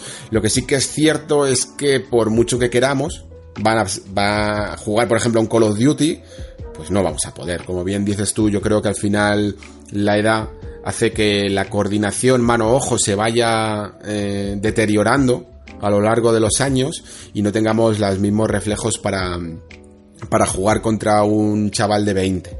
Pero eso no significa que el día de mañana no podamos jugar a un juego de guerra, por ejemplo, o un juego incluso de reflejos. Estoy seguro de que habrá modos de dificultad o modos de accesibilidad que permitan a ciertos jugadores ya mayores eh, tener esa experiencia, aunque, lo, aunque hagan la inteligencia artificial un poco más torpe, permitan una ventana mayor para poder apuntar y disparar al enemigo, por ejemplo. Pero es que además también, y ya existen juegos que no están basados en esas mecánicas de reflejos, ¿no? Que son aventuras más contemplativas o más centradas en la narración, eh, que no definen tanto la experiencia basada en la acción y en la respuesta en el mando, de tiempo en el mando, y que a día de hoy son perfectamente jugables por cualquier persona de cualquier edad. Así que yo por ello no me preocuparía. Sí que es cierto que tendremos nosotros que abandonar algunas experiencias, quizás ya, pues como de aquel que jugaba en su momento al fútbol, ¿no? Y a día de hoy solo lo puede ver por la tele, no se puede ir ya a un campo a darle unas patadas a un balón. Pero al menos eh, en algunos campos, y en algunos terrenos y en algunos géneros, sí que vas a poder seguir disfrutando, aunque sea a través de una televisión o de un monitor. Seguimos con Osvaldo que me dice, hola Alex, te sigo desde los inicios de este maravilloso podcast que se ha convertido por tu fantástico trabajo en uno de mis favoritos, sin duda. Soy como esa mayoría silenciosa que no solemos participar mucho en comentarios, pero tenía esta vez la necesidad de expresarme contigo lo que me ha ocurrido el día 26 de noviembre de 2019 a las 12, a las 10 horas de la noche. He terminado uno de los mayores y mejores viajes de mi vida en los videojuegos desde los tiempos de NES que ya ha llovido, o ya ha habido declive. He terminado el maravilloso, majestuoso, apoteósico, hipnotizador de The Stranding. Decirte que las 45 horas que me ha durado la partida me han parecido cada una de ellas inolvidables, para nada pesadas como decías tú, o muchos analistas que las primeras horas eran muy lentas o aburridas. Creo que más bien son necesarias para lo que nos venía arriba, ese abanico de posibilidades que se empiezan a abrir a partir del famoso episodio 3. También quiero hacer una mención especial al espectacular trabajo de dirección, narrativa y apartado gráfico del juego, las cosas como son, Alex. Vale que Kojima a veces sea un poco flipado, o como lo queramos ver, pero al César lo que es del César. Es espectacular el trabajo de dirección que hace este genio en este videojuego. Para mí lo mejor que ha hecho en su carrera y no es poco en cuanto a la narrativa del videojuego o cómo lleva la historia hasta unas dos o tres últimas horas finales que son apoteósicas. Me parece que no se podía contar una historia de mejor manera y un cierre tan perfecto si no fuera por la visión que ha tenido Kojima con esta obra maestra que es perfecta. Y ya para terminar, Alex, y perdóname por la chapa, los actores increíbles y qué actuaciones. Norman Reedus, Matt Mikkelsen están a un nivel altísimo, equiparable a una actuación candidata a cualquier tipo de galardón individual por interpretación. Destaco a ellos dos, pero es un reparto magnífico. No sé tú, pero yo ya no concibo, por lo menos viniendo de un juego de Kojima, que no esté interpretado por actores reales de Hollywood. Creo que ya no puede haber pasos atrás, sino hacia adelante. En conclusión, y esta vez sí, este es mi juego favorito de 2019. Por tanto, mi GOTI es el camino que debe seguir explorando la industria, atraer cada vez más este tipo de actores y contar estas historias que si no fuera por los videojuegos serían muy difíciles de contar. Gracias a los videojuegos por estos maravillosos momentos que nos hacen vivir. Un abrazo enorme, Alex. Eh, sigue así, tío, que lo haces genial. Y recuerda, el mañana está en tus manos. Bueno, Osvaldo, mm, tengo la ligera sospecha de que te ha gustado mucho de The Stranding. Y además, por cuando dejaste el comentario y la fecha que te lo terminaste, entiendo perfectamente la emoción, porque Death Stranding es un juego que cuando lo terminas, en el, los- las últimas horas, es que te lleva a un estado muy emocional, en el que te deja realmente a flor de piel. Eh, es una de las cosas que, que yo en, en la crítica, tanto en el análisis en 3 de juegos como en este especial que marcamos aquí en el Nexo, dejé bien claro que el final deja tan a flor de piel que, que te hace, vamos, incluso yo diría que hasta olvidarte de las cosillas que le puedas, o de las pegas que puedas llegar a tener del videojuego. Y eso en el fondo está bien. Creo que hay muchos juegos que, de hecho, no entienden esto, no entienden que, que hay que cuidar todo el videojuego. Hay muchos juegos que al principio son muy espectaculares y piensan, bueno, pues como la mitad de los jugadores o, o el 40% de los jugadores no se acaban las obras, pues mi desarrollo va a ir cada vez a menos intensidad. Lo que hablaba, por ejemplo, ahora con Pere en A Plague Tale, creo que se puede atribuir aquí. Están mucho más currados los primeros capítulos que los últimos. Y sin embargo, los jugadores que recuerdan grandes obras a lo largo de la historia, precisamente una de las partes que más recuerdan suelen ser sus finales. Eh, sobre lo que comentas de los actores de Hollywood, bueno, yo aquí estoy un poco entre medias, ¿vale? A mí me gusta que haya actores, eh, sean de Hollywood o de donde sea, que se acerquen al medio y que pongan su calidad interpretativa para el medio, pero creo que hay muy buenos actores, sean de Hollywood o no, que pueden hacer este trabajo y además hay una de las cosas que tengo yo con esto de los actores que hace que no las tenga todas conmigo. Me explico, verás. Cuando yo juego a The Stranding, mm, veo a Norman Reedus, o veo a Matt Mikkelsen, y sí, estoy viendo a Sam Porter Bridges y estoy viendo a Clifford, pero también estoy viendo a, Norman Reedus y estoy viendo a Matt Mikkelsen. No puedo evitarlo. Es igual que en cualquier película. Yo puedo ver el Club de la Ducha y puedo ver a Tyler Durden. y es un personajazo, pero también veo a Brad Pitt. No puedo disociarlo. Por más que me quiera meter en el papel, no puedo, no puedo evitarlo. Mientras que cuando juego a Metal Gear, veo a Snake y Snake, incluso para el rostro que tiene, que podría tener algunos actores que se le parecieran, pero sigue siendo Snake. Tú ves a Snake y no ves a ningún actor. Y eso es una particularidad que me gusta mucho de los videojuegos. Que muchos de los rostros de los personajes más conocidos y más reconocidos son únicos y no tienen un representante en la vida real. Y por ello mm, no puedo estar del todo de acuerdo en que sea el único camino que hay que seguir, ¿no? Este de, de meter actores en este tipo de historias, porque si bien eh, me gusta mucho como algunos actores, como por ejemplo en The Last of Us, eh, Troy Baker, por ejemplo, hace de Joel, me gusta más, o por ejemplo Kratos, eh, también como Christopher Judge eh, interpreta al fantasma de Esparta, pero me gusta casi más este estilo en el que un actor está dando vida a un personaje de videojuegos, pero su rostro no tiene por qué concordar. Christopher Judge es un actor enorme, negro, que no tiene nada que ver con Kratos. Bueno, sí, los dos son gigantes, ¿no? Pero Kratos es más bien paliducho. Y, y Troy Baker es un actor eh, guapete, rubio, mientras que está interpretando a Joel, que, es moreno, ¿no? Con barba y que no tiene nada que ver tanto en sus facciones. Bueno, alguna, alguna cosa pueden llegar a tener para concordar, pero en general no se le parecen en nada.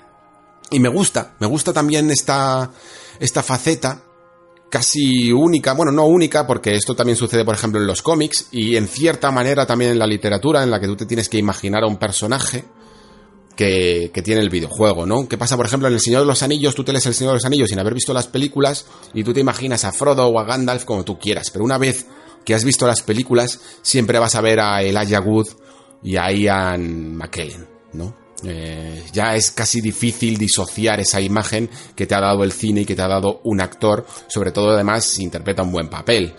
En el caso de los videojuegos, sin embargo, lo que te digo, Snake siempre será Snake, Kratos siempre será Kratos, y a mí me gusta que haya variedad. Si Kojima quiere siempre seguir con sus actores famosos, a mí me parecerá bien porque Dead Stranding es un gran ejemplo de lo bien que funciona esto, pero no me gustaría que todos los juegos tuvieran el mismo patrón.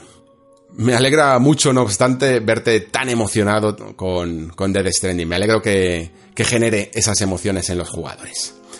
Seguimos con la guirirrubia que me dice, buenas Alex, como siempre gran programa, me gustaría felicitarte por el aniversario del Nexo, espero que el año que viene podamos disfrutar al menos de una temporada tan buena como esta. Se ha tratado sin duda muchos temas interesantes y me gustaría rescatar algo que comentabas al principio, que mucho se habla de Stadia pero poco de plataformas de streaming ya existentes, como la de Nvidia y PlayStation Now, que tú sí mencionabas. ¿Por qué crees que es esto? ¿Es que solo lo nuevo importa? ¿Que solo los productos con el nombre de la empresa más grande son relevantes? ¿O nos dejamos llevar por las grandes promesas antes que por la realidad actual? Nvidia y PlayStation Now tienen un catálogo muy amplio y PlayStation Now dice tener un millón de suscriptores ahora mismo. Pero Stadia es prácticamente solo comparado con Xcloud, que ni está disponible en España, ni para el gran público en otros países. La verdad es que es un tema que me tiene un poco confundida. Un saludo y sigue así. Bueno, es que el tema del streaming es un poco confuso en general, así que es normal que te sientas así.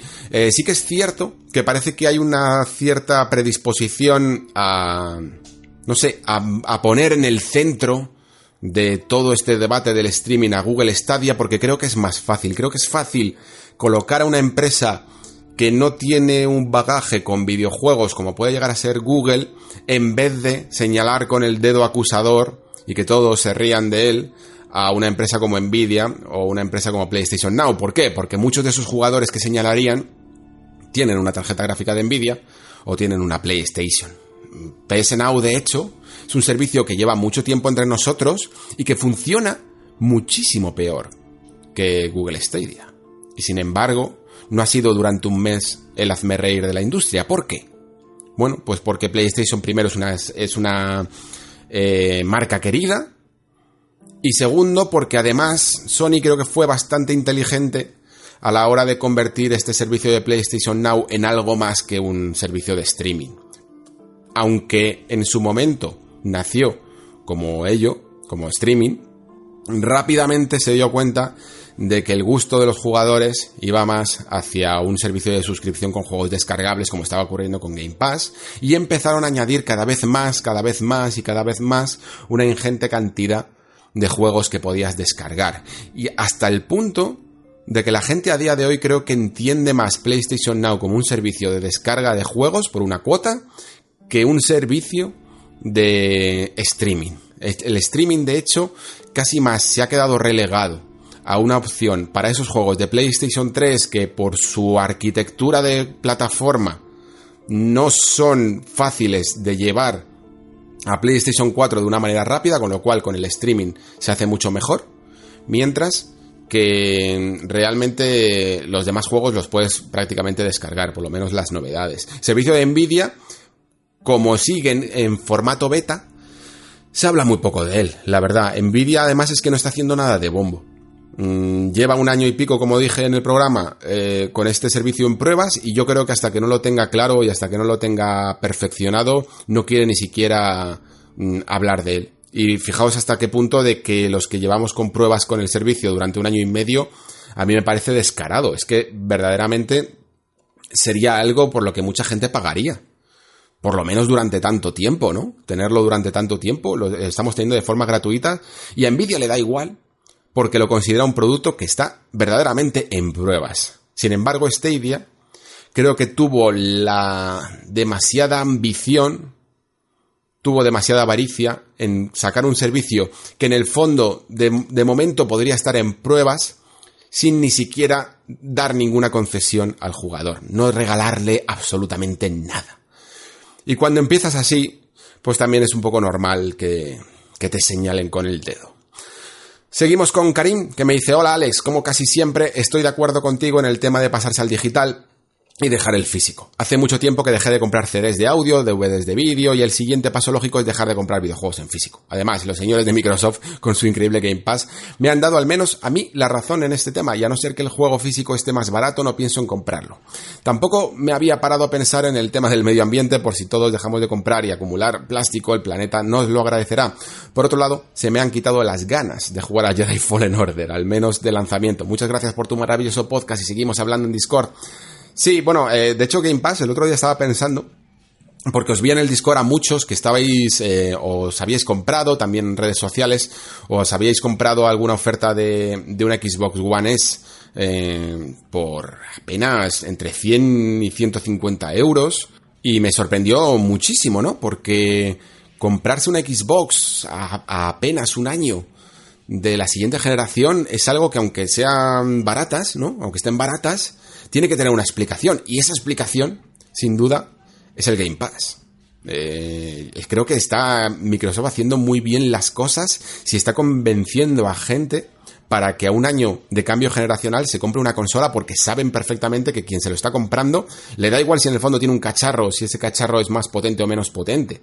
Está comprando una manera de acceder a un catálogo gigantesco de juegos por muy poco dinero, ¿no? Y eso creo que hace que muchos jugadores sean capaces incluso de, por mucho que tenga su amor en el videojuego físico, eh, traicionar ese amor por un montón de juegos eh, mediante un servicio de suscripción. Supongo que al final, a la larga, no sé, eh, existirá solo dos modelos. Uno digital, que será el absolutamente mayoritario, y uno físico, que probablemente se sostenga en este tipo de tiendas que, existen a día de hoy, tipo Limited Run Games, con ediciones especiales para esos juegos que de verdad, que de verdad te han marcado, que incluso algunas veces las, lo comprarás, o más bien lo recomprarás, ¿no? La primera vez lo jugarás en digital y te ha llamado mucho la atención, imaginaos Celeste, que creo que acaba de salir una edición, están recibiendo la gente la edición física, ¿no? Celeste, te marca en su momento, lo juegas eh, de manera digital y luego te lo recompras en físico porque lo quieres tener. Lo que pasa es que, bueno, la siguiente generación, de momento sí que va a tener este soporte físico, pero si en algún momento cierran el chiringuito del físico y esa consola de turno no puede reproducir ningún tipo de formato, pues veremos qué ocurre, ¿no? Veremos, veremos verdad qué ocurre. Seguimos con Osuka 13, que me dice, como en la teología cristiana, los pecados de Fallen Order son de dos tipos, veniales y mortales. Los primeros serían la dejadez en algunos escenarios, el clipping, la falta de pulido en las animaciones, los ponchos, los segundos, los graves problemas de rendimiento y los craseos, que en mi caso a partir del capítulo 4 me han hecho plantearme dejar el juego. Una lástima, siendo la franquicia que es y viniendo de la gente que viene. En cuanto al nuevo Half-Life, Valve eh, podría haberse atrevido a poner un 3, pero tiene muy buena pinta y creo que es una oportunidad excelente para que mucha gente entre en la realidad virtual y pierda los prejuicios. Un saludo. Pues Osuka, eh, sobre Fallen Order sí que es cierto que tiene muchos pecados y está bien que los dividas veniales y mortales porque sí que hay algunos que evidentemente habrá gente que tenga más problemas con ellos y, y otros que los sean capaces de dejar pasar, pero sí que es cierto que en los mortales hay graves, muy graves problemas de rendimiento y craseos. Eh, ya os dije que el amigo Carlos Gallego es que tuvo que hacer malabarismos, creo, para poder terminar su partida cuando estaba al 80% de completarla, que el escenario directamente desaparecía. A mí me mandó un vídeo y es que solo se veía una pantalla azul con un ventilador. Y eso es terrible. Un videojuego no puede salir así bajo ningún concepto. Y por lo que os estoy leyendo en el Discord, además, también veo que estáis teniendo algunos problemas y que hace que no os apetezca seguir adelante, sobre todo porque además, claro, con esta cuestión de los parches, pues siempre parece que dejamos una ventana a que en el futuro esto se pueda arreglar, ¿no? Pero claro, cuando tú ya has desembolsado una buena cantidad de dinero en un juego y no puedes jugar, tienes que seguir esperando, lo tienes ahí en casa, le podrías dar al play, pero sabes que si le das al play en este momento vas a tener una experiencia peor y prefieres esperar a ver si en algún momento se soluciona, me parece un trajín, me parece, me parece que no debería de ser permitido. De verdad que no debería ser permitido. Eso de estar probando parches a ver si este da con la solución a tu problema, creo que directamente no solo perjudica al juego, sino que lo condena, la experiencia. Y no deberíamos permitirlo, la verdad. Seguimos, terminamos más bien con Fernando, que me dice, Hola de nuevo, sigo disfrutando con la relajada a la par de completa y muy bien informada visión que das de este apasionante mundo de los videojuegos que tanto nos gusta y tanto tiempo nos roba.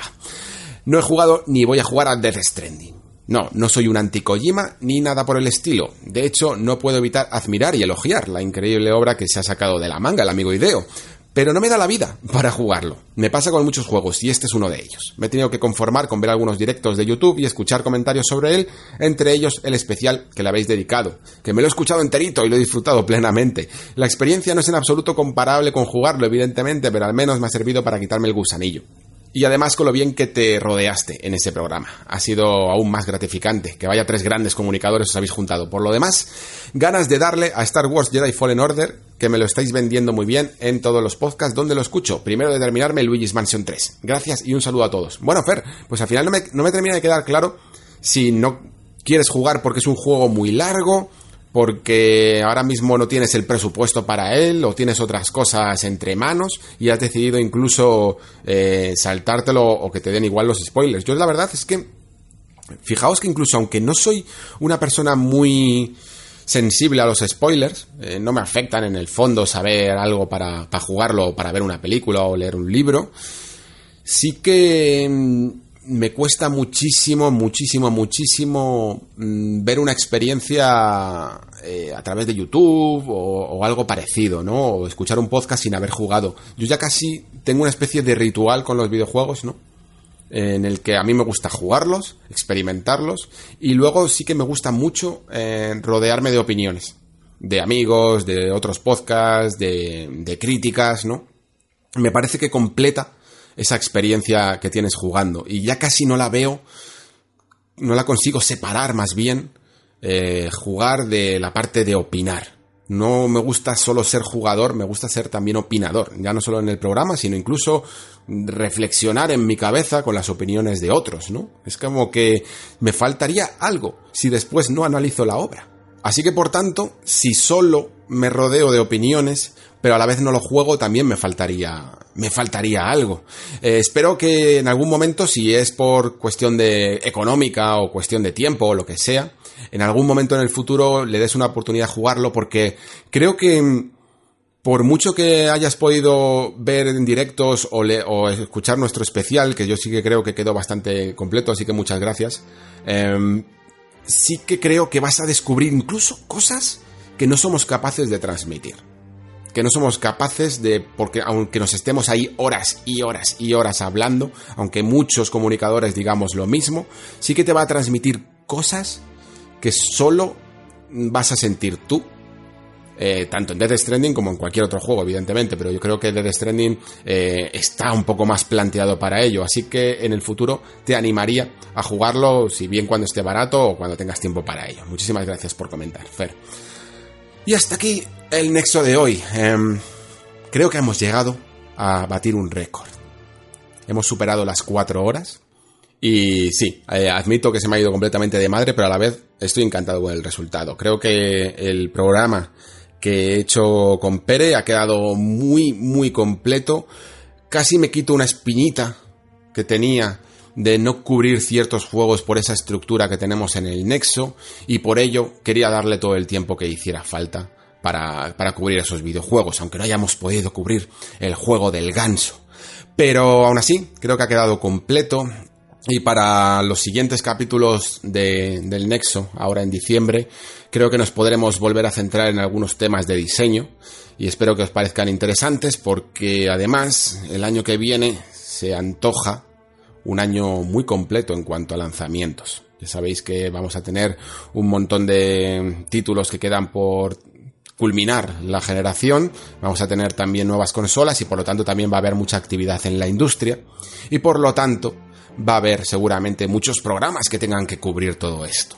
Y aunque siempre intentaré encontrar un hueco para esos especiales de programas de diseño y de narrativa, pero es probable que, en algunos momentos no sea posible porque la actualidad muchas veces manda, ¿no? Veremos qué nos depara el futuro. Hasta entonces, muchísimas gracias por estar ahí, muchísimas gracias por escuchar. Se despide Alejandro Pascual. Hasta el próximo programa.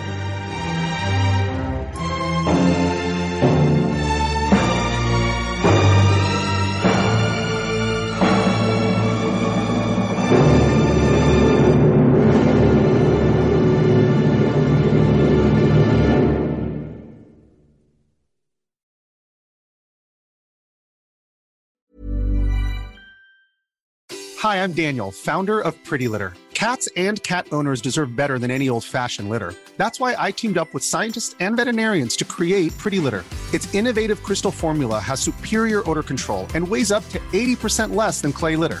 Pretty Litter even monitors health by changing colors to help detect early signs of potential illness. It's the world's smartest kitty litter. Go to prettylitter.com and use code ACAST for 20% off your first order and a free cat toy. Terms and conditions apply. See site for details.